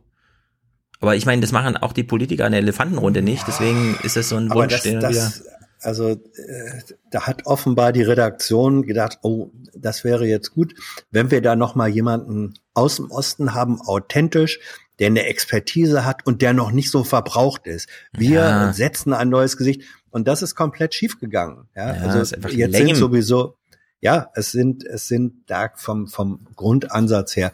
Man erwartet doch nicht vom, vom Mitarbeiter eines Bundestagsabgeordneten irgendwelche revolutionären ähm, Hm. Vorschläge oder auch nur Äußerungen, sondern das sind Aber- Menschen, das sind alles kluge, kluge Menschen, die sich, deren Job äh, darin besteht, dass alles im abgesicherten Modus gehalten wird. Das wird doch Ja. kein Revolutionär. Aber ich gut. hat mal wieder gut funktioniert in der AD. Aber ich finde es gut, dass das überhaupt erwähnt wird, dass er Mitarbeiter von den Grünen ist. Wir hören ja, wenn, keine Ahnung, der CSU, äh, der BR-Chefredakteur irgendwo kommentiert. Das stimmt. Wird uns ja auch nicht gesagt, dass er CSU-Mitglied ist. Sprecher, ja. So. Hast du noch was zum Osten? Ich habe noch Ja, hier. Eine kleine Gut. Kurzmeldung, gar nicht so uninteressant. Im vergangenen Jahr sind mehr Menschen aus Westdeutschland in den Osten gezogen als umgekehrt zum ersten Mal seit der Wiedervereinigung. Die fünf ostdeutschen Länder ohne Berlin verzeichneten unterm Strich einen Wanderungsgewinn von rund 4000 Menschen. Zählt man die Hauptstadt dazu, ergibt sich ein Plus von 13.000. In den 26 Jahren davor hatte der Osten rund 1,2 Millionen Einwohner verloren, weil sie in den Westen zogen. Ja, übrigens, Oh, diese 1,2 Millionen Minus, ne, sind ungefähr 7 oder 8 Prozent der äh, ostdeutschen Bevölkerung. Wir sehen, zu welcher Mentalität das so führt. Dem Westen steht das jetzt auch an, ne? Also Westdeutschland, die nächsten 20 Jahre wird es genauso ein Exodus nur halt in den Tod geben und Bevölkerungsrückgang wie äh, im Osten die letzten 20 Jahre. Ja, das sind diese Wanderungsgewinnler. Das, das, das kennen wir im, im Übrigen auch äh, aus Mallorca ähm, und Spanien. Also es gab ja in den 80er, 90er Jahren relativ viele Menschen, die als Rentner äh, der Sonne Mhm. und der Wärme wegen gesagt und auch der Preise wegen gesagt haben, ah, jetzt verbringen wir unseren Lebensabend da. Äh, Die letzten Runden, die allerletzten Runden des Lebensabends kommen sie dann aber doch gerne wieder zurück. Also die, die spannende Frage wäre, wie bei dem jetzigen Wanderungsgewinnlern, die aus dem Westen in den Osten gehen, wie viele Rückkehrer sind eigentlich dabei? Viele. Das meine ich auch. Hauptsächlich, ja. Ja. Nur Studenten gehen noch mal nach Leipzig oder Ja. so. Aber das ist auch, Ja, ja. diese Studentenzahl, das, das ist rückläufig, ne? Mhm. Also Ja. äh, der Osten war selten so attraktiv für westdeutsche Studierende wie jetzt. Das sind sehr Ist viele, übrigens die einfach zurückgehen. Ein Grund ist die Wohnungsnot in den äh, östlichen Ja, zum Unistädten. Beispiel. Ja. Gut, ein paar Kohlenews. Äh, bei Brandenburg aktuell haben die sich mal mit den Kohlekumpeln befasst, die sich mit Kretschmer und Woltke, also den beiden Ministerpräsidenten aus Sachsen und Brandenburg getroffen haben, weil die mal was zum Kohleausstieg gesagt haben. Aber wir hören jetzt nur die Kohlekumpel. Wohin geht die Reise für die Kohlekumpel? Rund 2500 Energiearbeiter aus dem Lausitzer und Mitteldeutschen Revier strömen am Morgen in die Cottbusser Messehallen, um darauf Antworten zu bekommen. Die Stimmung? Da ich Anfang 30 bin, ziemlich verunsichernd, muss ich ganz ehrlich so sagen. Also ich äh, möchte sicherlich hier auch mal Zukunft haben, Familie, Haus und äh, momentan ist das schwer zu planen. Zum gleichen Zeitpunkt, wo hier die Kraftwerke abgeschalten werden, werden weltweit 1400 neue Kraftwerke gebaut und geplant. Das müsste uns mal irgendjemand versuchen zu erklären. Oder ob Deutschland allein das Klima retten will. Aufbruch statt Untergang. Das ist hier heute die Botschaft von Politik und Bergbaugewerkschaft. Es gibt eine richtige Chance auf gute neue Arbeit. Ob die kommen wird, hängt auch daran, dass sie nicht pessimistisch sind, sondern anpacken und nach vorne blicken. Zwei Stunden lang tun sie das hinter verschlossenen Türen. Fazit von zwei Kohlearbeitern. Es ist äh, schön zu wissen, dass die Landesregierungen von Sachsen und Brandenburg hinter uns stehen. Das ist wichtig. Dass jetzt einfach die Zeit vorbei ist, äh, immer zu sagen, wie es nicht geht, sondern es muss jetzt gesagt werden, wie es geht. Dass wir gleichwertige Arbeitsplätze brauchen, das ist bekannt. Wir brauchen sie hier in unserer Region und ähm, so, dass niemand von jungen Menschen ähm, gezwungen ist, ähm, nach der Braunkohle seinen Lebensmittelpunkt, seine Heimat zu verlassen und irgendwo anders wieder neu anfangen zu müssen. Mhm. Ja. Ich habe auch noch ein bisschen was zur Kohle, jetzt wo du es aufwirfst. Schieb hinterher. Denn es stellt sich doch hier die eine oder andere Frage. Ich meine, Aufbruch oder Untergang, ja, ist natürlich äh, noch allgemeiner geht's ja gar nicht. Aber jetzt gehen wir mal kurz ins Detail. Ingo moderiert kurz. Er führt uns mal ein. War das nun mutig und ambitioniert mit dem am Wochenende beschlossenen Braunkohleausstieg bis spätestens 2038? Oder kommt der für unsere Klimabilanz doch viel zu spät? Und was machen diejenigen, die bislang mit dem Abbau ihr Geld für sich und ihre Familien verdient haben? Ja, sind wir eigentlich zu früh dran mit Kohleausstieg 2038 oder ist das viel zu spät? Hm. Für, also, die Frage, das ist doch gar keine Frage. Ingo, du bist Journalist. Du kannst einfach Ober einer sofort sagen, es ist zu spät. Ja, also gerade wenn das Klima an du aufwirft, dann ist es zu spät. So, dann kann man ja einfach mal festhalten, muss man ja nicht so, so eine Frageform draus machen. Ich meine, das, das habe ich letzte Woche auch äh, nicht gesagt. Ich habe es auch mal ein bisschen schwierig gefunden. Also es wird der Kompromiss, der also der, der die Ergebnisse der Kommission äh, ähm, vorgestellt und dann wird sofort als nächstes was kostet uns das? Und dann als nächstes, mhm. was passiert mit der Arbeit?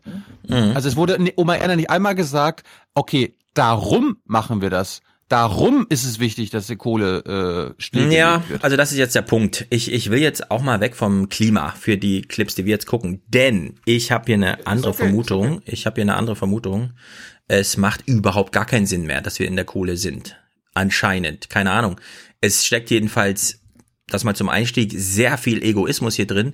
Wir hören mal diesen Kohlekumpel zu und da muss man sich echt fragen, Leute, habt ihr ja noch alle Tassen im Schrank? Wir sind zwar zwischen 49 und 50 Jahre im Durchschnitt. Nichtsdestotrotz brauchen wir auch in Zukunft zeitnah junge Menschen, damit wir bis zum letzten Tag auch gesichert Nein. Strom liefern können. Ja, damit mein Unternehmen nicht mir unterm Arsch abgerissen wird, bevor ich in Rente gehe. In 15 Jahren brauchen wir auf jeden Fall Nachwuchs, damit der politische Druck da ist. Denn wenn nicht, wie wir eben schon gehört haben, die Jungen um ihre Zukunft fürchten, dann denken vielleicht die Politiker, sie könnten jetzt hier einfach aussteigen. Und das geht nicht. Ich habe erst in 15 Jahren Rente.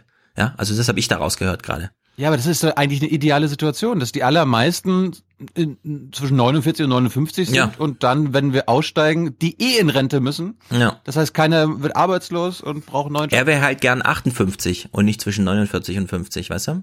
Ah, sorry. Weil dann hat er, dann muss er nicht überlegen, wie er sieben Jahre lang noch was anderes macht. Was ich individuell verstehe, mhm. aber hier kann man nicht äh, sozusagen die Jungen nochmal ins Boot holen, um seinen eigenen Arsch zu retten. Das finde ich, das hat mit diesem Kohlekumpel, hier sind wir alle Friede, Freie, Eierkuchen, retten uns das Leben und so weiter, wie unter Tage, das in diesem Loch scheint so eine andere Solidarität zu geben. Naja.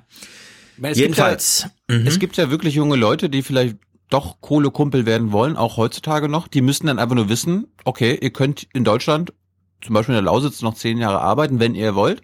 Und danach entweder schult ihr um oder ihr geht nach Polen. Ja, also dem würde ich ja, jetzt mal widersprechen. Da ist mir Tilo nicht radikal genug. Niemand sollte sich jetzt noch für den Beruf Kohle, irgendwas mit Kohle Bin ich vollkommen bei dir. Ich will, ich will nur nicht vorschreiben, dass man das nicht macht. Dann, man, man sollte einfach nur reflektiert wissen, okay, in zehn Jahren gibt's den Job in Deutschland nicht mehr. Da muss man halt auch ein bisschen Polnisch lernen oder Chinesisch. Ja. Also ich da, würde das vorschreiben. Werke gebaut wird. Ich würde es einfach verbieten jetzt. Geht nicht mehr in den Kohleberuf. Das ist einfach, dann geht lieber montags oder freitags demonstrieren, trotz, trotz Schule, ja, aber sucht euch nicht als Berufsding noch mal irgendwie irgendwas mit Kohle aus.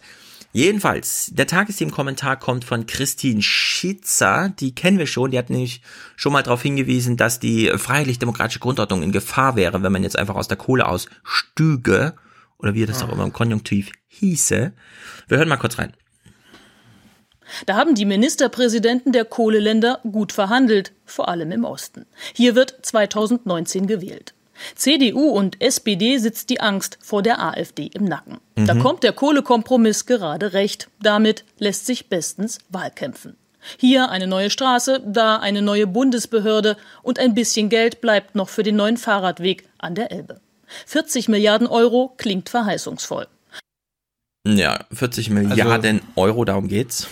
Die Ossis haben also so gut verhandelt, dass der Umbruch erst im Westen wieder stattfindet und dann so 10, 20 Jahre später darf im Osten auch mal angefangen werden und dann der Osten ja. wieder sagen kann, oh, die Wessis haben schon wieder, durften schon wieder als erstes. Genau, das zum einen und dann natürlich ähm, ja, die AfD als Schwungmasse, weil die Regierung da Angst haben.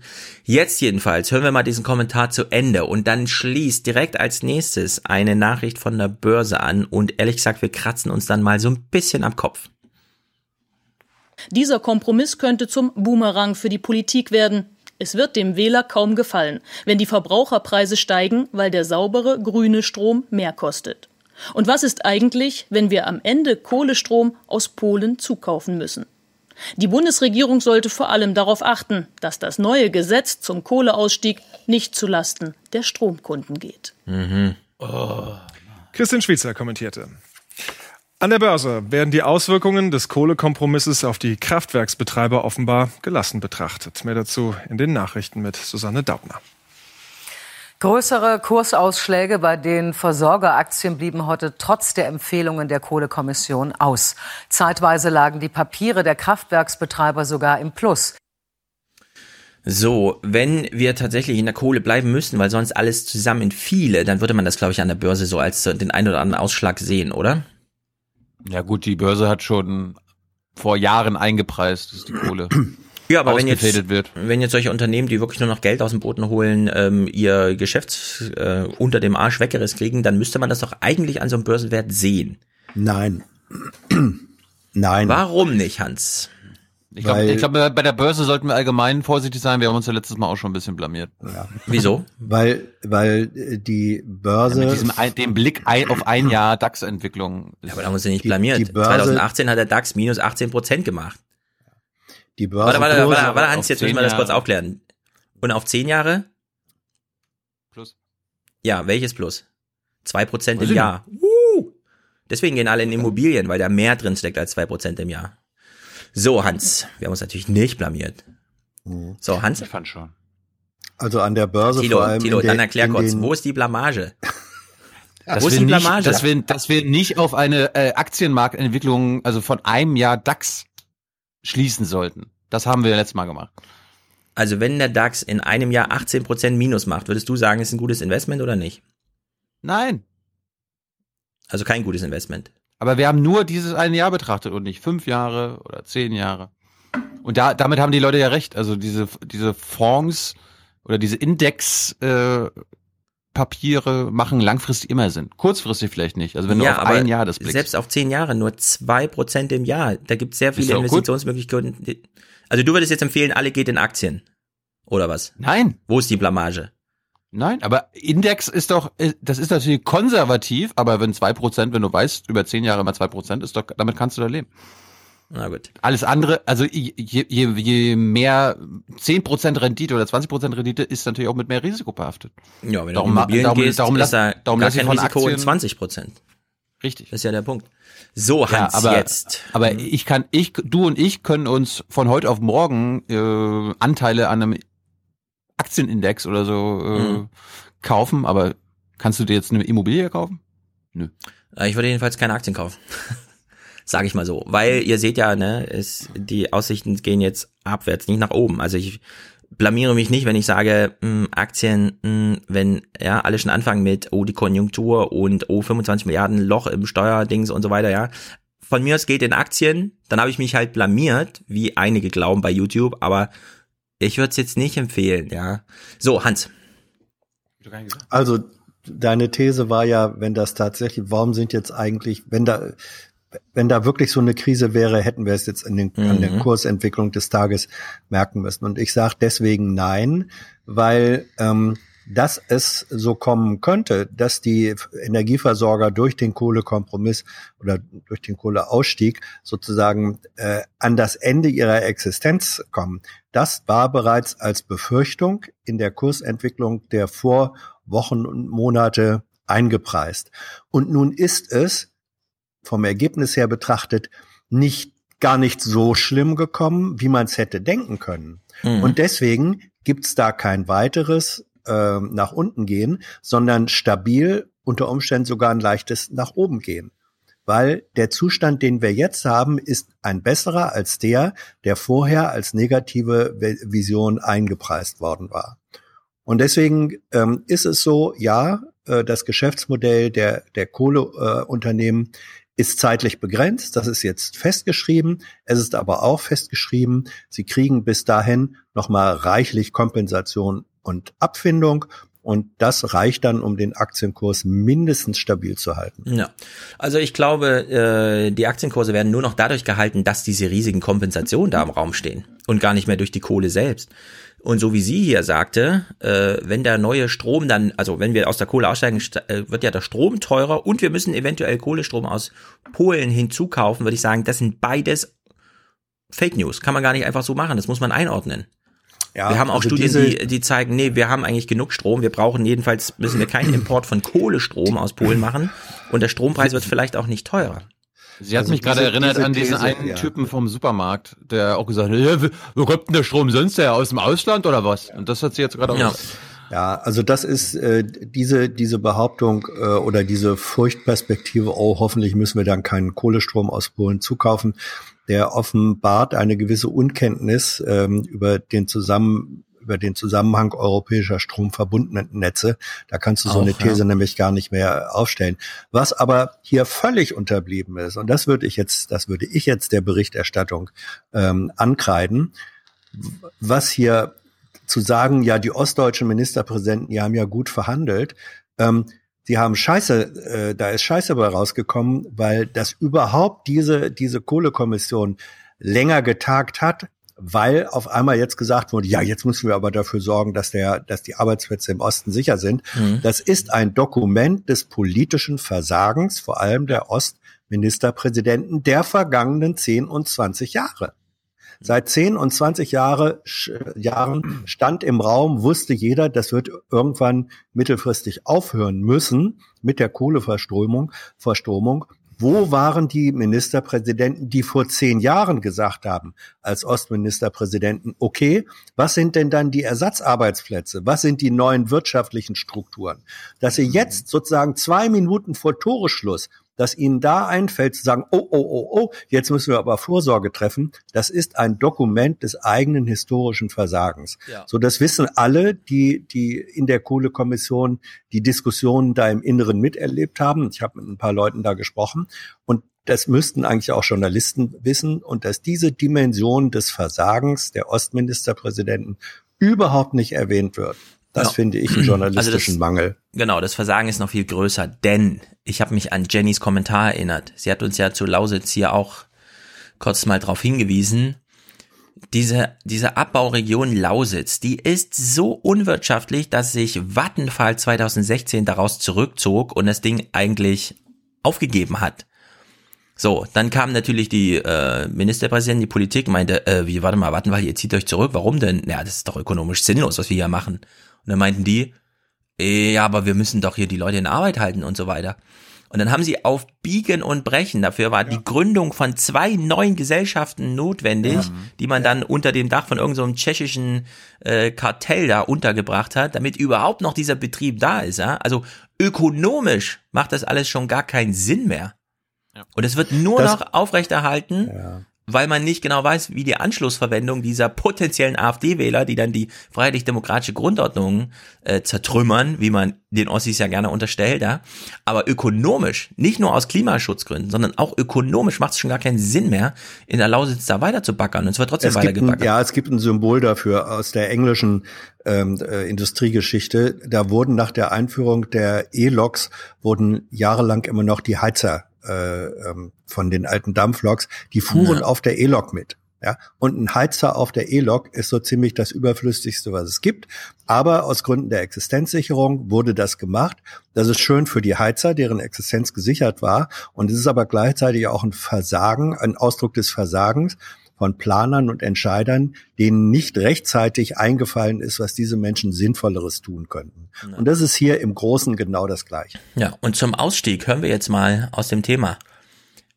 Was hält eigentlich den Aktienkurs, ja, auch von RWE, was hält das eigentlich noch oben? Nach dem Ergebnis und dem klaren Fahrplan der Kohlekommission könnte RWE dennoch zu den Gewinnern zählen. Das Unternehmen könne auf erkleckliche Kompensationszahlungen hoffen, so Analysten. Daher empfehlen einige Banken, die RWE-Aktie heute zu kaufen. Ja, also kauft, in, kauft Aktien von RWE, weil der Staat hat Kompensationen zugebilligt in Milliardenhöhe. Da ist ja. jetzt ordentlich Dividende abzugreifen. RWE, RWE oh. ist das einzige deutsche Unternehmen in den Top 100 weltweit äh, Top 100 Konzerne, die für 70 Prozent der CO2-Emissionen der letzten 20 Jahre verantwortlich sind, laut IPCC. Ja, also wir könnten bekommen, sofort aussteigen. Die bekommen jetzt echt noch Geld, Alter. Unfassbar. Ja, ja, also ich habe gerade mal geguckt, du, du, hast, du hast völlig recht mit diesen beiden ähm, Kohleunternehmen, die sich dann von Vattenfall getrennt hatten. Im Geschäftsjahr 2017 hat die Lausitz Energie Bergbau AG und Lausitz Energie Kraftwerke zusammen 112 Millionen Euro Verlust gemacht letztes Jahr. Ja, das ist einfach ein nee, krankes System, ja. Wir machen das nur noch, weil wir nicht genau wissen, wie die Leute, die da jeden Morgen zur Arbeit fahren, ja, was mit denen dann wäre, wenn die eben auch arbeitslos sind. Oh, Mann, Alter. Ja, da wird Zeit, da wird Zeit gekauft. Da wird Zeit gekauft. Ja, aber es wird eben auch der Planet verpestet, ne? Also ja, wirklich, das natürlich, ist natürlich ist der Preis dafür. Das ist der ja. Preis dafür. Ja.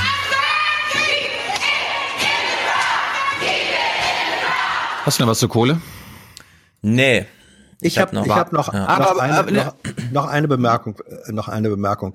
Ähm, mhm. Das, was, weil du es vorhin erwähnt hattest, Thilo, dass dann äh, in ein paar Jahren gesagt wird, ach guck mal, ähm, und, und jetzt wird der Westen wieder bevorzugt und die kriegen als erstes das Geld drin. Nein, ja, das war, der, das war, das war eine Reaktion auf Platzek, okay. weil Platzek gemeint hat, das war, oh, ist er wieder, das ist historisch fair, ja, ja dass der Westen mal wieder anfängt. Ist es auch, mhm. weil in den, weil in den vergangenen Jahren und Jahrzehnten äh, ist häufig genug der Osten sozusagen in die Vorleistung der Lasten gegangen. Naja, aber Hans, das Argument ist ja, und das hatten wir auch schon diskutiert, wenn jetzt das Ruhrgebiet einen richtigen Strukturwandel macht, während mhm. in Osten weiter Potemkinsche äh, Arbeiterdörfer für die Braunkohle aufrechterhalten werden, ja. dann gibt's irgendwann diesen Punkt, an dem die Ossis feststellen, ach so, uns hat man ja. den Strukturwandel vermeid, äh, ja, verweigert sozusagen ja. und den, den Westen zugestanden und jetzt äh, knipst man uns das Licht aus, weil beispielsweise tatsächlich eine soziale Austrocknung durch keinen Nachwuchs stattfindet und dann ja. müssen die letzten mit 51 da auch früh verrentet werden, weil es keine Anschlussverwendung gibt, dann ist das wieder so ein Ding, wo die Ossis dann denken, ah ja, hat man uns ja. wieder verarscht, 15 Jahre. Genau, lang, und deswegen, und deswegen ist im Moment gerade noch, gerade noch jetzt im Moment dadurch, dass gesagt wird, es muss, äh, der Ausstieg muss dann, der, der endgültige Ausstieg muss im Westen anfangen. Damit wurde ein bisschen Zeit erkauft, dass man bitte nutzen kann, um im Osten neue Strukturen äh, aufzubauen, so, solange das alte Gerüst noch hält. Wenn das mhm. auch wieder vergeigt wird, mhm. wie es vor 10 und 20 Jahren schon vergeigt wurde, dann tritt genau das ein. Also es ist jetzt so eine Last-Chance-Situation. Ja. Und genug Geld ist ja da, ne? Ja. Ja.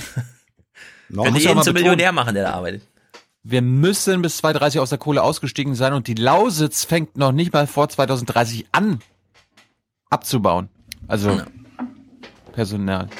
Ja, und ich vor allem der Solarstrom, der wird automatisch immer billiger über die Zeit jetzt. Ne? Ja, der ist eh schon sehr viel billiger als Kohle und der ganze Kram.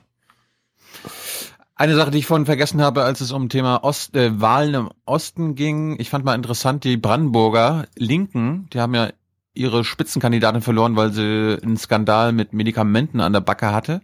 Und jetzt brauchten sie neue Spitzenkandidaten und ich Hat fand mal interessant. ich, ich weiß nicht. Auf jeden Fall haben die neue Spitzenkandidaten und die Frau äh, ist ganz interessant, was die früher war. Frau Dannenberg, ähm, Sie kennt man vielleicht äh, unter den Pädagogen. Sie waren mal die äh, beste Lehrerin Deutschlands. 2010 uh. wurden Sie gekürt. Aber viele kennen Sie eben noch nicht. Nun hat die Linke gesagt, wir setzen auf neue Gesichter. Wie wollen Sie das schaffen, in einem halben Jahr bekannt zu werden? Ja, also das ist korrekt. Wir werden daran arbeiten oder wollen daran arbeiten. Wir werden überall im Land. Immer diese Metascheiße. Naja, ich gehe zum Beispiel zu Ihnen ins Fernsehen, meine gute Frau. Sag sie jetzt, sag sie jetzt. Also, kommt jetzt, kommt jetzt, kommt jetzt. Also. Und unterwegs sein. Äh, Aber Sie, Sie frage ich ja.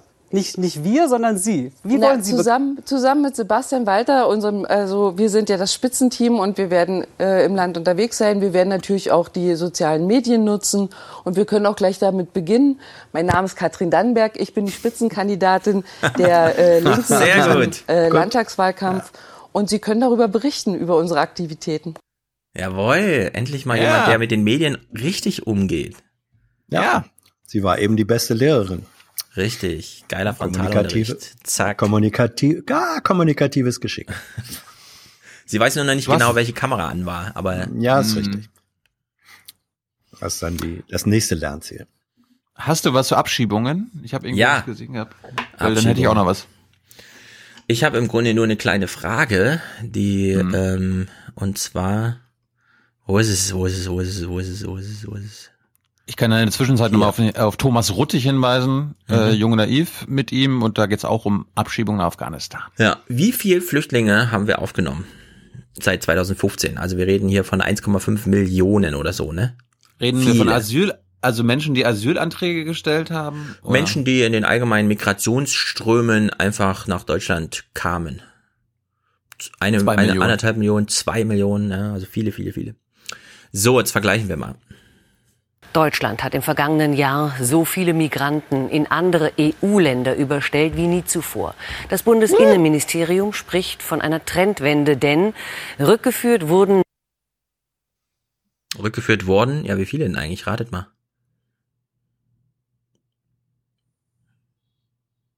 Fünftausend.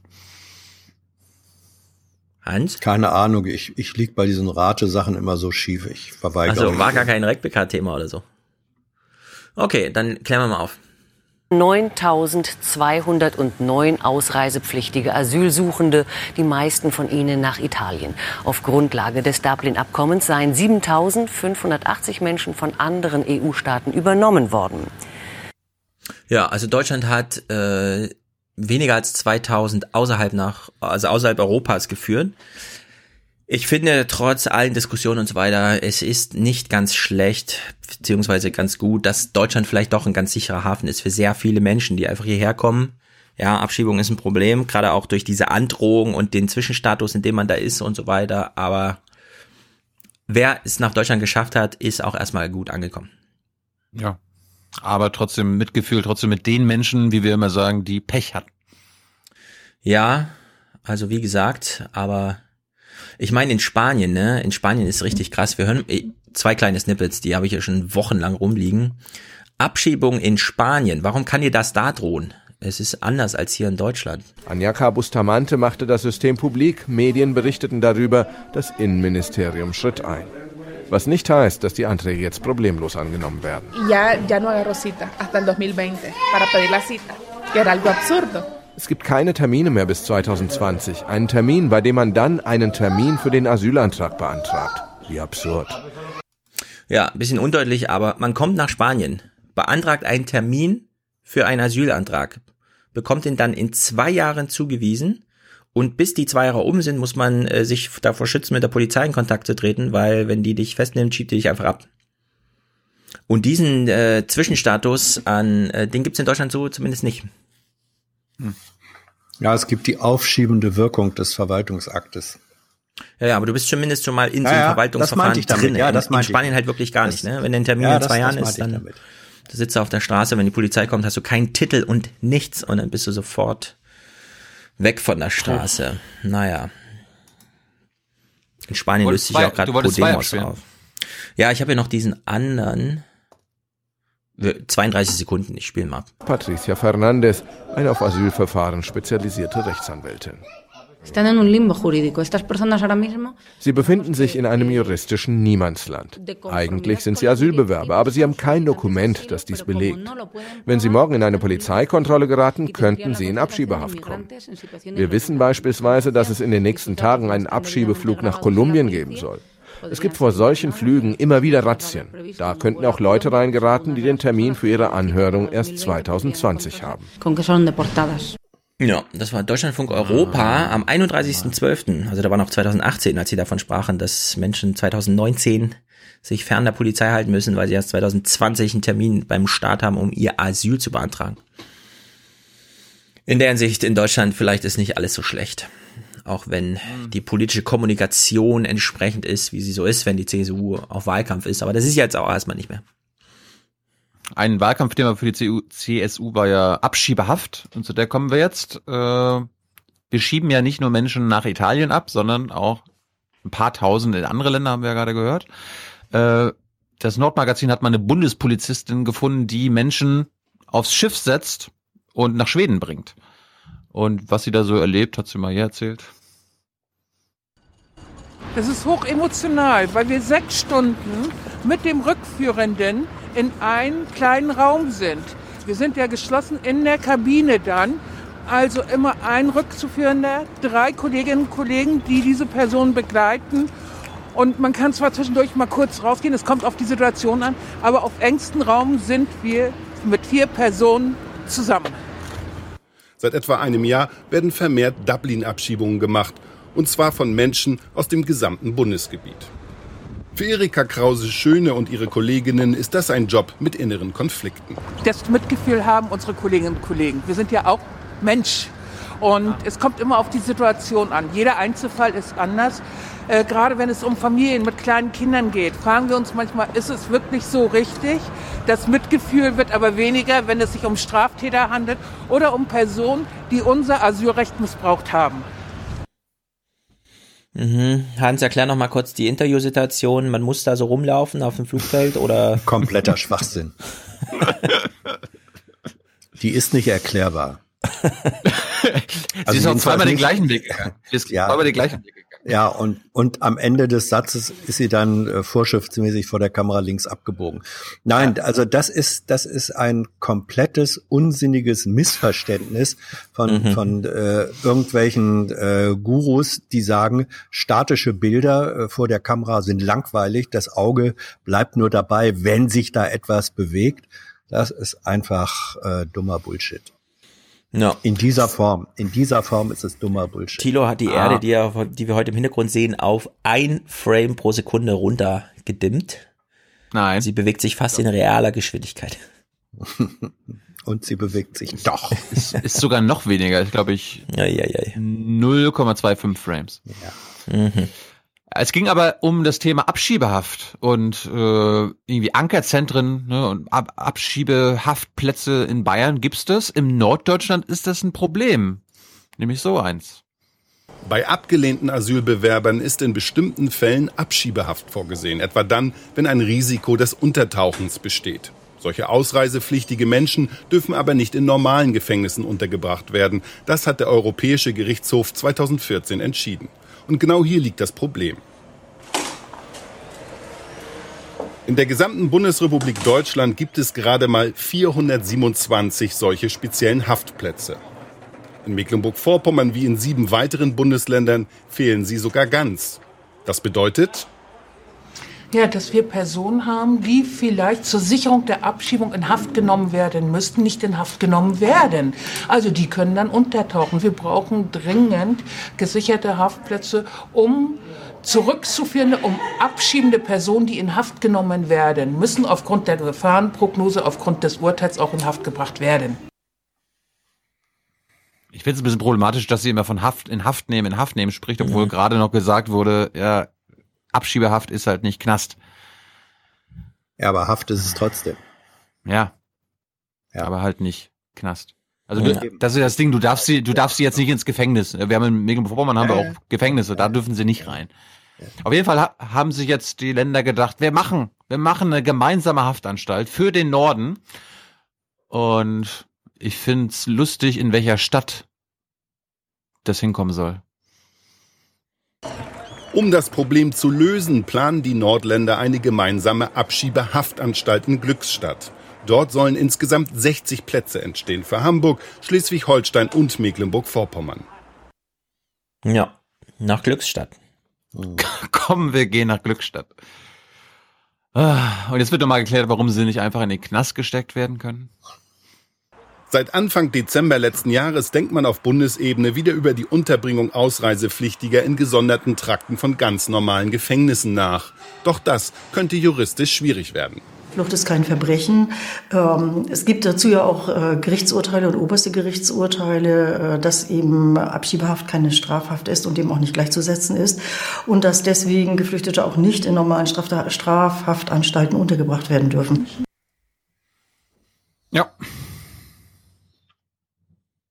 Das war's zur Abschiebung.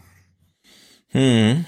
Hast du ein paar große Themen? Ansonsten nee. ich Rausschmeißer. Ja, Rausschmeißer bitte. Also es gab ein große Aufregung am Sonntag auf Twitter und äh, Wo? Ich, wir haben Ach so, Twitter. Hm. Auf Twitter kennt kennt ihr ihr kennt ihr beide nicht? Nee. Ähm, es gab eine Schlägerei in Halle auf der Bundesrammlerschau. Ah ja, die habe ich gelesen, ja. Hast, hast du mitbekommen, ja? Das war, das war die, der Aufreger an dem Tag.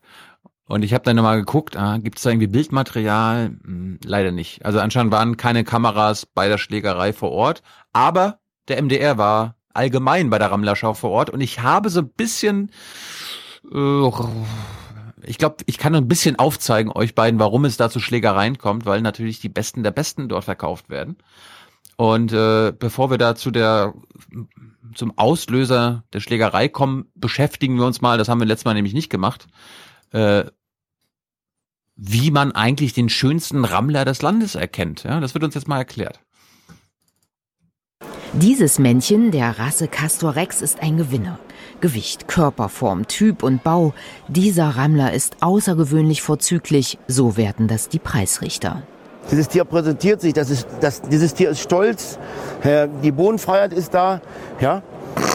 Man merkt auch, der, der Züchter dieses Tieres, der hat sich garantiert auch mit dem Tier besonders intensiv beschäftigt. Ja. Das ist nicht verängstlich, der, der springt nicht von dem, von dem Strohballen hier. Also an dem Tier passt alles. Also es ist fast das, äh, das Ideal, was 100 Punkte gibt es nicht, aber diese 98,5 Punkte, das ist schon ganz was Feines. Wie viel, okay. wie viel, wie viel Punkte würde jetzt dieser ähm, Preisrichter in einer humanen Kategorie erreichen? Ja, von dem Rammler. Nee. Wie viel der Punkte würde er, ist würde der, nicht der, das war ja nicht der. Der hat auch Bodenfreiheit, der hat genug Bodenfreiheit gehabt. Ich glaube, das ist auch vorzüglich. Ja, Preisrichter. Also ich fand, der Typ hat zu wenig Haare auf dem Kopf gehabt. Ja. War locker 60 Kilo zu schwer. Ja. Der Bart war zweigeteilt, das finde ich ganz ja. daneben. Da hat sich der Züchter nicht sehr viel Arbeit mitgemacht. Das ist völlig durch den Wind gewesen. Ja. Und die Aussprache so ein bisschen undeutlich. Ja. Also äh, mit einem historischen Zitat, irgendjemand hat da etwas komplett kaputt gerammelt. Ja. Aber was ich gut finde, ist, dass die uh. sich noch einen Kittel anziehen, damit das äh, ganz hoheitlich wirkt. Ist wie so eine Uniform. Ja. Mhm. Preisrichter, hallo, Preisrichter mhm. tragen weiß. Kampfrichter ja, tragen ist, immer weiß, das stimmt. Ja, das ist sozusagen der Pelz, der Preisrichterpelz. Ja. So, wir hatten ja letzt, wir hatten ja letztes Mal die, Landesra die Landesrammlerschau beobachtet. Was ist denn, wer kommt denn da zu einer Bundesrammlerschau? Kommen da auch Ausländer? Wir haben Besuch aus, aus den USA. Wir haben eine russische Delegation, die sich oh. natürlich hier auch mit, mit äh, Zuchttieren versorgt haben. Uh. Warte mal, bei der Rammler-Schau treffen sich die Russen und die Amerikaner, ja? Hm. Ja. ja. Deutschland ist nun ein Land, wo die Qualität der Rassekaninchen sehr gut bis vorzüglich ist. Und alle sind eben äh, ganz erpicht drauf, eben deutsche Zuchttiere zu kriegen. Ja. Da sind wir noch Weltklasse. Also Merkel hat eine hm. Ankündigung hm. wahrgemacht, ja. Aber wir sind nicht ja. überall Weltklasse und unser Anspruch muss sein, wir wollen wieder überall Weltklasse werden. Das gilt ja. für Deutschland und das gilt für Europa. Wenn ja, die Diskussion um den Wolf eine Ersatzdiskussion um die für Flüchtlinge ist, was ist dann die Diskussion um Kaninchenrassen, die in Deutschland besonders gut wachsen? Eine Ersatzdiskussion für Germany's Next Topmodel? Das kann sein. Ähm, Stefan hat jetzt das Wortbestandteil Rasse. Ähm, ich habe es wiederholt, das hat der Mann auch gesagt. Ja, ja, ich sag ja, du hast es betont. Das äh, Wortbestandteil so, oh. Rasse. Du hast sozusagen darauf hinweisen wollen, dass es wenigstens ähm, in einer Tradition äh, von Rassegesichtspunkten Deutschland nach wie vor führend ist. Richtig. So, und jetzt kommen wir, jetzt kommen wir mal näher. Also warum gibt es da Schlägereien? Ja, weil dort Rammler verkauft werden und nämlich die besten und schönsten. Und Sachsen-Anhalt heute hat mal eine Jungzüchterin, ne, hat nichts mit mir zu tun, ist einfach eine Züchterin, die sehr, die sehr jung ist, begleitet, wie sie sich einen Rammler geholt hat und äh, es ist halt wie Love Parade, müsst ihr wissen. Diese Züchterin aus Delitzsch hat die Gelegenheit genutzt. Aus tausenden Tieren hat sie den passenden Bock für ihre Zucht ausgesucht. Für 50 Euro hat sie dieses Kaninchen gekauft. Das ist ein Schwarzkranrex-Rammler und zwar der Bundessieger. Der hat vor allen Dingen in der Körperposition äh, fast volle Punktzahl. Der hat super, ähm, eine super Rundung und einen sehr, sehr kräftigen Körperbau an sich. Für sie sozusagen ein Schnäppchen, denn die Tiere kosten bis zu 250 Euro und sind sehr begehrt.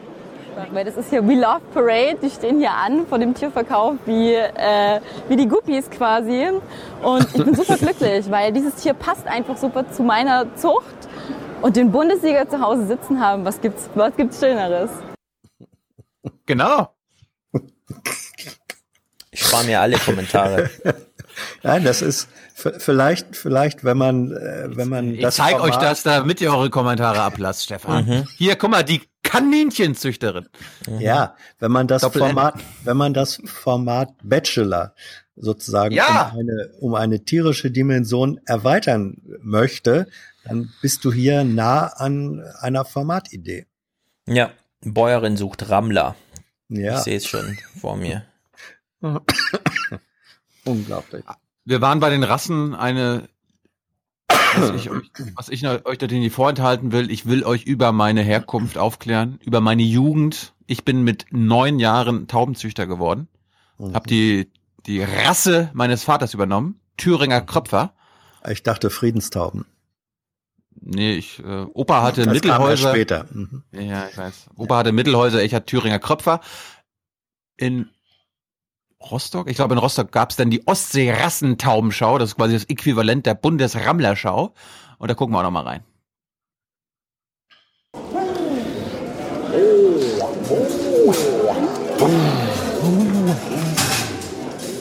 So geht man mit den Kröpfern um, Stefan. Hau, hau, hau. Du willst sie dazu bringen, dass sie Luft in ihren Kopf einatmen. Aha. Ja, damit locke ich die Tauben an. Äh, ich baue eine Beziehung zu den Tauben auf die Tauben kennen mich und mhm. reagieren dann. Brünner Kröpfer stellt Helmut Fahl aus. Sie sehen gerade bei der. Die Models unter den Kropftauben, die zierlichsten. Das ist so herangezüchtet äh, worden, dieser Kropf. Der soll eine Kugel bilden. Man sieht es gerade bei diesem Täuber hier ganz gut. Eine richtige schöne Kugel äh, dann ist dieses Tier sehr wertvoll. Die Ostseerasse Taubenschau ist der Höhepunkt der Taubenzüchtersaison. Ein ganzes Jahr lang hegen und pflegen und züchten Helmut Fahl und seine Zuchtfreunde darauf hin. Jetzt ist Ernte. Eine Jury hat Ernte. alle Tiere bewertet. Von 100 möglichen Punkten hat er 96 gekriegt. 97 ist vorzüglich und das ist hervorragend.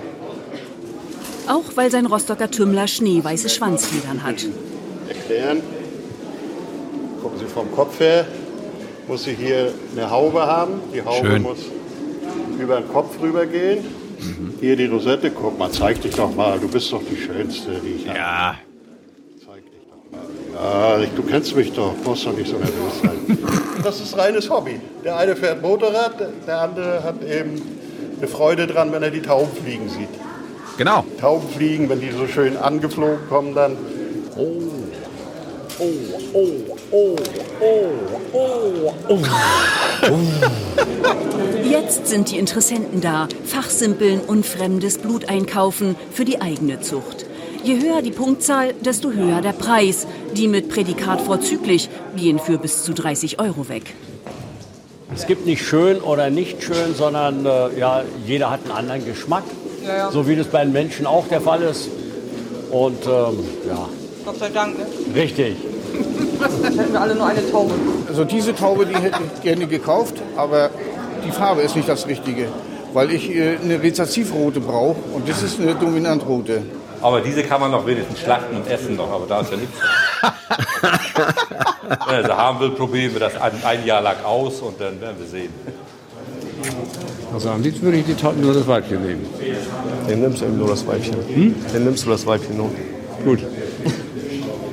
Hast du eine, eine Kiste dafür? Karton? Sind Sie Ihre auch schon losgeworden? Ja, ja.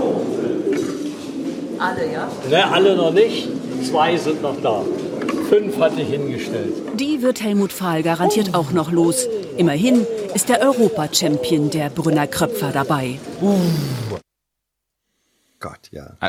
Alles klar? Ja, alles ja. klar. Ja, die Kurzform war ja, ich baue eine Beziehung auf, die kennen mich Mhm. und deswegen kriegen sie einen dicken Hals. Ja, sehr gut. Es ist aber wirklich so. Genau. Also Ja, ja. wenn, wenn, wenn meine Schwester zum Beispiel zu den Kropfern gekommen ist und die, uh, uh, uh, da haben die nicht reagiert, aber wenn ich da war, haben sie auch einen dicken Hals gekriegt. Dann haben sie einen dicken Hals bekommen, ja. Das kennen wir. Ja. Funktioniert heute noch. Sehr schmackhaft. Also Thüringer kriegen sind einfach sehr, einen dicken Hals, wenn sie Tilos sehen. Wir sind alle nur Tilos Täubchen. ja. Gut, dann kommen wir mal jetzt, jetzt dann kommen wir mal zu Buten und Bin. Was gibt's denn da so für Tiere? Ja, was, was, was, was halten sich denn die Bremer und die Bremer Hafner so als Haustür? Fische. Wenn du von der Arbeit nach Hause kommst und äh, du bist richtig mit den Nerven am Ende und du fährst zu den Büffeln hin, da vergisst du Raum und Zeit und der Akku fährt runter und du bist wieder völlig entspannt. Das könnte man auch als Therapie anbieten für gestresste Manager oder so weiter, wo man sagt, stell dich hin, knuddel die Wasserbüffel, mach und tu. Äh, und du schaltest hier völlig ab. Ist das eine Idee für dich, Stefan? Wasserbüffel. Ja, halt. du verweigerst uns immer Bilder äh, in also in diesen, wenn wir darüber reden, sehen wir immer nur noch Schrift statt die st- stattlichen Wasserbüffel, die einem Ich bis hab zur die gesehen. und Ich habe die gesehen. aber ich habe gerade noch so eine kleine Herde da gesehen und jetzt war sie schon wieder ausgeblendet. Na, die, die, du siehst jetzt nochmal. Also die, die beiden erklär, erklären jetzt mal, wie sie auf die Idee gekommen sind, sich Wasserbüffel Mhm. in Bremen oder im Bremer Umland zu halten. wie er und seine Familie vor etwa zwei Jahren darauf gekommen sind, sich Wasserbüffel anzuschaffen. Die Antwort sagt mir als Fernsehmacher, dass ich genau darauf achten sollte, worüber ich berichte. Wir haben da mal eine Reportage gesehen und äh, da haben wir dann gesagt, oh, das würden wir auch gerne tun. Dann habe ich meine Frau mit diesem Fieber äh, im Nachgang infiziert und dann sagte sie, ja, ja, ja, dann hau die Hacken in der, mach. Jawohl. Gut, aber was macht man mit denen? Ja, Werfen man die redet. irgendwie- Nein, man Die- redet mit denen. Je mehr schmecken- Vertrauen da die ist, schmecken auch. umso kuscheliger werden die Tiere. Sprechen scheint das Allerwichtigste zu sein. Ja, mein Schatz? Ich bin der Meinung, dass das was bringt. Der eine oder andere sagt, du bist völlig durcheinander. Zumindest bekommt er damit das Durcheinander bei der Fütterung in den Griff. Beeindruckend. So, hier hin, da ist noch Platz am kalten Buffet. Hör auf und geh da hinten hin jetzt. Komm, komm hierher, da ist genug Platz, genau. Komm hier, mein Schatz, hier ist Platz, komm. Hier, ess ein bisschen was. Man kann sich vorstellen, wie es bei ihm am Abendbrottisch zugeht. Ja. Genau. Also ich gehe jetzt immer jeden Tag mindestens 10.000 Schritte, ne? Dadurch bin ich sehr viel so auf Wiesen, Wäldern, Lichten, Lichtungen unterwegs und da sind sehr viele Menschen mit ihrem Hund. Und ehrlich gesagt, ich verstehe das immer weniger. Umso häufiger ich das sehe, umso weniger verstehe ich, warum Menschen Hunde als kleine Menschen verwechseln und mit denen so reden, ja, so wie er hier. Ich sehe das irgendwie und denke mir, weiß er, dass das Tiere sind, nur weil er denen immer begegnet und so weiter, ja, aber weiß er, dass es Tiere sind, dass sie ihn nicht verstehen und dass es denen auch egal ist, was er zu denen sagt und so. Ich finde, das ist so dieses Tiere, sich Tiere egal. halten fernab aller Nützlichkeit, sondern nur weil man Tiere mag, führt die Menschen irgendwie in die Irre so. Es gibt äh, kleiner Programmhinweis. Äh, wir kennen ja den bekannten Philosophen Philipp Hübel, nicht wahr? Mhm. Ähm, der war bei drei nach neun irgendwie in der letzten Woche, ähm, war gut im Gespräch, lohnt sich anzugucken und er hat auch da noch mal seine Theorie vertreten, dass Hunde, Hundemenschen, also Hundebesitzer, äh, andere Menschen sind als Katzenbesitzer. Und ähm, Ja. da ist viel dran und das geht ein bisschen in die Richtung, Stefan, die du da auch angedeutet hast, dass sozusagen das Tier äh, in eine Ersatzfunktion tritt für soziale Bindung, die man eigentlich doch primär gegenüber anderen Menschen haben sollte. Ja, man verwechselt einfach Mensch und Tier da an der Stelle. Aber so augenfällig auch, so offensichtlich, ja. Dass er mit seiner Theorie, ja, die könnte man auch als Therapietiere einsetzen und hier vergesse ich Raum und Zeit, wenn ich bei meinen Wasserbüffeln bin. Das glaube ich sogar.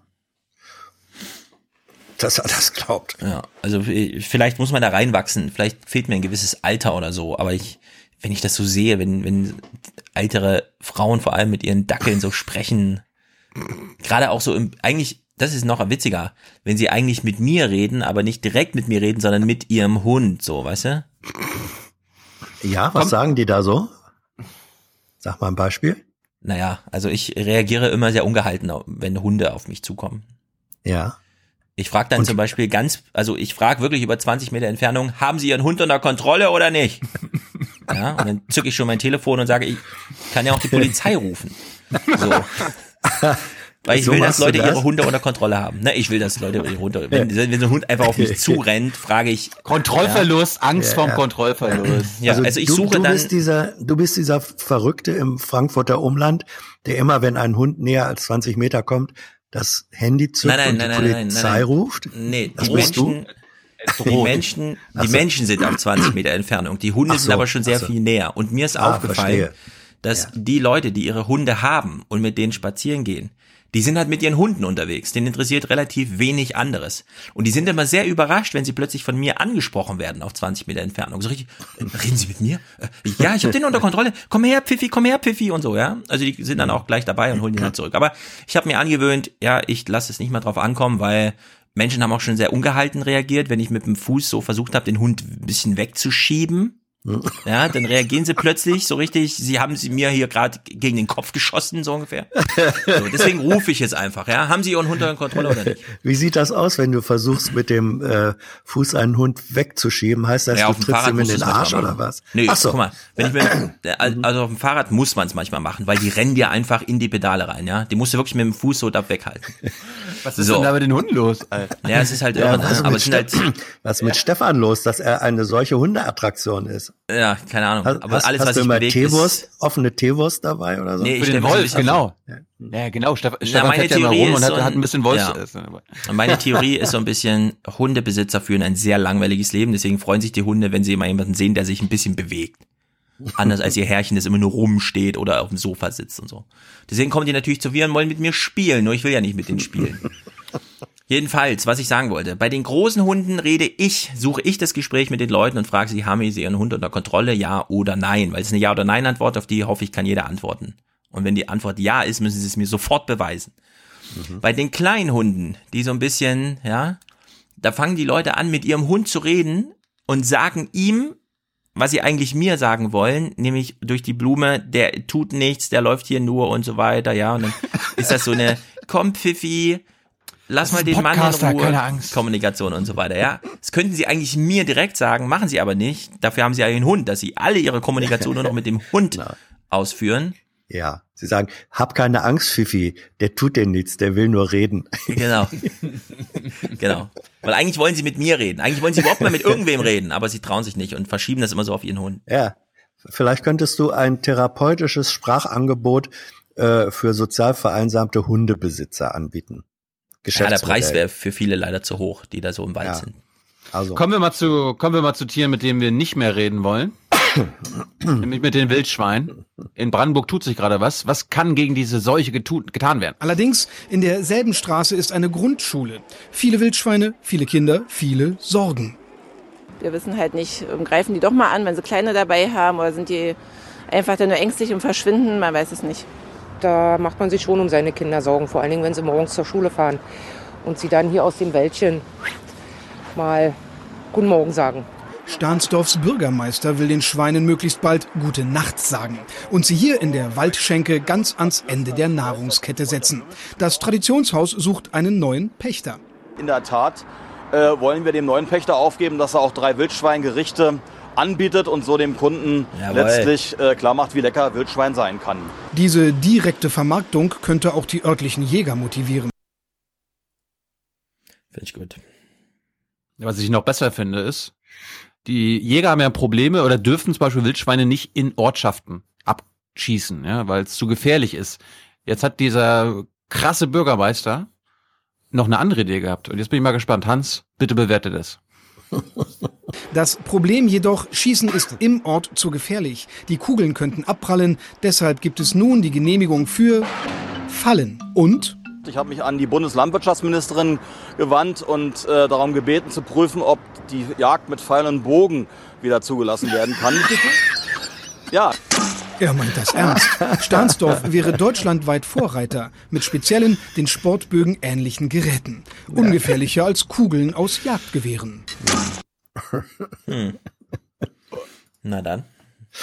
Ich, äh, haben, gibt's irgendwie Kommunalwahl demnächst in Stahnsdorf? Ich halte das für einen genialen PR-Trick.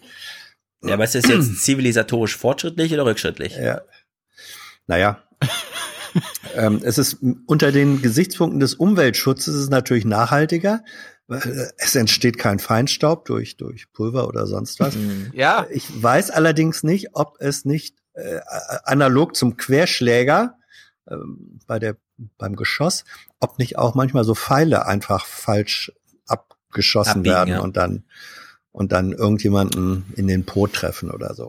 Keine Ahnung. Erinnert, erinnert mich so ein bisschen an Einsteins Zitat, der meinte, ich weiß nicht, wie der dritte Weltkrieg geführt wird, aber der vierte wird wieder mit, äh, mit Steinen und äh, Hm. äh, hier Stöckern geführt. Das, also an dem Punkt sind wir in Brandenburg schon, wenn es um die Wildschweine geht. Auf jeden Fall sind sie leise, das ist gut. Das finde ich gut, ja. Gut, letztes Thema. Ne? Allgegenwärtig hier natürlich. Wir bleiben mal in Brandenburg, die haben nämlich wolfsfreie Zonen ausgerufen. Ist er schon da oder kommt er erst noch? Sicher ist, viele Wriezener wollen ihn hier nicht haben. Der Wolf erhitzt auch im Oderbruch die Gemüter. Am Abend stimmen die Wriezener Stadtverordneten darüber ab, ob sie sich der Initiative Wolfsfreie Zone anschließen. Falkenbergshöhe möchte das, Freienwalde möchte das, am Bahn im Oderbruch möchte das. Und wir liegen mittendrin. Sollen wir jetzt uns ausschließen? Wir wollen doch die Politik ein bisschen sensibilisieren. Bis heute haben sich 43 Gemeinden und Städte der Forderung des Brandenburger Bauernbunds nach wolfsfreien Zonen angeschlossen. Ob die Stadtverordneten Wriezen am späten Abend zur wolfsfreien Zone erklären, ist noch unklar. Der Bürgermeister kann Wolfsgegner und Befürworter verstehen. Rechtlich relevant ist der Begriff wolfsfreie Zone ohnehin nicht. Um den hohen Schutzstatus der Tiere zu ändern, müssten sowohl der Bund als auch die EU aktiv werden. Also total gaga, was die da versuchen, ist einfach unmöglich, aber das ist, das ist die Folge von diesen Mahnwachen oder diesen Mahnfeuern. Da haben sie ja genau das gefordert. So, anderes, anderes Thema. Was machen eigentlich die Wölfe mit unserer Natur, also mit unseren Tieren?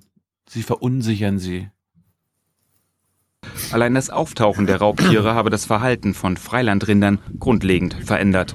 Die größte Gefahr ist gar nicht mal, dass eine Kalb was da holen wird hier im Unternehmen. Die Gefahr, die größte Sorge ist, dass die panisch reagieren. Wir können nicht mehr mit den Tieren arbeiten. Das ist das Problem. Sie haben nur Angst und aus Angst äh, reagieren die eben panisch. Und das ist das große Problem. Äh, eine panische Herde äh, ist nicht zu beherrschen.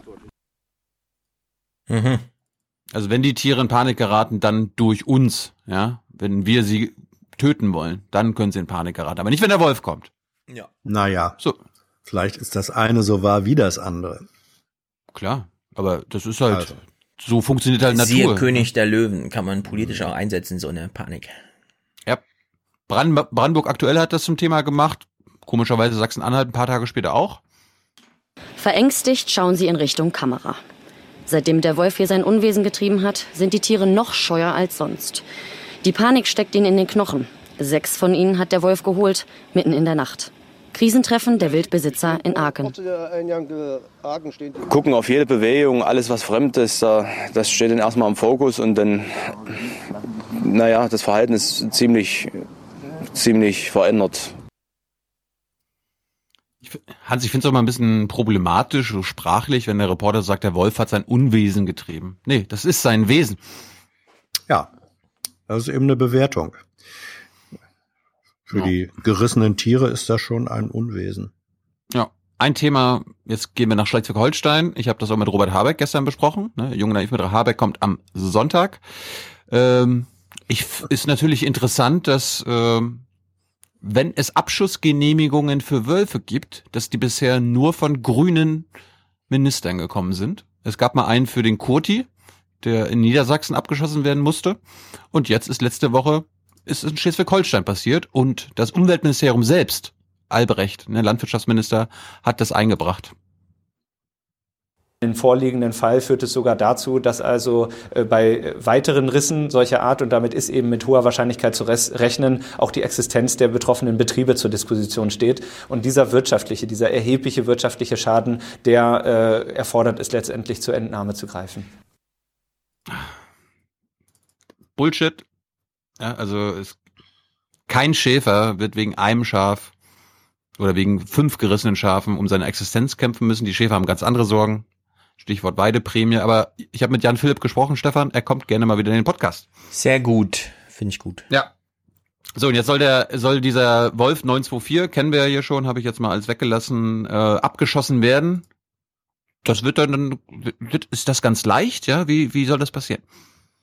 Auch da zitiere ich nochmal kurz den Minister, der hat gesagt, das kann klappen, aber das ist definitiv kein Selbstläufer. Warum sagt er das? Nun, Wölfe wandern manchmal 30, 40, 50 Kilometer pro Nacht oder auch mal mehr. Es dürfte also für Jäger, die das Ministerium noch beauftragen will, durchaus schwierig werden, dieses Tier zu finden. Vor allem war Wolf 924 bisher ja in den Kreisen Pinneberg und Steinburg unterwegs. Da gibt's DNA-Nachweise von ihm, aber zum Beispiel auch in Hamburg. Und das sind eben nur die nachgewiesenen Fälle. Es kann auch sein, dass er ganz woanders noch unterwegs war. Außerdem haben Tierschützer eben auch noch Störaktionen mit Licht oder Lärm angekündigt. Also abgeschossen ist dieser Wolf noch lange nicht. Mhm. Mhm. Hans, du hast das letztes, Mal verpasst, wie wir mit über oder wie wir Eckhard Fuhr im Deutschlandfunk abgespielt haben, der auch nochmal mhm. auf die Parallelen zur Flüchtlingsdebatte hingewiesen hat. Äh, beim Schleswig-Holstein-Magazin gab es jetzt nochmal einen Professor, der zum Gesell Gesellschaftsspalter Wolf gesprochen hat. In vielen Märchen verschlingt er Großmutter, Kinder, Geißlein am Stück. Der Wolf lügt und betrügt. Weil der Wolf ein Symbol ist. Das einerseits seit dem Mittelalter steht der Wolf für Gefahr, die den Menschen aus der Natur droht, auf der einen Seite. Und seit der Romantik haben wir die Verehrung von wilder Natur und das ist sozusagen die andere symbolische Aufladung vom Wolf. Und hier prallen also beide Welten dann aufeinander. Der Professor für Kommunikationswissenschaft erforscht Prozesse und Dynamiken in öffentlichen Diskussionen, auch beim Thema Klimawandel, Europa oder Tempolimit auf Autobahnen. Die Debatten irrational, vor allem im Internet. Ganz ehrlich, pft euch. Der Wolf ist hier willkommen. Was für ein Aufwand. Los, Feuer und erledigt. Die sollten nicht nur mit Klagen rechnen, sondern auch mit Morddrohungen. Es sind halt eben nicht nur Meinungen, sondern es sind Teil von Identität. Teil meiner Identität ist es nicht nur die Umwelt zu schützen, sondern auch den Wolf zu schützen. Und deshalb ist äh, dann, wenn ein Wolf irgendwo abgeschossen wird, ein Angriff auf meine Identität. Und wenn Leute das so interpretieren, dann sind sie nicht äh, unbedingt für Argumente zugänglich in dem Moment. Ja. Was für ein Gequatsche. Nö, er hat recht. Ähm, er, er, also er, wenn seine Argumentation ist strukturell die gleiche, die du, Stefan, vorhin in Bezug auf das Verhältnis und die Bedeutung von Hunden und Menschen äh, geäußert hast. Also wenn er jetzt nur quatscht, dann hast du vorhin auch nur gequatscht. Naja, der Unterschied ist, ähm, die Wölfe leben nicht so im ein Meter Radius des Menschen, mit dem sich der Mensch über den Hund identifiziert. Nee, aber es ging um die symbolische Bedeutung. Ja, aber auch wenn er recht hat, ist halt trotzdem Gequatsche. Ich meine, ist halt. Gequatsche. Steht halt an seinem Bücherregal und erzählt irgendwas von Identität, weil das gerade ein ja. Megatrend ist. Ach komm, Identität ist immer ein Megatrend gewesen. Ja, ist se- ja Neues. sag ich ja. Sag ich ja, ganz sichere Schiene. Gut, Ach, Stefan. oh, na, für so einen O-Ton kann man mich auch anfragen. Wolf, Identität. Ja. Der Wolf ist ein Stück von dir. Das wissen wir doch hier seit den alten politischen Denkern. ja, ja. Der Mensch Der ist, ist des Menschen Wolfs. Ja. Uh. Ja, ja. Homo homini lupus. Eine, eine, eine, ein, ein kleines Thema noch. Gut, dass Hans dabei ist, weil das musst du uns mal einordnen. Es gibt Überwachungskameras auf dem Schweriner Marienplatz. Das ist so wie der Frankfurter, was, was, was ist in Frankfurt? Euer großer Platz? Mm, der Römer, der Paulskirchenplatz oder der, ja, wie auch immer. Der Schweriner Römer, der Berliner Alexanderplatz in Schwerin mhm. wird der Video überwacht. Und äh, das passiert mit drahtlosen Überwachungskameras und das ist ein Problem. Das Anbringen der Kameras, der Datenschutzbeauftragte war mit im Boot, jetzt aber kritisiert er, die drahtlose Übertragung der Bilder vom Platz in die zuständige Polizeidienststelle ist nicht sicher. Bisher hat die Polizei immer gesagt, jawohl, wir wollen verschlüsseln. Es ging immer um das Wie des Verschlüsselns, wie das technisch geht. Und jetzt in diesem Schreiben, für mich sehr überraschend, wird ausführlich dargelegt, dass nach Auffassung der Polizei in Rostock man die Daten überhaupt nicht verschlüsseln muss. Und da war ich doch sehr überrascht. Mhm. Datenschützer kü- kümmert sich um Datenschutz, ist erstmal ganz okay. Äh, wir müssen wissen, wir haben eine GroKo in MV, also aus SPD und CDU. Und dann haben wir mal, hören wir jetzt mal den CDU-Chef, der natürlich vollstes Verständnis für den Datenschutz hat. CDU-Chef Vincent Kokert klar, es geht um Sicherheit, nicht um Datenschutzdebatten. Heute legt er noch einmal nach. Ich finde, das ist eine ganz große Spezialistendiskussion, die da geführt wird. Für die Menschen ist entscheidend, dass sie auch im Dunkeln über den Marienplatz gehen können. Und wir haben in der Vergangenheit dort ein ganzes Polizeiauto abgestellt mit zwei Polizeibeamten. Das müssen wir jetzt nicht mehr. Und ähm, ich habe ja eben schon erwähnt, wir konnten zwei Straftaten nahezu aufklären mit den wenigen Tagen, die die Kameras da jetzt hängen. Also ich finde bisher ein absolutes Erfolgsmodell. Wie die Daten jetzt tatsächlich übertragen werden, damit muss ich Ihnen ehrlich sagen, beschäftige ich mich gar nicht, weil ich die Polizei dabei unterstützen will, dass sie dort Straftaten verhindert. Mhm. Zwei Herzlichen Sch- Glückwunsch zwei an alle Wähler, da habt ihr einen richtig geilen Minister gekriegt. Äh, Fraktionschef. Fraktionschef. Sie haben, äh, Sie haben fast ein ganzes Polizeiauto da abgestellt. Nee, Sie Und haben Sie ein haben ganzes, nah- aber Sie haben weniger, fast weniger aufgeklärt. hätte. Ja, ja, ja. Weniger hätte es auch nicht sein dürfen. Mhm. Ich meine, Sie das haben wäre zwei Fälle- technisch schwierig gewesen. Und sie haben zwei Fälle nahezu aufgeklärt. Ja. Das sind doch schon schöne Anfangserfolge. Ja, was denn? Statistisch sind zwei fast aufgeklärte, ein aufgeklärter Fall. Jetzt hören wir mal, ob der Datenschützer Verständnis für das Unverständnis des CDU-Chefs hat. Nach dem 31.01. werde ich eine Übertragung ohne Verschlüsselung untersagen. Mhm. Okay, wir haben jetzt 1. Februar. Äh, es ist auch so gekommen, ja, also die äh, Verschlüsselung wurde nicht eingeführt. Und wenn der Datenschützer das anordnet, dann muss das natürlich umgesetzt werden vom Innenministerium. Und der Innenminister sagt da, ja, natürlich, alles, was du sagst. Klare Ansage also des Datenschutzbeauftragten in Richtung Innenministerium allerdings. Äh, Das Recht hat Herr Müller, aber das ändert ja nicht seiner Tatsache, dass ich die Videoüberwachung erstmal weiter vornehme. Ist ihm scheißegal. Mhm. Das Rechtsbruch ist es. Ja. Das wissen wir nicht. Hat die ARD, nee, nicht die ARD. Doch, doch, Han, doch, Hans, es gab, es gab im Nordmagazin jetzt noch weitere Berichte, das habe ich jetzt, das hätte sie jetzt all- alles gedoppelt, aber genau das ist jetzt eingetreten und der Datenschützer das- hat ihn angezeigt. Überträgt Ja, das genau. Nordmagazin Ja. ist auch verschlüsselt? Man weiß bei solchen Sachen immer nicht, ob es irgendwelche Übergangsfristen äh, gibt oder nicht. Deswegen sagen Ja, darum hat der Datenschützer ihnen ja irgendwie drei Monate Zeit gegeben. Ja. Guck mal, wie lange die Engländer Zeit für ihren Brexit haben und sie kriegen es nicht. Egal. Ja. Hm. Es gab, gab auch nur irgendwie noch eine Straßenumfrage in Schwerin. Also ich habe jetzt nichts zu verbergen. Also ich finde das jetzt nicht schlimm, Ja. wenn man mich filmt. Ich schaue eigentlich gar nicht drauf, ob überwacht wird oder nicht. Mir ist es ziemlich wurscht. Und der Opa auch. Ich habe nichts zu verbergen. Da kann sie machen, was sie wollen. Mhm. Das Hm. war's. Gut. Trärchen. Musik? Ja, Ah, wir haben Trärchen. Musik. Trärchen machen wir einfach nächstes Mal, oder? Ja. Ja, Könnte sein, dass ich es tatsächlich auch, dass ich eine Mega-Argumentation im Talkradio dazu mache. Also lieber Simon, äh, wahrscheinlich.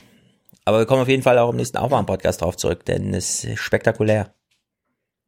Wir können nochmal darauf hinweisen, in einer Woche, am 11. Februar, 18 bis 22 Uhr, im Basecamp passiert was, Hans? Großes Kino. Redet ihr auch über Filmmusik oder seid ihr so wie alle anderen? Wir sind natürlich wie alle anderen. Wir sind doch der Mainstream, das weißt du doch, Stefan. Du kannst so eine Frage einschicken, Stefan, dann lassen wir das von Wolfgang und Hanna, den beiden Experten, besprechen. Ich will ein Segment. Segment. Wir haben ja vier Stunden Zeit, Hans. Ja, da wird sich das eine oder andere Segment schon noch ergeben. Nein, Hast du, hast, du, also, hast du eine Filmmusik im Kopf, über die wir reden sollten? Oder Hans Zimmer jetzt einfach nur? Ich? Mhm. Also, dieses Jahr, du bist ja interessiert an der Tierwelt, ne?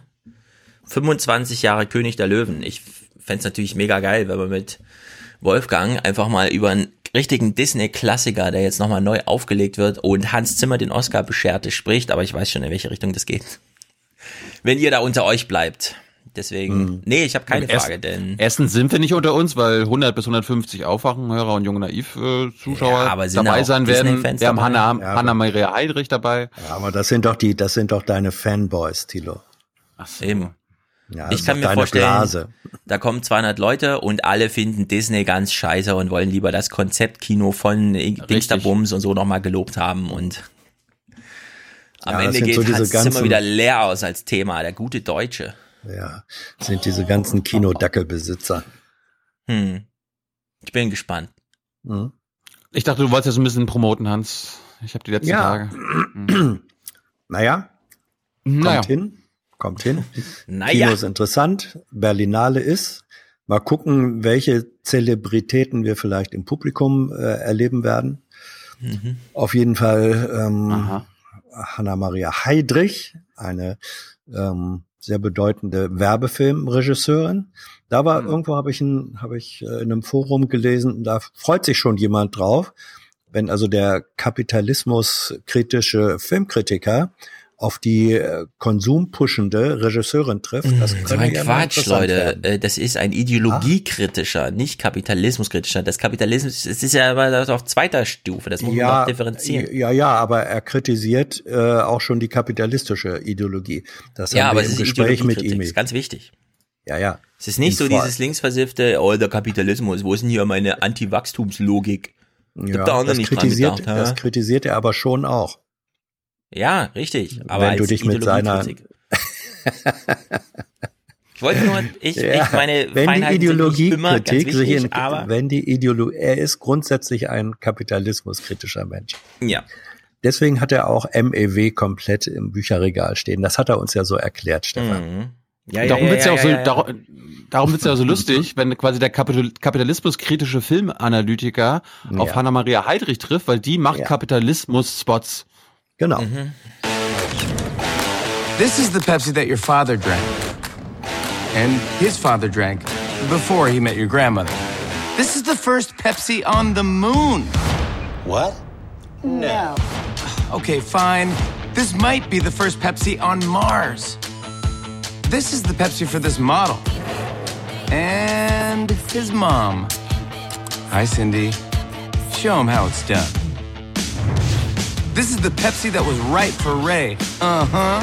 And your Uncle Drew, who is. Still breaking ankles. This is the Pepsi that's back from the future. And back for one last ride. Boom. This is the Pepsi that Brittany once popped. And this one is for the king of pop. This is the Pepsi for those who are forever fun. This is the Pepsi for Ja, Hans Thilo hat gerade einen Clip abgespielt. Ja, ja. Also. Achso, hast du gar nicht mitbekommen. Nee. Also den Anfang des, den Anfang des Clips und nach zwei Sekunden hörte es dann auf. Bei mir. Ich hoffe, unsere Zuschauer haben das gesehen jetzt. Ja, ne? Apropos- Ist bei dir, ist bei dir gelaufen, Stefan? Ja, der ist bei mir gelaufen. Ah, okay. Und äh, welcher große, große Regisseur hat als Werbefilmer angefangen? Ähm, angefangen oder ist auf dem Richtig, Michael oder- Bay. Mach doch mal Michael Bay zum Thema. Ich wünsche mir Michael Bay als Thema. Disney ich hoffe, dass wir dafür und Zeit finden. Filmmusik. Ich weiß schon, worüber ihr nicht reden werdet. Disney, Michael Bay und Filmmusik. Aber ich bin gespannt. Ja, wir auch. Gut, haben wir Musik von Matthias? Ja, klar. Uh. Und Audiokommentare gibt's auch. Themen? Ach, alle möglichen. Ich habe es gerade nicht präsent, allerdings musste ich. Wir haben einen sehr guten von Julia, die uns am Anfang nochmal, und da kriegt sie auch sehr viel Zeit zu, allerlei erklärt. Danach, den Namen habe ich vergessen, wir haben noch eine Erklärung am Ende, da wird eine Familienaufstellung von Europa gemacht, der ich inhaltlich nicht so ganz folge, aber äh, warum nicht? Aus Interessehaftigkeit nochmal hinten dran geklebt. Was erklärt Und Julia? Dazwischen allerlei. Warte, lass mich kurz gucken. Ich kann dann nebenbei schon mal sagen, wir brauchen für Folge 356 noch Unterstützung. Äh, Produzenten und Produzentinnen und PräsentatorInnen. Mhm. Das wünsche ich mir. Und ansonsten hören und sehen wir uns am Ende der Woche wieder. Ja, Julia klärt uns nochmal über die Kommunikation der Lungenärzte auf. Ah. Ich glaube, das sind so 17 Minuten. Mhm. Und dann haben wir ein wildes, einen wilden Ritt, finnische Strafen im Straßenverkehr, ganz gut. Von Timo. Dann natürlich nochmal viel zu Future, äh, Fridays for Future. Ja. Oberadel, Ja. Donaldo erklärt uns nochmal, wer hat wem Steuern gezahlt und wer wurde von Steuern entlastet. Dann macht Anna ihre EU-Familienaufstellung und Nike erklärt nochmal Volksbegehren. Mhm. Übrigens, übrigens, ähm, Lungenärzte, wer sich da ein bisschen aus erster Hand informieren will, wie bei denen äh, der Dschungelkampf vor sich geht, es gibt eine schöne Seite, Lungenärzte im Netz. Da wird äh, wirklich in schönster Form äh, wird die ganze Argumentation hin und her und vor und zurück äh, gespielt. Herr Professor Dr. Köhler ist da ein großer Star, interessanterweise. Also da kann man sich das alles nochmal so richtig schön auf der Lunge zergehen lassen. Das ist Lungenärzte im Netz. Ja. Für den Spruch lasse ich dir das durchgehen, ansonsten natürlich, Hm. wenn man sich dafür interessiert. Ja. Ja, sehr gut. Gut, dann bedanke ich mich nochmal bei unserem Professor. Professor Jessen erläutert. Professor Jessen. Professor Jessen erläutert. Und wünsche eine schöne Woche. Herzlichen Dank und Ihnen und Ihren Zuschauerinnen und Zuschauern einen schönen Abend. Herzlichen Dank und äh, Deutschland alles Gute. So viel heute von uns. Ihnen noch einen schönen Abend bei uns im Ersten. Selbstverständlich werden Sie die Tagesschau und die Tagesthemen auf dem Laufenden halten. Machen Sie es gut. möchte vielleicht in diesem Zusammenhang mal daran erinnern an Artikel 1 des Grundgesetzes. Da heißt, die Würde des Menschen ist unantastbar. Als wenn hier die Wölfe hier wie es ich bin überfallen. also, dazu kann ich nichts weiter sagen. Also ich habe ihn jedenfalls nicht gesehen. Wer hat Angst vorm bösen Wolf? Es waren so 45 Euro über den Schnitt.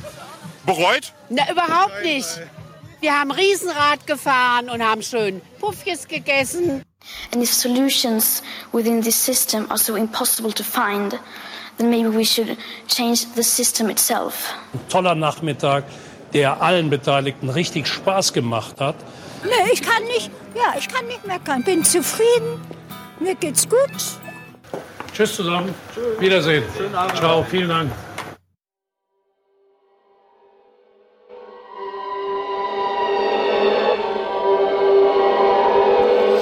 Wer es nicht mitbekommen hat, beim Spiegel gab es einen Autor, der 55 Geschichten geschrieben hat. Und ich weiß nicht, ob die alle erstunken und erlogen waren, aber zumindest einige.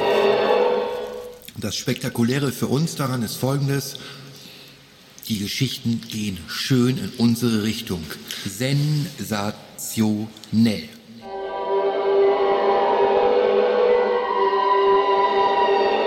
Als Journalistin beschäftigt mich der Fall Klaas Relotius natürlich sehr. Er hat Protagonisten, Szenen, Zitate frei erfunden. Ganze Storys im Kopf konstruiert. Der Starreporter des Spiegels Klaas Relotius. Expelliarmus, Avada Kedavra. Alles von gestern. Ich sag jetzt einfach Relotius. Das ist auch, das sind auch ganz oft immer dieselben Leute ausgezeichnet worden. Sie löst eine publizistische Krise aus, die den modernen Journalismus und seine Belohnungssysteme selbst ins unerbittliche Licht der weltweiten Untersuchung zwingt und obendrein denjenigen neue Munition liefert, die sich schon lange auf die tatsächliche und vermeintliche Lügenpresse eingeschossen haben.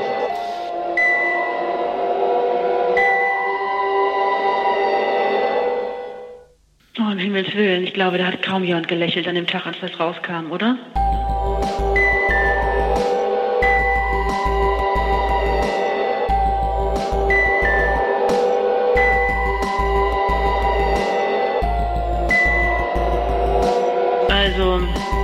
Mir sank das Herz sonst wohin und ich glaube, das ging vielen hier im Haus auch so. Unser aller Ruf gefährdet ist. Das ist ja nicht nur ein Spiegelproblem und auch nicht nur ein Printproblem.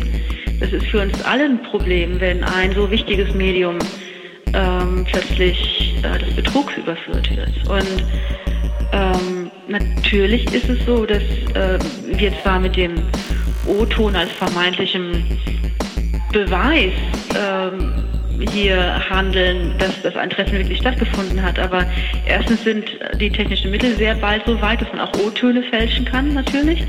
Und zum Zweiten können wir das nicht immer nachprüfen, ob ein O-Ton wirklich im Gespräch mit dem Deutschlandfunkautoren zustande gekommen ist oder ob das vielleicht auch ganz, ganz woanders eingesammeltes Material ist. Es könnte uns ja rein theoretisch genauso gehen wie dem Spiegel mit Relotius, äh, dass jemand äh, jetzt meinetwegen, wir haben gerade einen wunderbaren Hintergrund produziert über, über chinesische Investitionen in Äthiopien. Das Stück ist großartig und ich weiß auch, dass der Autor das solide gemacht hat. Aber nur als Beispiel, er könnte ja genauso gut anderen Chinesen irgendwo auf der Welt das Mikrofon vor die Nase halten und sie reden lassen. Das müssen ja gar nicht die chinesischen Investoren in Äthiopien gewesen sein. Und das können wir nicht überprüfen.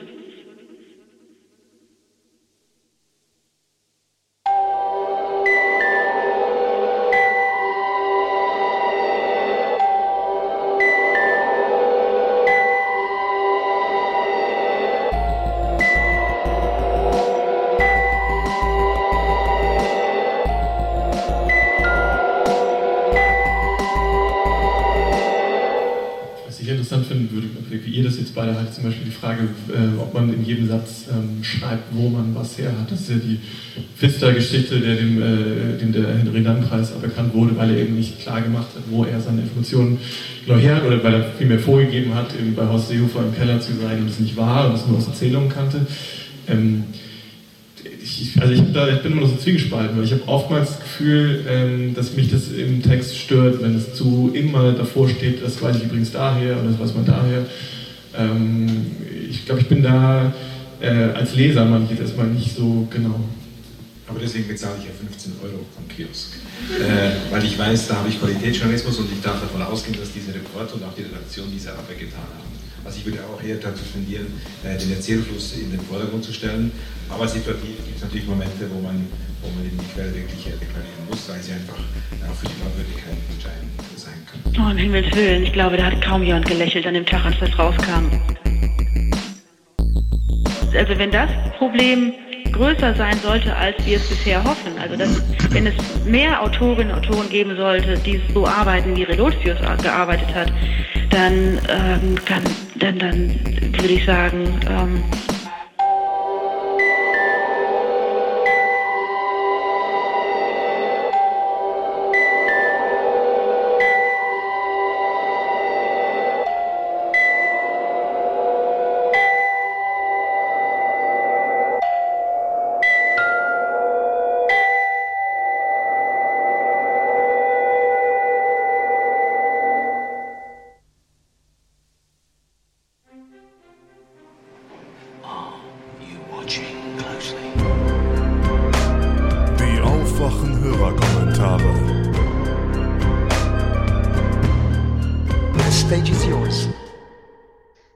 Aufwachen, hier ist Julia. Ich wollte gerne einen Hörerkommentar einsprechen zu den Lungenärzten. Ich fand äh, eure Diskussion in der letzten Folge 353 unglaublich interessant dazu und äh, als Stefan so sagte, man sollte den Herrn Köhler nicht unbedingt mehr auf der inhaltlichen Ebene äh, begegnen, sondern eher über seine Motivation, sein Interesse sprechen, habe ich dem eigentlich auch innerlich zugestimmt, aber ähm, da kommen bei mir auch noch so andere Gedanken hoch, nämlich dass bei solchen Diskussionen es auch wichtig ist, ähm, wer über etwas spricht und was für eine Glaubwürdigkeit diese Person hat. Und ich denke gerade der Professor Köhler gilt so ein bisschen eben ähm, als sehr kompetent fälschlicherweise und er behauptet das auch, dass er auf diesem Gebiet irgendwie Erfahrung hätte, was gar nicht der Fall ist, weil er nie epidemiologisch gearbeitet hat oder auch nur ähm, zu umweltmedizinischen Fragen ähm, in dieser Richtung gearbeitet hätte. Und ähm, er hat aber auch in den Talkshows, ich glaube, das, was ihr auch so gezeigt habt, behauptet, er hätte ja äh, da gar kein Interesse und er würde nur handeln, um die Debatte zu versachlichen. Also er gibt sich da auch als jemand, äh, der das eben sehr unaufgeregt eigentlich machen kann und der da in einer sehr äh, bequemen Position ist, äh, die ihn da auch wenig angreifbar macht, weil er ähm, keine offensichtliche Rolle erstmal darin spielt. Und das macht es so gefährlich, finde ich. Also man sollte das nicht vernachlässigen zwischen der ähm, Motivation ähm, und dem Inhalt zu unterscheiden, aber auch nochmal zu gucken, wer spricht hier eigentlich. Und ich würde auch ähm, vermuten, dass, ähm, oder ich denke, man kann so recht vermuten, dass ähnlich wie der Herr Köhler eigentlich auch viele im Gesundheitsministerium ticken. Auch viele Lungenärzte allgemein natürlich, das sieht man, weil da Leute seinen Aufruf unterschrieben haben, aber auch sehr viele andere Ärzte, die eher vielleicht der älteren, den älteren Jahrgängen auch angehören. Und man kann sehr gut erwarten, denke ich, wenn das nächste Mal diese Luftreinhalterichtlinie da von der EU überarbeitet wird und der Ministerrat dann seine Meinung dazu abgibt, dass es nicht unwahrscheinlich ist, dass Deutschland das dann blockieren wird im Ministerrat. Denn zu so einer deutschen Position gehört ja dann auch eine Ressortabstimmung zwischen den Ministerien. Und klar wird das Umweltministerium dann wahrscheinlich für strengere Grenzwerte argumentieren. Aber das Gesundheitsministerium wird das nicht sehr wahrscheinlich tun. So, ob es überhaupt sagt, es ist für strengere Grenzwerte, ob es vielleicht sogar sagt, äh, das äh, glauben wir gar nicht, dass das irgendwie so sein soll, das äh, lässt sich äh, schwer sagen, finde ich. Aber ich kann mir zumindest nicht vorstellen, aus äh, dem letzten Jahren, was ich so weiß über das äh, Gesundheitsministerium, dass sie sich bei solchen äh, Diskussionen, bei solchen Streitthemen dann auch zumindest mal aktiv dem BMU beispringen würden und sagen, hier gegen das Ver Verkehrsministerium oder Wirtschaftsministerium setzen wir uns jetzt auch mal als Gesundheitsministerium ein. Nee, alles, was mit Umweltmedizin zu tun hat, das ist kein Thema, wo die sich gern mal die Finger verbrennen. Ne? Da lassen sie das schön vorbeiziehen und sagen dann, ja, das BMU ist ja da kompetent, denn was die Kompetenzen der Ministerien angeht, liegen all solche Themen, umweltmedizinische Themen tatsächlich beim Umweltministerium und nicht beim Gesundheitsministerium. Dazu sage ich gleich auch noch mal was. Es ist generell so, dass ähm, die Umweltmedizin auch eine sehr schwache Position hat in der Medizin, also unter Medizinern in Deutschland. Wohlgemerkt ähm, ist Umweltmedizin eher so eine Randerscheinung. Ähm, es gibt zum Beispiel auch schon lange dazu wenig Forschungsgelder, wenig Forschungseinrichtungen auch. Also es gibt schon so eine Handvoll größere Forschungsinstitute dazu, aber man kann ja mit, ähm, mit dem, was Umweltmedizin dann am Ende für Erkenntnisse liefert, keine neuen, neuen pharmazeutischen Produkte entwickeln oder neue Technik, die dann irgendwie in der Behandlung eingesetzt wird von Patienten. So, also damit ist schon mal kein Geld zu machen. Woher sollen also dann die Forschungsgelder kommen? Also öffentliche Forschungsgelder, vielleicht irgendwelche Stiftungen. Ja, das kann man sich ja vorstellen, wie das dann im Verhältnis steht zueinander. Es hat also auch da, schon mal dadurch wenig Prestige. Wenn man dann guckt in der medizinischen Ausbildung auch, es ist ganz oft so, für viele Medizinstudenten wird Umweltmedizin in so ein paar wenigen Stunden Vorlesung abgehandelt. Ja, die hören also da mal so ein paar Wochen vielleicht dann eine Vorlesung dazu. Das war's dann.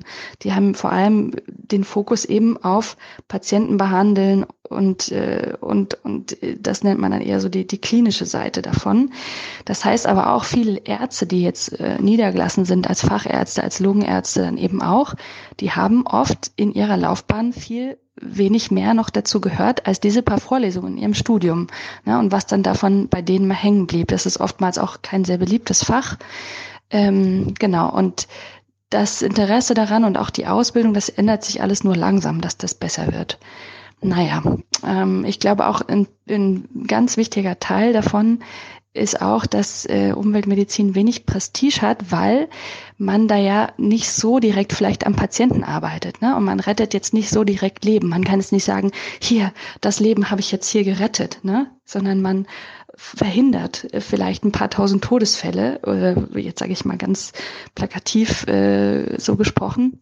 Ähm, also Prävention, ne? Umweltmedizin bedeutet in der Regel dann ja eigentlich Prävention. Also man man arbeitet für die Zukunft, dass die Menschen weniger Krankheitsleid haben und vielleicht auch früh, weniger früh versterben. Naja, das ist also nicht so prestigeträchtig. Ähm, und genau solche Dünkel stecken hinter in solchen Personen wie diesem Herrn Köhler. Ne? Also er hält sich da wirklich für so einen Gott in Weiß. Ähm, und alles, was da die Umweltmediziner machen, das ist für ihn entweder so ein bisschen nettes Beiwerk oder es ist eben für ihn eigentlich nicht, er nimmt das nicht wirklich ernst. Und ähm, das äh, drückt sich auch darin aus, dass alles, was irgendwie mit Prävention zu tun hat, äh, ist in der Medizin in Deutschland, in dem im gesamten Gesundheitssystem immer noch sehr, sehr weit im Hintertreffen, wurde ganz lange vernachlässigt, ähm, auch nicht ähm, irgendwo ähm, vom Staat her jetzt irgendwie großartig gefördert. Es gab zum Beispiel auch erst 2015 überhaupt ein Präventionsgesetz und da hat jetzt Umwelt auch wieder gar keine ähm, Rolle eigentlich darin. Ähm, und es gibt auch äh, schon sehr lange keine Einrichtung mehr. Also ich habe ja gesagt, der, diese ganze Umweltmedizin gehört äh, zum Umweltministerium. Ne? Das ist seit äh, ungefähr, ich glaube seit 94 ist das so. Also vorher gab es ein Bundesgesundheitsamt, ähnlich dem Umweltbundesamt, Bundesgesundheitsamt, und ähm, das wurde damals aufgelöst. Und die Abteilungen, die sich da ähm, mit Umweltmedizin beschäftigt haben, oder die Abteilungen, die gingen alle ans UBA und entsprechend dann ans Umweltministerium. Da gab es so eine Wabulu Wasserboden-Luftabteilung. Ähm, die heißt jetzt zwar nicht mehr so, aber die ist äh, inzwischen beim UBA in Berlin. Genau. Und ähm, diese Zeit, also wo dieses auch wo dieses Bundesgesundheitsamt dicht gemacht wurde, das war interessanterweise auch die Zeit, wo so die ersten Feinstaubstudien aufkamen. Also wo das erste Mal so große Studien, epidemiologische Studien durchgeführt wurden in den USA, die ähm, jetzt die, sage ich mal, die neueren Luftschadstoffe mit der Sterblichkeit in Verbindung gebracht haben. Gab es diese Harvard Sechs-Städte-Studie, das war so ähm, die erste mit. Und ähm, so nach und nach, dann erst eigentlich in den 2000er Jahren, gab es dann auch mehr Forschung in Europa.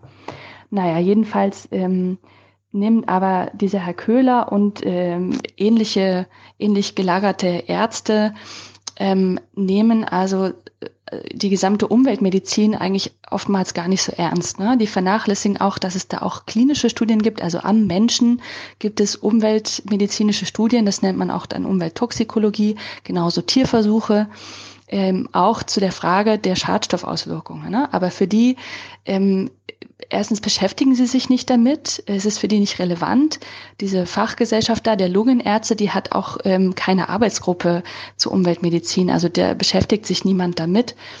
Und die haben erst in den letzten Jahren, wo die ähm, Debatte jetzt um den, um den Dieselabgasskandal äh, so richtig hochgekocht ist, haben die überhaupt erst angefangen, sich damit zu beschäftigen, so richtig als Fachgesellschaft. Ne?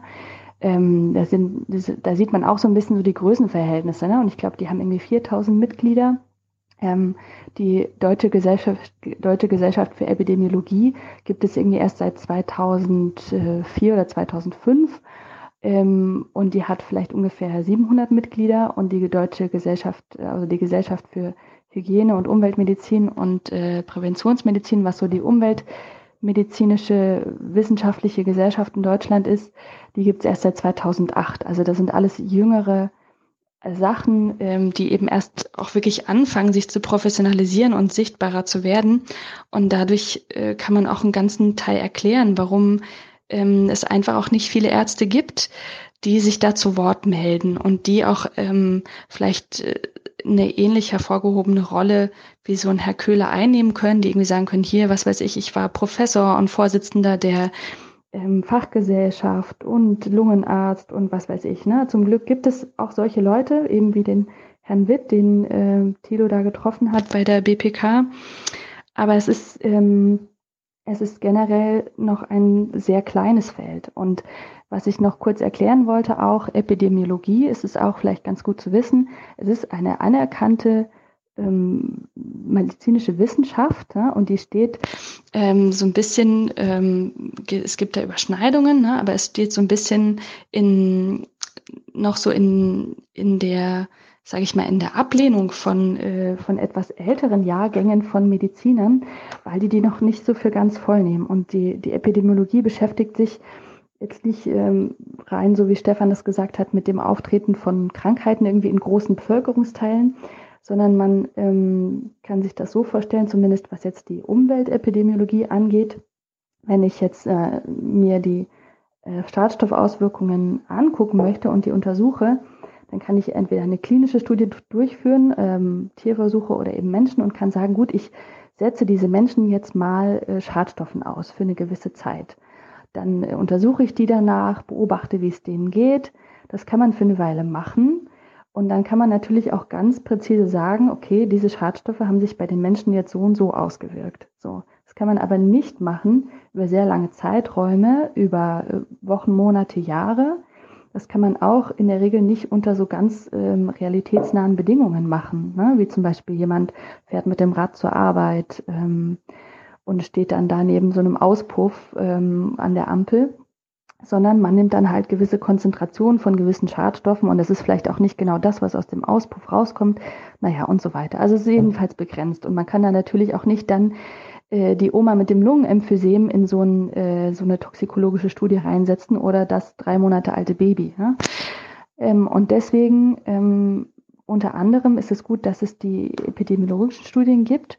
Und da werden quasi sehr, sehr große Zahlen von Menschen, also Tausende in der ersten Studie, von der ich vorhin sprach, in dieser Harvard Sechs-Städte-Studie, waren es ungefähr 500.000 Menschen und die wurden da, äh, jetzt um das mal als Beispiel weiterzuführen, über acht Jahre ähm, begleitet, diese Menschen. Und dann wurde geschaut, was haben die für Lebensumstände, was ändert sich da, woran erkranken die, wann versterben diese Menschen und dann wurde späterhin wurden die nochmal ähm, auch nochmal besucht und, ähm, und deren Daten aufgenommen. Und das wurde dann statistisch ausgewertet. Und allein dadurch, dass das eben statistisch ausgewertet wird, ist es für viele dann schon wieder ähm, keine medizinische Wissenschaft mehr oder es ist dann alles nur noch ähm, eine Statistik, äh, denen man ja sowieso nicht glaubt, wenn man sie selber nicht gefälscht hat. Also da hängt auch ganz viel von diesem dran. Ne? Aber es ist eine, es ist wirklich ähm, eine etablierte Wissenschaft, die aber in den Augen von manchen ähm,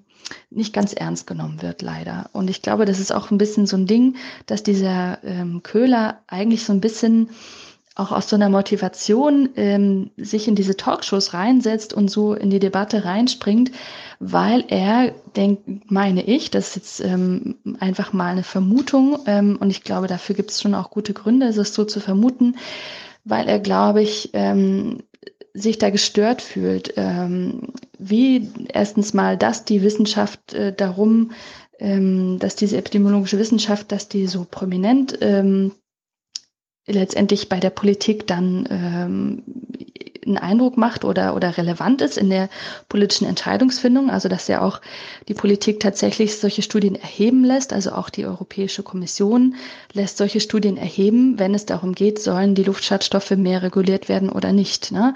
Also es ist nicht, dass die NGOs sowas vorbereiten, sondern es wirklich, wird wirklich eben in Auftrag gegeben. Und ähm, und ich glaube, dass sich solche Leute da auch in ihrer Kompetenz, also irgendwie ihre Ehre da gekränkt fühlen, weil sie der Meinung sind, dass eben nur gewisse Mediziner ne, mit einer gewissen Erfahrung und mit Kontakt zum Patienten solche Sachen überhaupt beurteilen könnten. Und für sie sind dann ähm, da vielleicht auch äh, solche Zweifel wie, naja, da sind ja vielleicht dann auch Umweltwissenschaftler an solchen Studien beteiligt. Ne? Man muss ja auch irgendwie die Schadstoffbelastung erheben. Das machen ja keine Mediziner. Und dann äh, stört sie das schon einfach mal. Ne? Also da geht es auch so ein bisschen auch um so eine Unfehlbarkeit von Ärzten. Und sie denken auch einfach, sie wissen das besser, weil sie eben so und so viele Jahre Berufserfahrung haben. Und sie meinen, das aus ihrer Praxis dann da so be beurteilen zu können. Naja, ähm, ich glaube, was sie auch noch stört, ist äh, vielleicht auch, wie das kommuniziert wird, dass da eben von Todesfällen gesprochen wird, was jetzt gar nicht ähm, das einzige Maß ist eigentlich, was erhoben wird. Und viele Umweltmediziner sprechen auch nicht gern über die Todesfälle. Ähm, die eben wirklich da auch ähm, nur eine Ableitung dessen sind, was man da eigentlich untersucht. Ne? Und es geht ja auch noch um ganz andere Sachen. Es geht auch um Krankentage zum Beispiel, Leu wenn Leute von der Arbeit fehlen, ähm, auch um Fallzahlen von Krankheiten, um die Verkürzung der Lebenserwartung durch Krankheit oder um die Verkürzung der gesunden Lebenserwartung und so weiter und so weiter, um Gesundheitskosten, Medikamentenverbrauch, das haben wir auch alles gehört. Naja, ähm, genau, ich denke, es wird noch eine ganze Weile so weitergehen, ähm, dass man solches Reingrätschen sieht, wie von dem Herrn Köhler. Da gibt es sicher auch noch andere, die da auch gerne mal reingrätschen in solche Debatten. Und ich glaube, bis es wirklich so eine Ebenbürtigkeit dann da gibt ähm, und bis es auch dann letztendlich in der Politik vielleicht dann noch ein bisschen weiter so durchdringt, ähm, dass es, ja, da wird, werden sicher noch einige Jahre vergehen und es wird vielleicht sogar einen Generationenwechsel brauchen unter den Ärzten. Es gibt schon vielleicht ein bisschen mehr Ärzte, die so spruchreif sind und die zu diesem Thema überzeugend und auch mit sehr viel ähm, Gewicht auch da reingrätschen können, aber es sind immer noch zu wenige davon. Und ähm, ja, vielleicht konnte ich euch das jetzt so ein bisschen erhellen, äh, diese Unterschiede zwischen den äh, Studien und dass es eben hier auch so ein bisschen einfach um ein Gerangel geht und um so eine ähm, Verteidigung dessen, was manche Ärzte eben glauben, was Medizin und Forschung, medizinische Forschung zu sein hat und was nicht. Genau, ja, okay. Und zum Schluss würde ich gerne noch Cordula grüßen, die mir den Podcast empfohlen hat und äh, mich bei euch sehr herzlich bedanken für eure Arbeit dazu. Ciao. Hi Thilo, hi Stefan. Also zu den Vorkommnissen mit dem Polizisten in Frankfurt, äh, beziehungsweise Hessen. Mm, das ist folgendermaßen, verstößt ein Beamter unter anderem auch gegen die dienstliche Anweisung oder auch gegen grundrechtliche, also Grundrechte generell, also gegen die freiheitlich-demokratische Grundordnung, oder macht er sich strafbar in Zusammenhang mit der freiheitlich-demokratischen Grundordnung, dem Verletzen der Rechte anderer oder dem Ausnutzen von Informationen, die im, Rahmen des Dienstes offenbar wurden, passiert Folgendes. Du in diesem Fall vom Dienst suspendiert, dann läuft intern eine, ein Dienstaufsichtsverfahren. Das wird jetzt nicht öffentlich groß kundgetan, weil das Angelegenheit der jeweiligen Behörde intern ist. Extern kannst du aber noch juristisch herangezogen werden, wahrscheinlich durch die Staatsanwaltschaft in diesem Fall. Und ich bin mir ziemlich sicher, es gibt beides. Also es läuft momentan die Dienstaufsichts, also das Dienstaufsichtsverfahren. Und wie gesagt, das wird nicht großartig öffentlich gemacht. Das ist keine öffentliche Sache. Es hat auch nichts mit dem öffentlichen Interesse zu tun oder sonst was, weil das ist wirklich eine Sache, die intern nur die Verwaltung und, und die Beamten was angeht. Und extern habe ich zwar auch noch nichts von gehört, aber ich bin mir ziemlich sicher, dass der Staatsanwaltschaft eine Untersuchung eingeleitet hat und also es ist nicht einfach so, dass die Beamten jetzt suspendiert werden und äh, mit weiterer Bezahlung geht das so weiter. Da laufen jetzt zwei Justiz justiziable Verfahren tatsächlich. Die eine ist intern, um zu prüfen, ob man den Beamten aus dem Dienst entfernen kann, weil so einfach ist es ja bei Beamten nicht. Und die andere ist die naja, juristische Angelegenheit im zivilen Leben, äh, wo du auch noch bestraft werden kannst in diesem Fall wahrscheinlich mit Gefängnis wegen Bedrohung oder Einschüchterung oder Morddrohung etc. Ich weiß nicht, was da rechtlich dann auf den jeweiligen Beamten zukommt. Ich denke mal eine hohe Strafe, so generell. Aber intern läuft das ganz sicher, da würde ich 100% drauf wetten, dass die Behörde in Hessen versucht, diese Beamten auch aus dem Staatsdienst zu entfernen. Also nur, nur weil man oder Stefan davon nichts hört, heißt das nicht, dass es keine, keine Verfahren intern gibt. Bis dann. Tschüss. Timo hier. Kurz nochmal zu dem Thema Geschwindigkeitsüberschreitung und Strafen in Finnland. Ähm, ich als Halbfinne dachte mir, ich wäre außer Koren dazu, das zu beantworten. Ja, genau. Es werden Tagessätze festgelegt in Finnland, ähm, die sich ähm, anhand des Gehaltes oder der, der Einkünfte besser gesagt aus dem Vorjahr, falls es keine aktuelleren gibt, ähm, beziehen. Und das kann halt in gewissen, bei, bei gewissen Personen dann doch zu ähm, Summen führen, die für, für deutsche Verhältnisse äh, sehr skurril klingen, wie 110, 120.000 Euro für Personen, die halt mehrere Millionen im Jahr hatten. Kurzes Beispiel, eine Frau hat jetzt auch vor kurzem eine etwas höhere Strafe gehabt. Ähm, die Großaktionärin der Firma Marimekko. Das ist so ein finnisches Modedesigner-Label. Äh, sie persönlich hat 2,6 Millionen Einkünfte gehabt im Jahr 2016 und daraus ergab sich eine Strafe für eine Geschwindigkeitsüberschreitung von 22 km/h von 33.936 Euro. Ja, äh, kurzer Kommentar dazu generell finde ich eine sehr, sehr gute Regelung, da diese Summe sie genauso viel trifft ähm, wie im Verhältnis 50 Euro ein äh, BAföG-Empfänger, finde ich vollkommen in Ordnung. Lustig ist, dass sogar bei der ähm, Berechnung des, der Strafe auch noch auf die Anzahl der Kinder geachtet wird und sich dadurch dann die ähm, Summe minimiert. Umso mehr Kinder man hat, auch noch ein ganz fairer, fairer Punkt. Ja, so viel dazu, aber es kann halt auch bis zu 120.000 Euro Strafe ist wohl die höchste, wenn ich jetzt, jetzt richtig gesehen habe, 116.000 Euro, ähm, die jemand im Jahr 2014 gezahlt hat, in 2009. Ja, finde ich eine gute Nummer. Achso, kurz noch zum Thema äh, Bahnfahren für 19,90 Euro durchs ganze Land. Zum äh, Weltfrauentag dachte ich mir, verlasse ich mal Berlin und mache Frankfurt eine Ehre.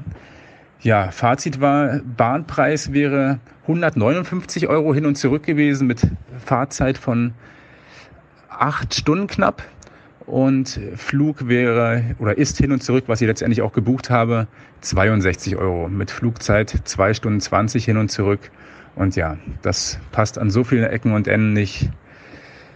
Das wäre doch schon ein Punkt, wo man da als Bundesregierung äh, versuchen sollte, etwas, etwas gegenzuwirken aus ökologischer Sicht.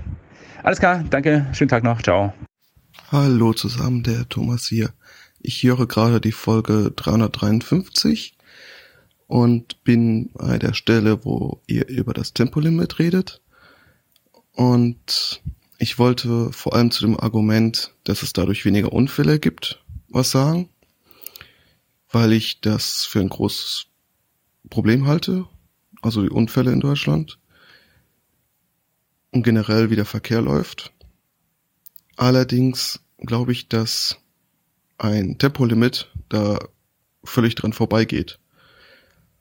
Und zwar zum einen sehen wir es an den meisten unserer Nachbarländern, die alle ein Tempolimit haben, wo die allermeisten allerdings eine deutlich höhere Unfallstatistik haben. Und zum anderen ist ja in den meisten Fällen nicht das Problem bei einem Unfall, die Ursache für einen Unfall, dass jemand sehr schnell gefahren ist auf der Autobahn, sondern dass jemand entweder seine Geschwindigkeit nicht den, weil zum Beispiel Wetterbedingungen oder den, der Verkehrslage angepasst hat, was, wozu jeder verpflichtet ist. Also, nur weil keine Geschwindigkeitsbegrenzung da steht, heißt es ja nicht, dass man so schnell fahren kann, wie man will, sondern nur so schnell, wie es die Lage zulässt. Und ja, oder auch generell Leute, die sich ja dann auch an Geschwindigkeitsbegrenzung nicht halten oder Mindestabstände nicht einhalten. Also ein Tempolimit hindert ja nicht äh, so ein Raser wie in Berlin, der dann mit 150 durch eine Innenstadt fährt. Ja, da war eine Begrenzung, dürfte hätte er höchstens 50 fahren dürfen, ist aber 150 gefahren. Und ich denke, dass das eigentliche Problem darüber, worüber man reden müsste, die viel zu laschen Strafen in Deutschland sind. Ein bisschen habt ihr das ja auch schon angeschnitten mit den Beispielen aus Finnland. Und ja, da kann man eigentlich fast alle europäischen Länder nehmen, die einfach viel höhere Strafen für Verkehrssünder haben. Und das finde ich auch, sollte man in Deutschland viel stärker drüber reden und mehr mit auch Führerscheinentzug und zwar wirklich langen Führerscheinentzug und bei wirklich schweren Vergehen auch mit Haftstrafen, wie es zum Beispiel in Italien üblich ist und in Deutschland einfach gar nicht. Also ja, ganz schlimm fand ich das jetzt als Beispiel, als dann groß angekündigt wurde, dass die Strafe erhöht wurde von für eine Rettungsgasse blockieren von, aber allerdings nur von 20 auf 200 Euro. Und es ist jedem Menschen klar, wenn ich eine Rettungsgasse blockiere, blockiere ich Menschen, die andere Menschen das Leben retten. Also ich riskiere wirklich das Leben von Menschen. Und das kostet in Deutschland 200 Euro, dass ich das Spiel von, äh, das Leben von Menschen aufs Spiel setze. Ja, so viel dazu. Also ich finde das ein deutlich wichtigeres Thema. Und ich wollte noch eine kleine Anmerkung machen, ähm, wo der Stefan gesagt hat, ja, die meisten Autos oder viele Autos zwei Tonnen. Ich weiß, das war jetzt erstmal nur so dahingesagt, allerdings ähm, ist das so eine Zahl, die ich äh, jetzt in Thema Verkehr jetzt, also alle möglichen Diskussionen im Verkehr immer wieder höre, dass jetzt alle Autos zwei Tonnen wiegen, ist eine ziemliche Übertreibung. Die allerwenigsten Autos wiegen wirklich zwei Tonnen. Die Regel, was so auf der Straße rumfährt, das sind eigentlich so 1,2 bis 1,6 Tonnen. Auch die meisten SUVs, also die wenigsten SUVs wiegen wirklich zwei Tonnen. Das sind mal so Ausnahmen wie so ein Q7 oder so ein X5 oder X6. Die wiegen, wiegen wirklich dann mal zwei Tonnen. Die allermeisten Autos wiegen deutlich darunter. Und unter 1,2 Tonnen wiegen, wiegen auch die wenigsten, also selbst so ein Smart, so ein Publiger Smart 42 wiegt ja eine Tonne. Ich weiß, war erstmal nur so dahingesagt, eigentlich finde ich, dass bei vielen Diskussionen sollte man sowas mal im Kopf behalten. Ja. Einen schönen Tag noch. Tut mir leid, dass ich über etwas überzogen habe. Ciao. Ja, hallo Stefan, hallo Thilo. Ähm, ich habe gerade euren letzten ähm, Podcast gehört und bin an der Stelle hängen geblieben, wo Stefan sagt, dass er glaubt, dass wenn man Vater sei und äh, Kinder in der Schule habe, dass man dann ganz anders über die Schulstreiks nachdenke und ähm, das nicht haben wolle, dass die Kinder auf die Straße gehen. Ich kann das nicht unterstreichen. Ich bin selber Vater von zwei Kindern und ähm, mache mir vor allen Dingen auch deswegen über die Zukunft sehr viel Sorgen. Wenn ich nur an mein eigenes Schicksal denke, wäre es nicht so wild, aber meine zwei Kinder sollen es tatsächlich noch lange gut haben auf dieser Welt und insofern ähm, ja, bin ich einfach sehr interessiert daran, dass, dass sich tatsächlich was bewegt und ähm, was wir jetzt in den letzten 10, 15 Jahren tatsächlich gesehen haben und wir wissen das seitdem sehr prominent, wie, wie der, der Status ist umweltmäßig, ähm, hat sich einfach fast nichts bewegt, also nichts zumindest, ähm, was uns irgendwo auf einen äh, Umkehrpfad führen würde. Also insofern ähm, kann ich das nicht bestätigen, sondern ich denke, dass ähm, jedes Mittel recht ist, um zu einer Veränderung oder zu einem Handeln zu führen. Und vielleicht müssen es eben tatsächlich auch unsere Kinder, die Jugend in die Hand nehmen, so wie es Albrecht von Lucke ja auch so ein bisschen bräsig gesagt hat, ein bisschen behäbig und bequem. Ähm, also er meinte, dass die Jugend das ja anpacken müsste, dass die Jugend sich artikulieren müsste und laut werden müsste. Jetzt macht sie das, dann ist es auch wieder nicht recht, dann wird, werden die Daumenschrauben angezogen und es wird halt in Frage gestellt, inwiefern das ein ernsthaftes Anliegen ist oder inwiefern es nur um das Schwänzen ginge. Und das finde ich problematisch, weil Stefan, du thematisierst das ja auch immer wieder sehr ähm, einleuchtend und ich stimme dir da auch völlig zu. Die Jugend hat nun mal einfach kein äh, Repräsentationsmittel in der Demokratie, wie sie aufgestellt ist, ja, über die Eltern schon, aber wenn ähm, irgendwie die Interessen der Jugend nicht mit denen der Eltern oder zumindest das Engagement der Jugend nicht mit dem der Eltern übereinstimmt, dann wird es einfach schwierig. Ja? Dann haben sie keine Stimme und dann haben sie auch keine Repräsentation in unserem politischen System. Und insofern äh, ist die Frage, wie kann man, wie können die Jugend, wie können die Kinder tatsächlich ihre Stimme erheben? Und da ist es vielleicht so, dass die ähm, das Schulschwänzen der, der Hebel ist, über den das funktioniert, weil Stefan, so wie ähm, Greta Thunberg das sehr, sehr schön, finde ich, auf dem WEF gesagt hat. Ja, ich möchte nicht eure Hoffnungen, ich möchte nicht, dass ihr mir irgendwie Hoffnung spendet, sondern ich will verdammt nochmal, dass ihr Panik kriegt. Ihr sollt Panik kriegen, ihr sollt euch so fürchten, als würde eure eigene, äh, euch das eigene Haus über dem Kopf wegbrennen. Und ähm, so ist es hier in dem Fall vielleicht auch. Vielleicht ist es so, dass äh, die Schüler so zu Hause bleiben müssen, so sich dem ähm, Lernen und damit auch dem vorgegebenen Weg und den Zukunftshoffnungen der eigenen Eltern entziehen müssen, dass die Eltern, so wie du, Stefan zum Beispiel, Angst um deine Kinder bekommst, ja, dass du Angst um deine Kinder bekommst und vielleicht deswegen ähm, dich ermutigt fühlst, selber tätig zu werden, weil das ist ja der Punkt. Ja. Wir als die Eltern dieser Kinder machen ganz offensichtlich nicht genug, um die Angst dieser Kinder zu, zu stillen, um ihnen die Hoffnung zu geben und ihnen eine, die Perspektive zu geben, die sie, die sie benötigen. Ja? Und insofern ist vielleicht dieser Weg zu sagen, okay, wir gehen einfach nicht mehr in die Schule, wir erfüllen eure Erwartungen nicht, wir ähm, erfüllen auch die ähm, Bildungshoffnungen, die wir als Eltern vielleicht an unsere Kinder haben, nicht weil wir wollen, dass ihr Angst kriegt, weil wir wollen, dass ihr endlich tätig werdet und dass ihr äh, unsere Perspektive einnehmt. Und insofern ähm, kann ich das nur begrüßen. Mein Kind ist noch zu klein, er geht in die dritte Klasse. Ich kann, also das hat einfach keinen Sinn, ihn jetzt auf die äh, Demo zu schicken, aber mein Weg, äh, das anzunehmen, ist der, dass ich selber auf diese Demos gehe, mich mit den Kindern dort solidarisiere und einfach zeigen will, ich stehe mit euch und für mein Kind auf dieser Demo. Ja, vielleicht ist das ja ein Weg, über den das funktionieren könnte, wenn wir Erwachsenen sagen, wenn wir sagen, wir wollen nicht, dass ihr schwänzt, wir wollen, dass ihr auch noch auf dem Bildungsweg euch um eure Zukunft kümmert, dann gehen wir selber für euch dahin, ja, und stehen selber gerade. Das wäre ja vielleicht eine Möglichkeit. Okay, in diesem Sinne, ähm, eine Stimme von ähm, einem an, andersdenkenden Vater.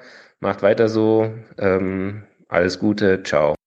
Mein Name ist Florian. Hallo. Und ich habe gerade die aktuelle Folge geschaut.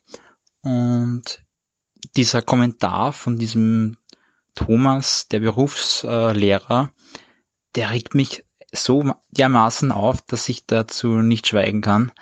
Ähm, ich finde, Thomas, du bist extrem arrogant und extrem überheblich gegenüber dieser, diesen jungen Menschen, die sich jetzt engagieren wollen. Ähm, du sagst, naja, die, die sollen nicht zu den Streiks gehen, weil es bringt eh nichts. Ähm, und wenn sie es machen, dann werden sie früher oder später wird da, äh, werden da Repressalien folgen.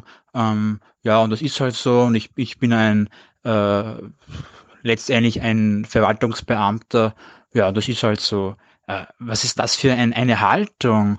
Äh, Leute, die sich äh, engagieren, die sich erheben, die ihre Meinung sagen. Da unterstützt auch noch dieses alte System, das diese Meinung unterdrücken will. Äh, das, das, das kann ich einfach nicht äh, fassen. Wie, wie kann man so eine Meinung haben? Äh, pocht du dann lieber auf die auf den Individualismus, jeder soll auf seine Karriere achten, auf seine Zukunft. Die Zukunft, die wird aktuell verspielt. Wir wissen, was sie zu tun hätten, aber es wird nicht gehandelt. Und das merken die jungen Leute. Die jungen Leute lassen sich das nicht mehr gefallen. Und deshalb muss man dagegen ankämpfen und muss sich erheben und muss sagen, jetzt, wenn ihr das nicht machen wollt, dann machen wir das. Dann zeigen wir euch, wo es lang geht. Und dann kann man nicht sagen, ja, äh, wenn dann der Staat oder der, dieses, dieses Bildungswesen uns äh, äh, Steine in den Weg legt, naja, dann bleiben wir vor den Steinen stehen. Nein, da muss man die Steine aus dem Weg räumen, muss man sagen, dieses, von diesem alten System lassen wir uns nicht stoppen. Wir sagen unsere Meinung und da muss man sich äh, durchsetzen, ja. Äh, und da kann ich deine Meinung, Thomas, überhaupt nicht verstehen. Und deswegen auch mein Appell an alle jungen Menschen. Ich selber bin auch jung und deshalb organisiert euch. Sagt eure Meinung. Ihr habt recht. Wir müssen etwas ändern.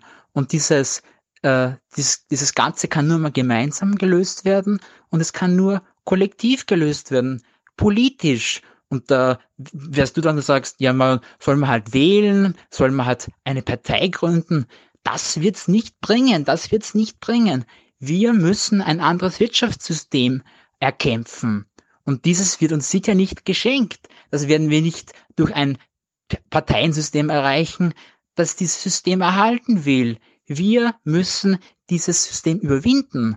Und das geht eben nur, indem ich mich verbünde, indem ich mich organisiere und indem ich, indem ich letztendlich auch dieses alte System stürze. Ja, und das ist radikal. Aber alles andere als Radikalität wird uns mit den großen Problemen, die vor uns stehen, äh, werden wir nicht zurechtkommen. Deshalb an alle jungen Menschen, seid mutig und seid radikal. Liebe Hörerinnen, liebe Hörer, lieber Stefan, Thilo, Hans, Tyler und wer sonst noch dazu gehört. Äh, hier ist Raphael. Ich höre gerade die Folge vom Dienstag. Ich weiß gerade die Nummer nicht. Und wollte mich mal persönlich zu den Schülerprotesten gegen den Klimawandel äußern. Also prinzipiell finde ich das eine gute Sache, dass die Schüler und Schülerinnen da ein Bewusstsein entdecken und sagen, okay, wir müssen protestieren, wir müssen auf die Straße, weil es ist schließlich unsere Zukunft, die da auf dem Spiel steht oder die unserer Kinder oder der nächsten Generation. Mm. Und es setzt auch bestimmt ein gewisses Signal, wenn die Schüler dafür extra die Schule schwänzen oder vernachlässigen. Aber ich habe selber einen jüngeren Bruder in der 11. Klasse jetzt momentan, 16 Jahre, bei dem auch ein paar Schüler dem Unterricht äh, ferngeblieben sind. Aber es hat sich dann letztlich herausgestellt, dass mehr als die Hälfte davon daheim geblieben ist und dort gezockt hat. Und ich will jetzt hier nicht jeden Schüler unter Generalverdacht stellen, aber ich habe halt irgendwie Angst, dass das da in die Richtung so ein bisschen missbraucht wird. Ähm also es wurde so ein bisschen ausgenutzt, dass ähm, andere Schüler für ihre Rechte auf die Straße gehen das finde ich natürlich ein bisschen schade. Und deswegen habe ich mich irgendwie gefragt, ob es nicht mehr wirken würde, wenn die Schüler und Schülerinnen protestieren würden, wenn sie frei haben. Also erstens gäbe es ja dann die Möglichkeit, dass wirklich alle Schüler mitmachen können, auch die, die vielleicht von den Eltern unter Druck gesetzt werden oder halt vor der Schule nicht blöd darstellen wollen oder irgendwie ihr, ihre Zukunft auch in der Hinsicht nicht aufs Spiel setzen wollen. Die könnte man auch noch mitnehmen und die Schüler würden wirklich zeigen, dass es ihnen wirklich, wirklich am Herzen liegt, indem sie halt auch in ihrer Freizeit protestieren. Das würde, glaube ich, in meinen Augen viel mehr wirken und auch ein viel krasseres Zeichen setzen. Dann könnten sich nämlich viel mehr zusammenrotten und sich treffen und vereinbaren und es könnten so viele teilnehmen, die sonst nicht teilnehmen könnten und sie würden wirklich zeigen, okay, wir opfern sogar unsere Freizeit und nicht die Schule für dieses äh, diesen Protest. Also an sich finde ich das, fände ich das eine richtig gute Sache, wenn sich da irgendwie mehr tun würde. Also es gibt da bestimmt auch andere, die anderer Meinung sind, aber es würde mich interessieren, ob das jemand auch gut findet. Ähm, und Thilo hat auch nochmal die Studenten dazu aufgefordert, ähm, dem Beispiel zu folgen und auch am Freitag zu schwänzen. Finde ich auch prinzipiell gut. Jetzt muss ich nur mal ähm, was Persönliches erzählen.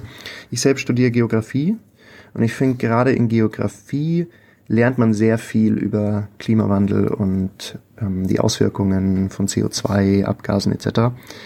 Und ich will hier auch wieder niemanden unter Generalverdacht stellen, aber ich habe genug Kommilitonen genau in dieser Fächergruppe, die sich da an den Protesten wirklich beteiligen und sagen, das geht nicht mehr, wir müssen da was ändern, die sich aber selbst vier oder fünfmal im Ausland befinden in einem Jahr. Und ich finde, das ist richtig, richtig heuchlerisch, dass man da irgendwie auf einer Seite so tut, oh komm, wir rotten uns alle zusammen, so kann es nicht weitergehen, die Politik muss was tun, aber man fängt nicht bei sich selber an.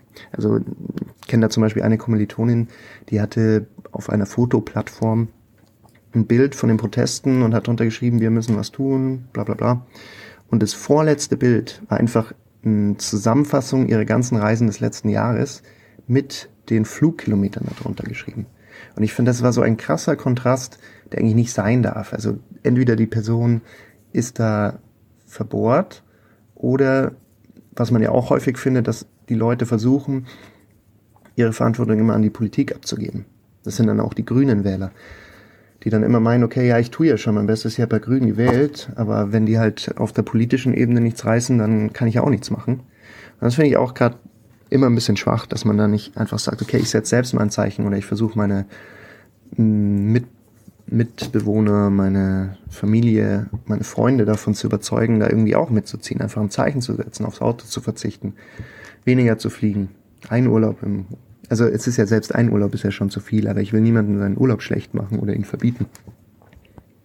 Aber es wird halt immer oft das Gewissen beruhigt, indem man grün wählt und man meint, man hätte dann schon den entscheidenden Schritt getan und alles andere tut sich dann schon. Genau, und zum Abschluss wollte ich noch eine ganz witzige, also besser gesagt eigentlich recht traurige Geschichte erzählen, die aber dann doch die Leute recht fassungslos macht, wenn ich es dann erzähle.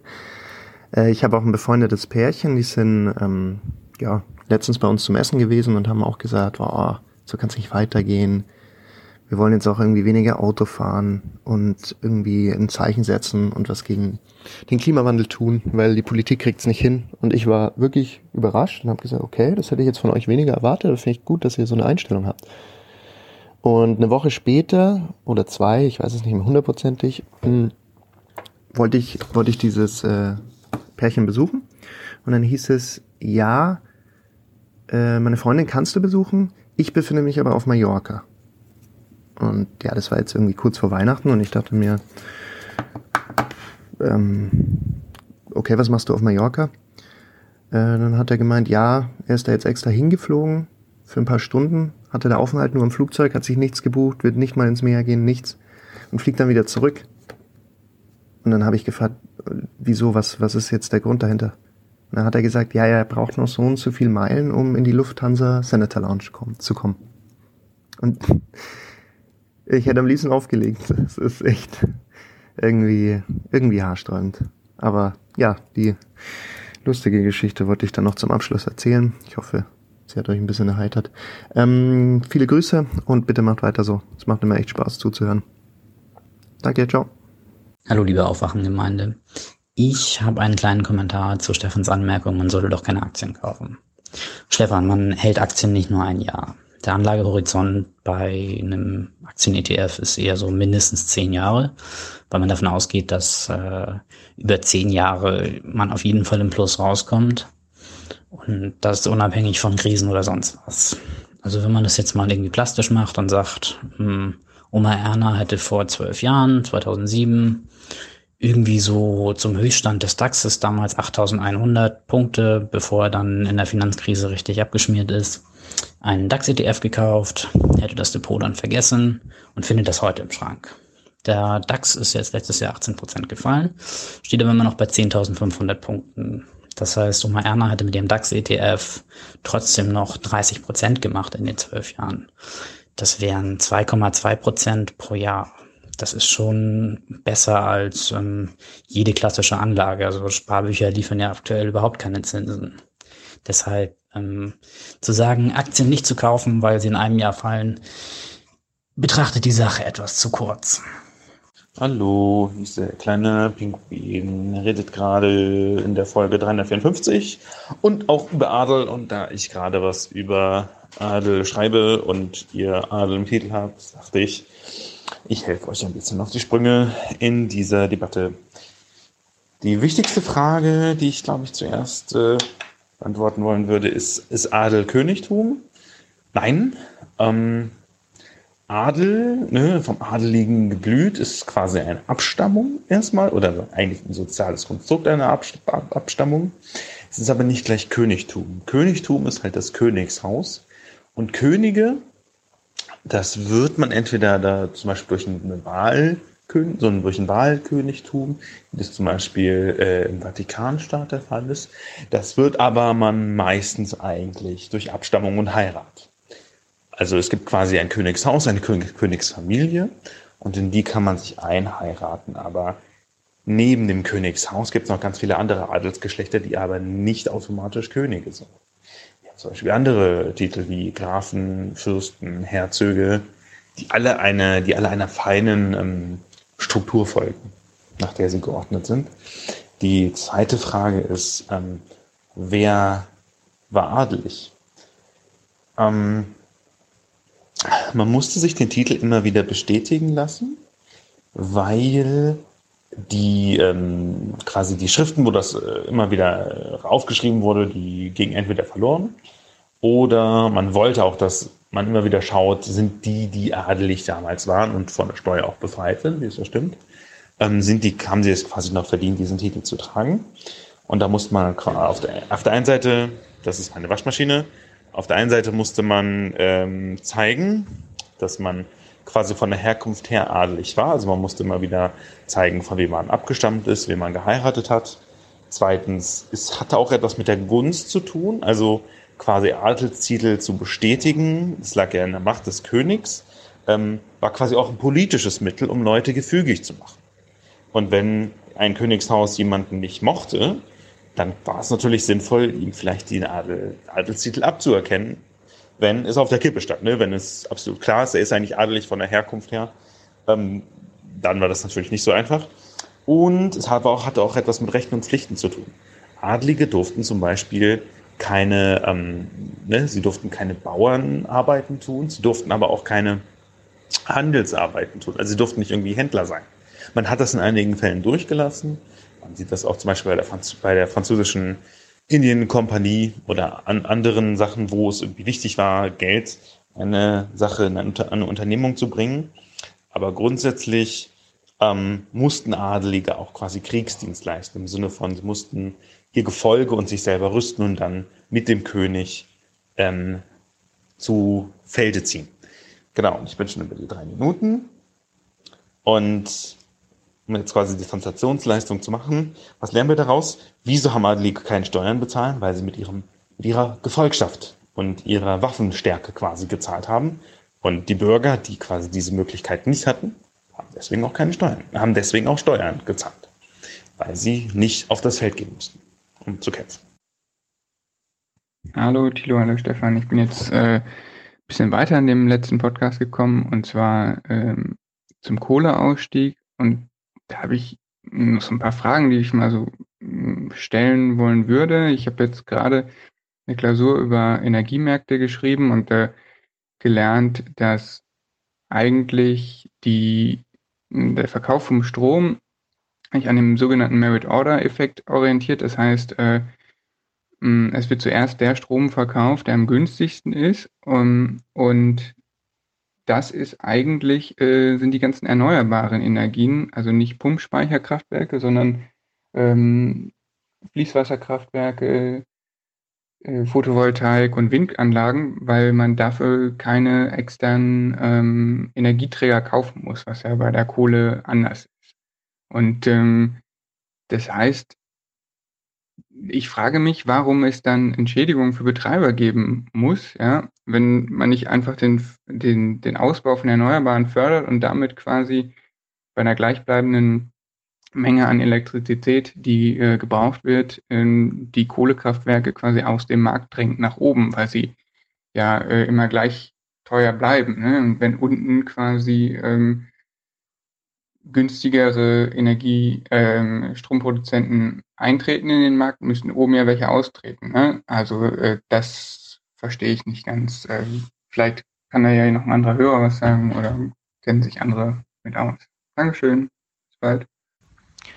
Hallo zusammen, ähm, mein Name ist Hendrik und ich antworte auf den Audiokommentar von Jonathan, äh, der Fragen zur Gentechnik-Ethik gestellt hat. Äh, ich selbst äh, studiere Biologie und ähm, arbeite äh, gerade auch aktiv in der Forschung mit Versuchstieren und ähm, ich vermute einfach mal äh, in diesem Audiokommentar, warum die Medien das so da, äh, das mit China so darstellen. Und zwar denke ich, geht es da um die Zielsetzung der Forschung und den Umgang mit der Forschung. Denn ja, in Europa werden auch gentechnisch veränderte Organismen äh, hergestellt. Allerdings wird dann anders Umgang und die Zielsetzung ist anders. In Europa ist nämlich die Zielsetzung, äh, gewisse Gene, äh, Gendefekte äh, oder andere Bedingungen ähm, zu erforschen mit der Gentechnik, ähm, um damit dann äh, vielleicht äh, therapeutische Maßnahmen ähm, zu erreichen, die diesen Zustand vielleicht lindern oder verbessern. Ähm, und nach den Experimenten, nach der Forschung werden aber solche gentechnisch veränderte Organismen immer vernichtet. Ähm, die Zielsetzung in China ist teilweise etwas anders. Ähm, und zwar wird darauf, da vielleicht darauf abgezielt, halt ähm, schon Embryonen Gentechnik zu verändern und das äh, im Endeffekt auch auf Menschen anzuwenden, das wohl ja angeblich ähm, neulich ähm, vollbracht, ja, dass man da ein ähm, AIDS, ähm, ein Rezeptor für das AIDS-Virus, ähm, für das HIV-Virus ähm, ausgeschaltet hat, sodass der HIV-Virus nicht mehr ähm, in die ähm, Immunzelle eindringen kann und ja, das kann man natürlich auch auf alle möglichen Dinge anwenden, ja, alle möglichen Krankheiten, ähm, Genkrankheiten damit vielleicht vorbeugen oder ähm, ausradieren oder auch vielleicht sogar Vorteile schaffen. Und dann hat man sogenannte Designerbabys und das wirft nochmal ganz andere ähm, ethische Fragen auf, ob man das machen möchte, ob man das machen äh, sollte. Äh, genauso mit den Klonen, ja, wenn man Affen klont, äh, kann man auch daran denken, hinterher Menschen zu klonen, ja. Also es gibt garantiert Verrückte, die dann auf die Idee kommen, äh, sich selbst klonen zu lassen. Und das ist ähm, einfach was, äh, worüber man ähm, halt als internationale Wissenschaftscommunity reden muss. Die Chinesen, die reden aber nicht viel, die machen eher. Ja, die, die preschen davor, ohne dass man sich äh, als internationale Wissenschaftscommunity einig ist, wie man äh, mit dem Thema umgehen möchte. Ähm, denn ich finde dieses Thema, ich selbst finde auch, dieses Thema muss organisch wachsen. Da kann man nicht einfach so vorpreschen, sondern das sind so wichtige ethische Fragen, dass man ähm, da erstmal einen gewissen rechtlichen Rahmen finden muss, wie man mit sowas umgeht und auch überhaupt, ob wir das überhaupt wollen. Und ich finde deswegen ähm, kann man schon verstehen, warum die äh, Medien da die Chinesen so rügen und mit denen äh, so umgehen. Ja, das waren äh, meine Gedanken zum Thema. Ähm, das war's. Tschüss. Hi, hier ist Anna.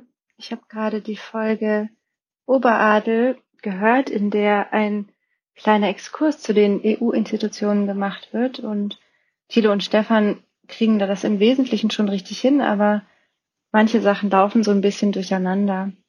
Und ich unterrichte ab und zu im Europarecht und habe meinen Studierenden mal so ein Bild mitgegeben, wenn ich so das Gefühl habe, dass die Trennung fällt nicht so einfach zwischen den Organen oder die alle im Blick zu behalten. Und gerade bei Europäischer Rat und Rat der Europäischen Union gibt es da eben Schwierigkeiten.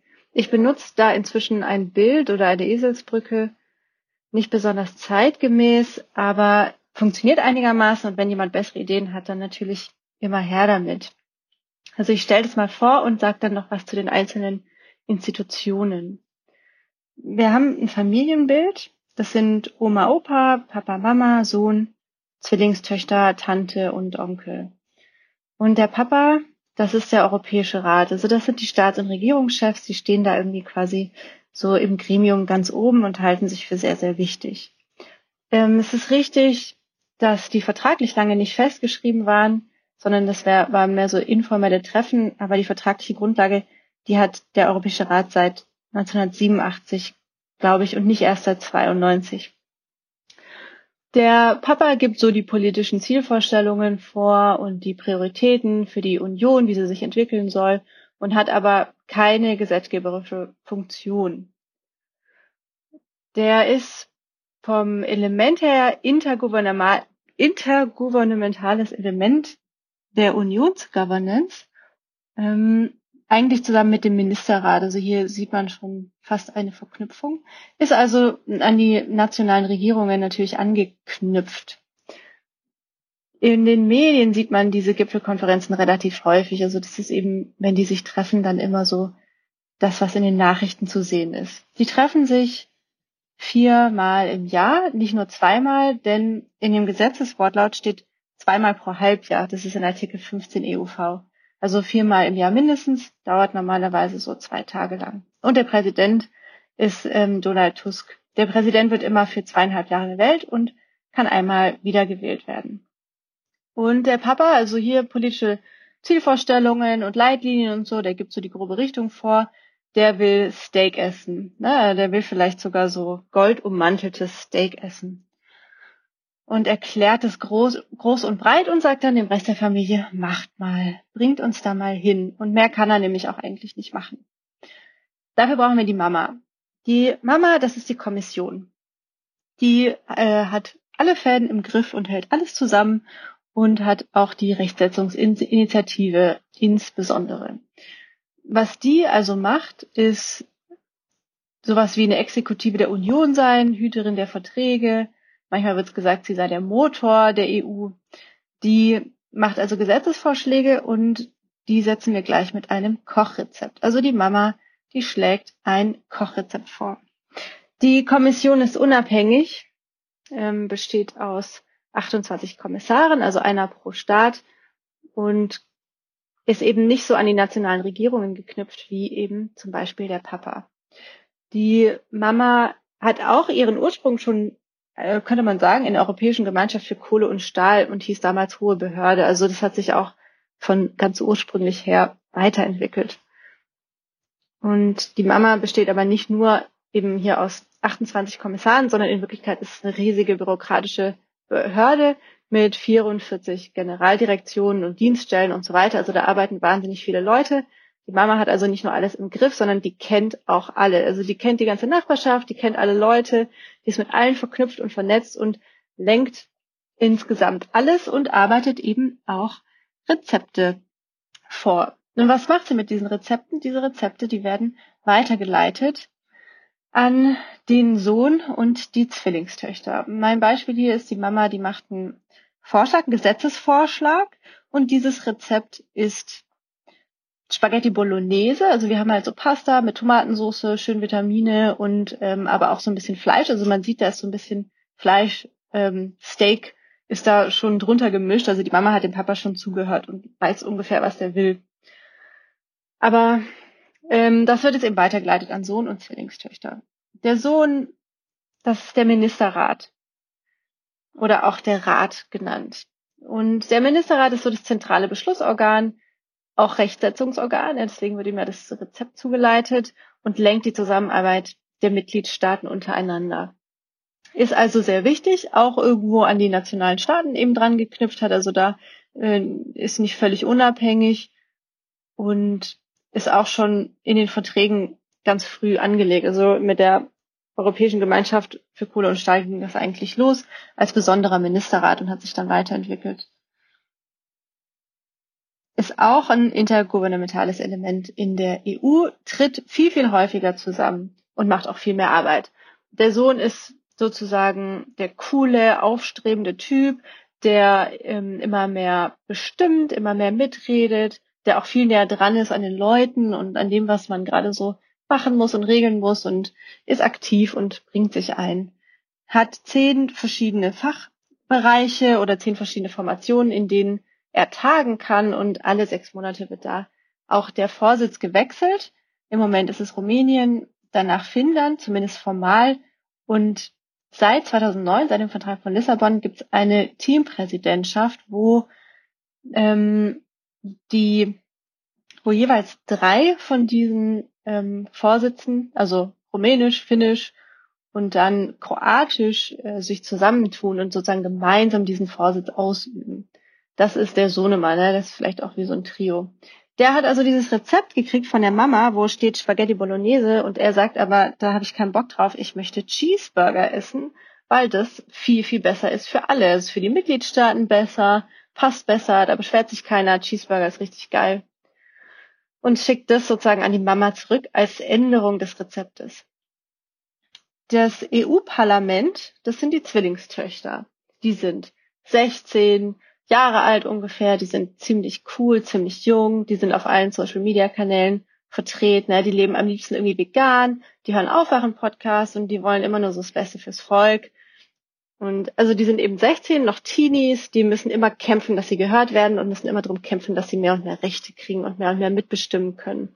Obwohl das eben eigentlich schon, das Europäische Parlament gibt es eigentlich schon länger, seit, also auch seit der Europäischen Gemeinschaft für Kohle und Stahl, seit 1952, aber damals war es noch nicht direkt gewählt. Also das ist erst so in den ähm, 80er Jahren oder 79, 80 oder so wurde das erst bestimmt, dass es direkt gewählt wird und hat sich dann immer mehr erkämpft in dem Parlament sitzen 751 Abgeordnete und die werden alle fünf Jahre gewählt. Ja, das nächste Mal ähm, in Kürze im Mai hier in Deutschland. Ist es jedenfalls im Mai die Wahl. Dieses Parlament hat die Möglichkeit, die Mama auch aufzufordern, geeignete Vorschläge zu bestimmten Fragen zu unterbreiten, wo man einen Unionsakt erfordern ähm, müsste oder erfordern, erforderlich macht. Und wenn die Kommission, also die Mama dann keinen Vorschlag vorlegt, dann müssen, muss das auch begründet werden. Also so eine, in so ein Initiativrecht durch die Hintertür könnte man dem Parlament, das wurde hart erkämpft, schon zusprechen. Jetzt haben also die Zwillingstöchter von der Mama das Rezept gekriegt für Pasta mit Bolognese und auch die sagen, nee, nee, nee, das ähm, passt uns so nicht. Wir hätten gerne Salat vielleicht so Salat mit Tofu oder Salat mit Bulgur. Es muss auf jeden Fall gesund sein, denn das Volk braucht das Beste und das Beste ist gesund mit viel Vitaminen und so weiter. Ähm, und deswegen wird hier das Gesetz abgewandelt und an die Kommission, an die Mama zurückgeschickt und das heißt eben, Mama, mach doch bitte was anderes. Man sieht hier schon, dass es wahrscheinlich einen Streit geben wird zwischen Mama, Sohn und Zwillingstöchtern. Wir haben neben diesem Familienkonstrukt noch Tante und Onkel und das sind Rechnungshof und EZB. Also so die stylische Tante, viel Geld, ab und zu wird mal was ausgegeben oder hergegeben, aber es wird auch immer kontrolliert, wofür wird es ausgegeben, es werden Vorgaben gemacht, wie das Geld eigentlich auszugeben ist und so weiter. Und der Rechnungshof, so der Onkel, der Knausrige, der immer alles prüft und nachrechnet, wie eigentlich hier das Geld verwendet wird. Und dann fehlen jetzt noch Oma und Opa und das sind EuGH und EuG, also die Gerichte in der Europäischen Union. Den EuGH gibt es auch schon lange, seit 1953 also direkt mit der Europäischen Gemeinschaft für Kohle und Stahl auch äh, hat er seine Arbeit aufgenommen und wacht eben über die Auslegung der Verträge und über das Unionsrecht. Die sind eben Oma und Opa sind einfach weise Leute, die kennen sich schon lange aus, die haben schon viel Streit miterlebt und so weiter und so fort. Also die wachen einfach und gucken so von oben drauf und wenn es Streit gibt, dann können die auch mal einschreiten. Also das ist unser Bild. Der Papa, Staats- und Regierungschef, das ist der Europäische Rat gibt so die großen Leitlinien vor, will Steak, kriegt auf keinen Fall Steak, denkt, er hat auf jeden Fall alles unter Kontrolle, aber die Person, die da am meisten Macht hat und regelt und steuert, ist eben die Mama, die Kommission, die einen Rezeptvorschlag macht, einen Gesetz, Gesetzesvorschlag an den Sohnemann, an den Rat oder Ministerrat weiterleitet und an die Zwillingstöchter, die sich damit auseinandersetzen und Tante und Onkel gucken so ein bisschen drauf von der finanziellen Seite her und Oma und Opa gucken von oben drauf, wenn es mal wirklich knallt. Da, wo wir eben beim Rezept sind, da geht's dann auch schon über in so das Gesetzgebungsverfahren und der Stefan hat da vom Trilogverfahren gesprochen und gesagt, man könne in Europa gar nicht so richtig lernen, wie eigentlich ein Gesetz entsteht. Das stimmt nicht, also man kann es schon lernen. Es gibt nämlich ein sogenanntes ordentliches Gesetzgebungsverfahren in Artikel 294 AEUV kann man auch detailliert nachstellen, äh, darstellen, am besten aber mit einem Schaubild. Es gibt daneben noch ein Zustimmungsverfahren und ein Anhörungsverfahren. Jedenfalls stimmt es, dass das ordentliche Gesetzgebungsverfahren wohl in der Praxis selten angewendet wird, sondern umgangen wird und eben in den sogenannten Trilog informell gegangen wird, wo sich Mama, Sohnemann und die Zwillingstöchter irgendwie treffen, in der Küche oder im Zimmerchen und besprechen, was man jetzt aus diesen drei Rezepten macht, die da vorliegen. Und am Ende kommt ein Gewurschtel raus. Ich würde sagen, es ist ein Wrap. Also von allem ist etwas dabei. Es ist immer noch einigermaßen gesund. Es sind aber auf jeden Fall viel mehr Kohlenhydrate dabei. Vielleicht sind ein paar Vitamine weniger dabei und so weiter und so fort. Das ist dann das Gesetz, das ähm, da draus geworden ist. Und ich hoffe, dieses Bild hilft ein paar von euch weiter, die Institutionen auseinanderzuhören, äh, auseinanderzuhalten. Liebe Grüße und macht weiter so. Hallo, liebe Aufwachen-Gemeinde. Hier ist Nike. Ich wollte euch was zur direkten Demokratie erzählen, weil ich ähm, zufällig mit jemandem verwandt bin, der dazu viel geforscht hat. Daher kenne ich mich in der Thematik relativ gut aus. Ähm, und zwar ist es so, dass es tatsächlich in allen Bundesländern Deutschland ähm, Möglichkeiten der Volksgesetzgebung gibt. Ähm, aber wie Thilo ja auch schon sagte, ähm, die einzelnen Verfahren und Schritte und Hürden unterschiedlich, sehr unterschiedlich ausfallen und es keine Möglichkeit auf föderaler, also auf Bundesebene gibt. Ähm, und zwar ist es so, also zum Beispiel, ähm, das Ganze fängt damit an, dass man einen Antrag auf ein Volksbegehren stellt oder auf oder die, oder ein anderes Wort dafür wäre Volksinitiative. Schon da sind die Hürden unterschiedlich. Manchmal muss man eine bestimmte Anzahl Unterschriften sammeln, manchmal muss man einen bestimmten Prozentsatz der Stimmberechtigten ähm, gewinnen. Und dieser Prozentsatz kann auch schon relativ hoch sein. Der ist in Hessen zum Beispiel drei Prozent, beträgt drei Prozent und das hat eine sehr abschreckende Wirkung und dementsprechend gibt es dort kaum Praxis von Volksbegehren. Ähm, wenn dieser erste Schritt geschafft ist, dann folgt die Überprüfung der Zulässigkeit durch die jeweiligen Landesparlamente. Und das ist deshalb relevant, weil es in allen ähm, Landesverfassungen unterschiedlich formulierte, ähm, auf unterschiedliche Art und Weise formuliert ein sogenanntes Finanztabu gibt. Also es darf kein Volksbegehren über den Haushaltsplan und Dienstbezüge und so weiter geben. Die offizielle Begründung dafür ist, dass man eine Selbstbedienungsmentalität verhindern möchte. Und de facto ähm, ist das ein Mittel für die Parla Parlamente, ähm, unbeliebte Volksbegehren auch abzuwehren, weil schließlich jedes Gesetz irgendwie auch finanzielle Auswirkungen haben kann. Äh, zum Beispiel hat in Saarland die Landesregierung 1986 dem das Volksbegehren rettet die Schulen mit dieser Begründung verweigert. Aber dieses Finanztabu kann man halt unterschiedlich breit auslegen. Nach der Überprüfung der Zulässigkeit äh, folgt dann das eigentliche Volksbegehren, also das, was gerade in Bayern passiert, ähm, wo halt ein bestimmter Anteil der stimmberechtigten Bevölkerung unterschreiben muss und das Volksbegehren unterstützen muss. Ähm, und da dieses Unterschriftenquorum ist unterschiedlich hoch, also zum Beispiel in Brandenburg sind es 4 Prozent, in Berlin 7 Prozent, in Hessen sind es 20 Prozent. Ich muss dazu sagen, diese Zahlen sind von 2008. Ähm, aber tendenziell, ähm, also es gibt da zum Teil Vereinfachungen und die gehen tendenziell dazu, eher dieses Instrumentarium etwas zu erleichtern. ähm, genau, also es gibt das Unterschriftenquorum beim Volksbegehren und dann eine Frist, die auch unterschiedlich lang ist. Also in Bayern sind es halt nur zwei Wochen und man muss auch aufs Amt geben, um zu unterschreiben. In anderen Ländern kann überall die Unterschrift geleistet werden und ähm, die Frist kann bis zu sechs Monate betragen, zwei Monate, drei Monate, es gibt alles Mögliche. Ähm, ein Sonderfall wäre ähm, ein Antrag auf Verfassungsänderung. Das ähm, kann in, also wenn der von unten kommt, äh, auch da ist es unterschiedlich. In Berlin zum Beispiel durften die Landesparlamente die Verfassung ändern, ohne die Bevölkerung zu befragen. In Bayern und Hessen müsste ein Referendum dazu gemacht werden. Da ähm, gehen, machen die Landesparlamente aber dann oft so eine Paketlösung, dass man halt über einen gesamten Haufen, einen zusammengeschnittenen Haufen an Dinge mit einem einfachen Ja und Nein halt nur abstimmen darf.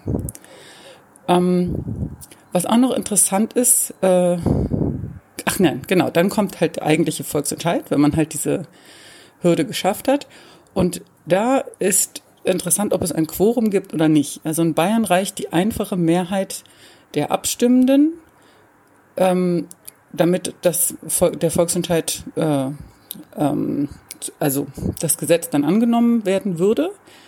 In vielen Bundesländern gibt es aber ein Beteiligungs- oder Zustimmungsquorum. Das heißt, zusätzlich zu den Abstimmenden müsste ein bestimmter Prozentsatz an den Stimmberechtigten sich am Volksentscheid beteiligen. Das ist das Beteiligungsquorum. Das liegt zum Beispiel in Rheinland-Pfalz bei 25 Prozent. Ähm, und gegebenenfalls kann man zusätzlich auch noch ein Zustimmungsquorum verlangen, also 25 Prozent ähm, äh, der zusätzlich zur Mehrheit der Abstimmenden muss ein bestimmter Prozentsatz der Stimmberechtigten auch für den Gesetzesentwurf stimmen. Und das ist halt zum Teil wirklich sehr schwer zu überwinden. Und Bayern hat sich da an der Schweiz orientiert, dass sie einfach die einfache Mehrheit ähm, reicht.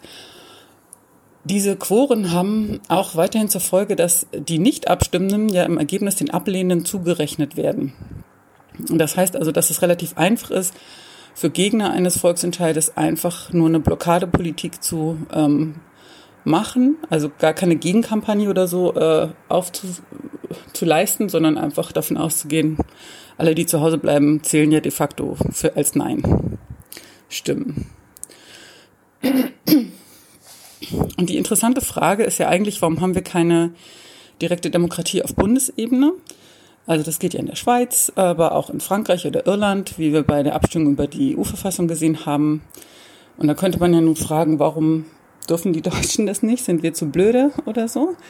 Äh, die Väter und Mütter des Grundgesetzes, ähm, da waren nämlich auch vier Frauen dabei, hätten das durchaus auch zugelassen. Also im Grundgesetz ähm, heißt es, dass alle Staatsgewalt vom Volke ausgeht und durch Wahlen und Abstimmungen geregelt wird. Aber wir haben kein Wahlgesetz, was das dann halt mit entsprechenden Quoren oder was auch immer regeln würde, wie äh, ein Volksentscheid ein Referendum auf Bundesebene aussehen sollte.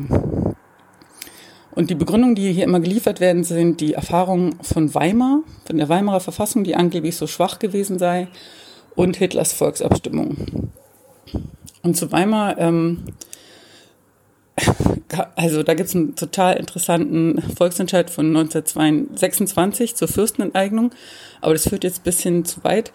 Äh, man kann jedenfalls, also wenn man zeithistorisch daran geht, kann man nicht wirklich ähm, belegen, dass die Verfassung, also dass das ein gescheitertes Instrument in der Weimarer Verfassung gewesen wäre. Und bei Hitlers Volksabstimmung ist es nun so, dass ähm, er ja auch Wahlen hat durchführen lassen. Also er hat im Prinzip beide Instrumente korrumpiert. Also auf den Wahlzetteln gab es dann halt nur NSDAP-Abgeordnete. Auf der Volksabstimmung konnte man theoretisch noch mit Ja und Nein stimmen. Wie frei dann jeweils diese Abstimmungen oder Wahlen waren, ist fraglich.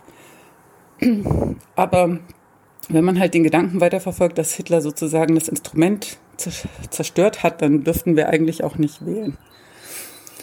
Ähm, interessant ist es auch, äh, oder noch interessanter eigentlich ist es, wenn man sich das auch wieder zeithistorisch, zeitgeschichtlich anschaut. Ähm, und zwar ist es so, dass die äh, Landesverfassung die vor dem Grundgesetz erlassen wurden. Also zum Beispiel, ähm, ich glaube, Bayern war 1946 und Bremen 1947, die haben jeweils ähm, direktdemokratische Instrumente. Und die Landesverfassung, die erst nach dem Grundgesetz ähm, zustande kam, haben diese Elemente nicht mehr. Und es gibt auch einige Bundesländer, die ganz, ganz spät dazu kamen, also Baden-Württemberg erst 1974 und Saarland erst 1979 und so weiter. Und das heißt, eigentlich müssten die ja, also die ersten Landesverfassungen müssten ja noch viel näher an Weimar und Hitler und so dran gewesen sein. Ähm, und wenn man sich so die Protokolle ansieht, worüber die Leute damals ähm, diskutiert haben, dann ging es da überhaupt nicht um Weimar oder Hitler, sondern die Parole war kein Volksentscheid im Kalten Krieg. Das wollte man nicht. Und zumindest diese Begründung ist ja nun seit der Wiedervereinigung weg, aber ähm, wir haben es immer noch nicht.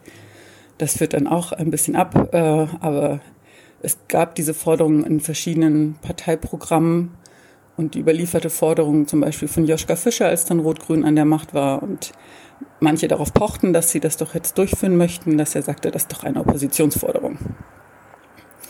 Naja, ähm, was ich noch dazu sagen wollte, ist, ähm, das weitere Gegenargument gegen Volksentscheide sind ja immer, dass sie ähm, Populisten helfen, Vorschub leisten, wo ich mich wirklich immer frage, also erstens scheinen ja Parteien auch sehr populistisch äh, sich zu verhalten und das auszunutzen und dieses Feuer zu schüren. Also auch beim Brexit ist es ja so, dass sie das kalkuliert haben und jahrelang einfach auf die EU geschimpft haben. Ähm, also dann braucht man sich sozusagen auch nicht wundern. Und die Frage ist, ob, wenn man das Problem ignoriert, dass, wenn die Leute unzufrieden sind oder ausländerfeindlich oder EU-Gegner oder was auch immer, dann geht's ja davon trotzdem nicht weg, sondern irgendwann kommt's halt raus. Das heißt, man muss sich halt einfach mal drum kümmern und nicht sagen, oh, aber man darf sie nicht wählen lassen. Das denke ich zumindest. Ähm, die andere Frage ist auch, ob Personalentscheidungen so viel einfacher sind. Wir sind ja hier eine Parteienrepublik. Ähm, ich glaube, die wenigsten kennen den Abgeordneten ihre Erststimme, wenn es nicht gerade eine Berühmtheit ist, und wählen halt irgendeine Partei. Ja, äh, und das sieht man dann ja auch in unseren Wahlplakaten. Da hängt halt irgendwer seine Nase hin mit Deutschland, weil es schlank macht oder was auch immer mit irgendeinem Spruch und das war's. Und es ist völlig austauschbar. Ähm, und ein weiterer Grund, der auch noch angeführt ist, dass die Probleme zu komplex seien. Also wir sind halt zu dumm, so wie wir auch nicht mit Geld umgehen können als Volk. Und auch da kann man sagen, die Idee von direkter Demokratie ist ja immer nur ein Zusatzinstrument zu sein zur repräsentativen Demokratie, damit halt bestimmte Themen, die besonders wichtig sind oder ähm, die sonst von den Politikern halt von der Politik ignoriert werden aus irgendwelchen Gründen, trotzdem auf die Agenda kommen können. Und diese Funktion können auch in Anführungszeichen gescheiterte Volksentscheide oder Volksinitiativen haben, weil darüber dann halt berichtet wird. Ähm, und jedenfalls diese Komplexität, also die Idee ist ja immer, dass man einfach vorher streitet, sich informiert, diskutiert und so weiter und dann am Ende irgendwann ein Gesetz da ist und da soll dann die Entscheidung Ja oder Nein sein am Ende. Und so ist es ja im Parlament letztlich auch. Also die Komplexität, hm, die ist sozusagen vorher. Okay, ähm, ja, sorry, das ist jetzt ein bisschen lang geworden, aber ich das, so, das war das Kürzeste, wie ich es hinbekommen habe. Vielen Dank für euren tollen Podcast und wenn ihr wollt, könnt ihr senden, wenn ich. Liebe Grüße. Ciao, ciao.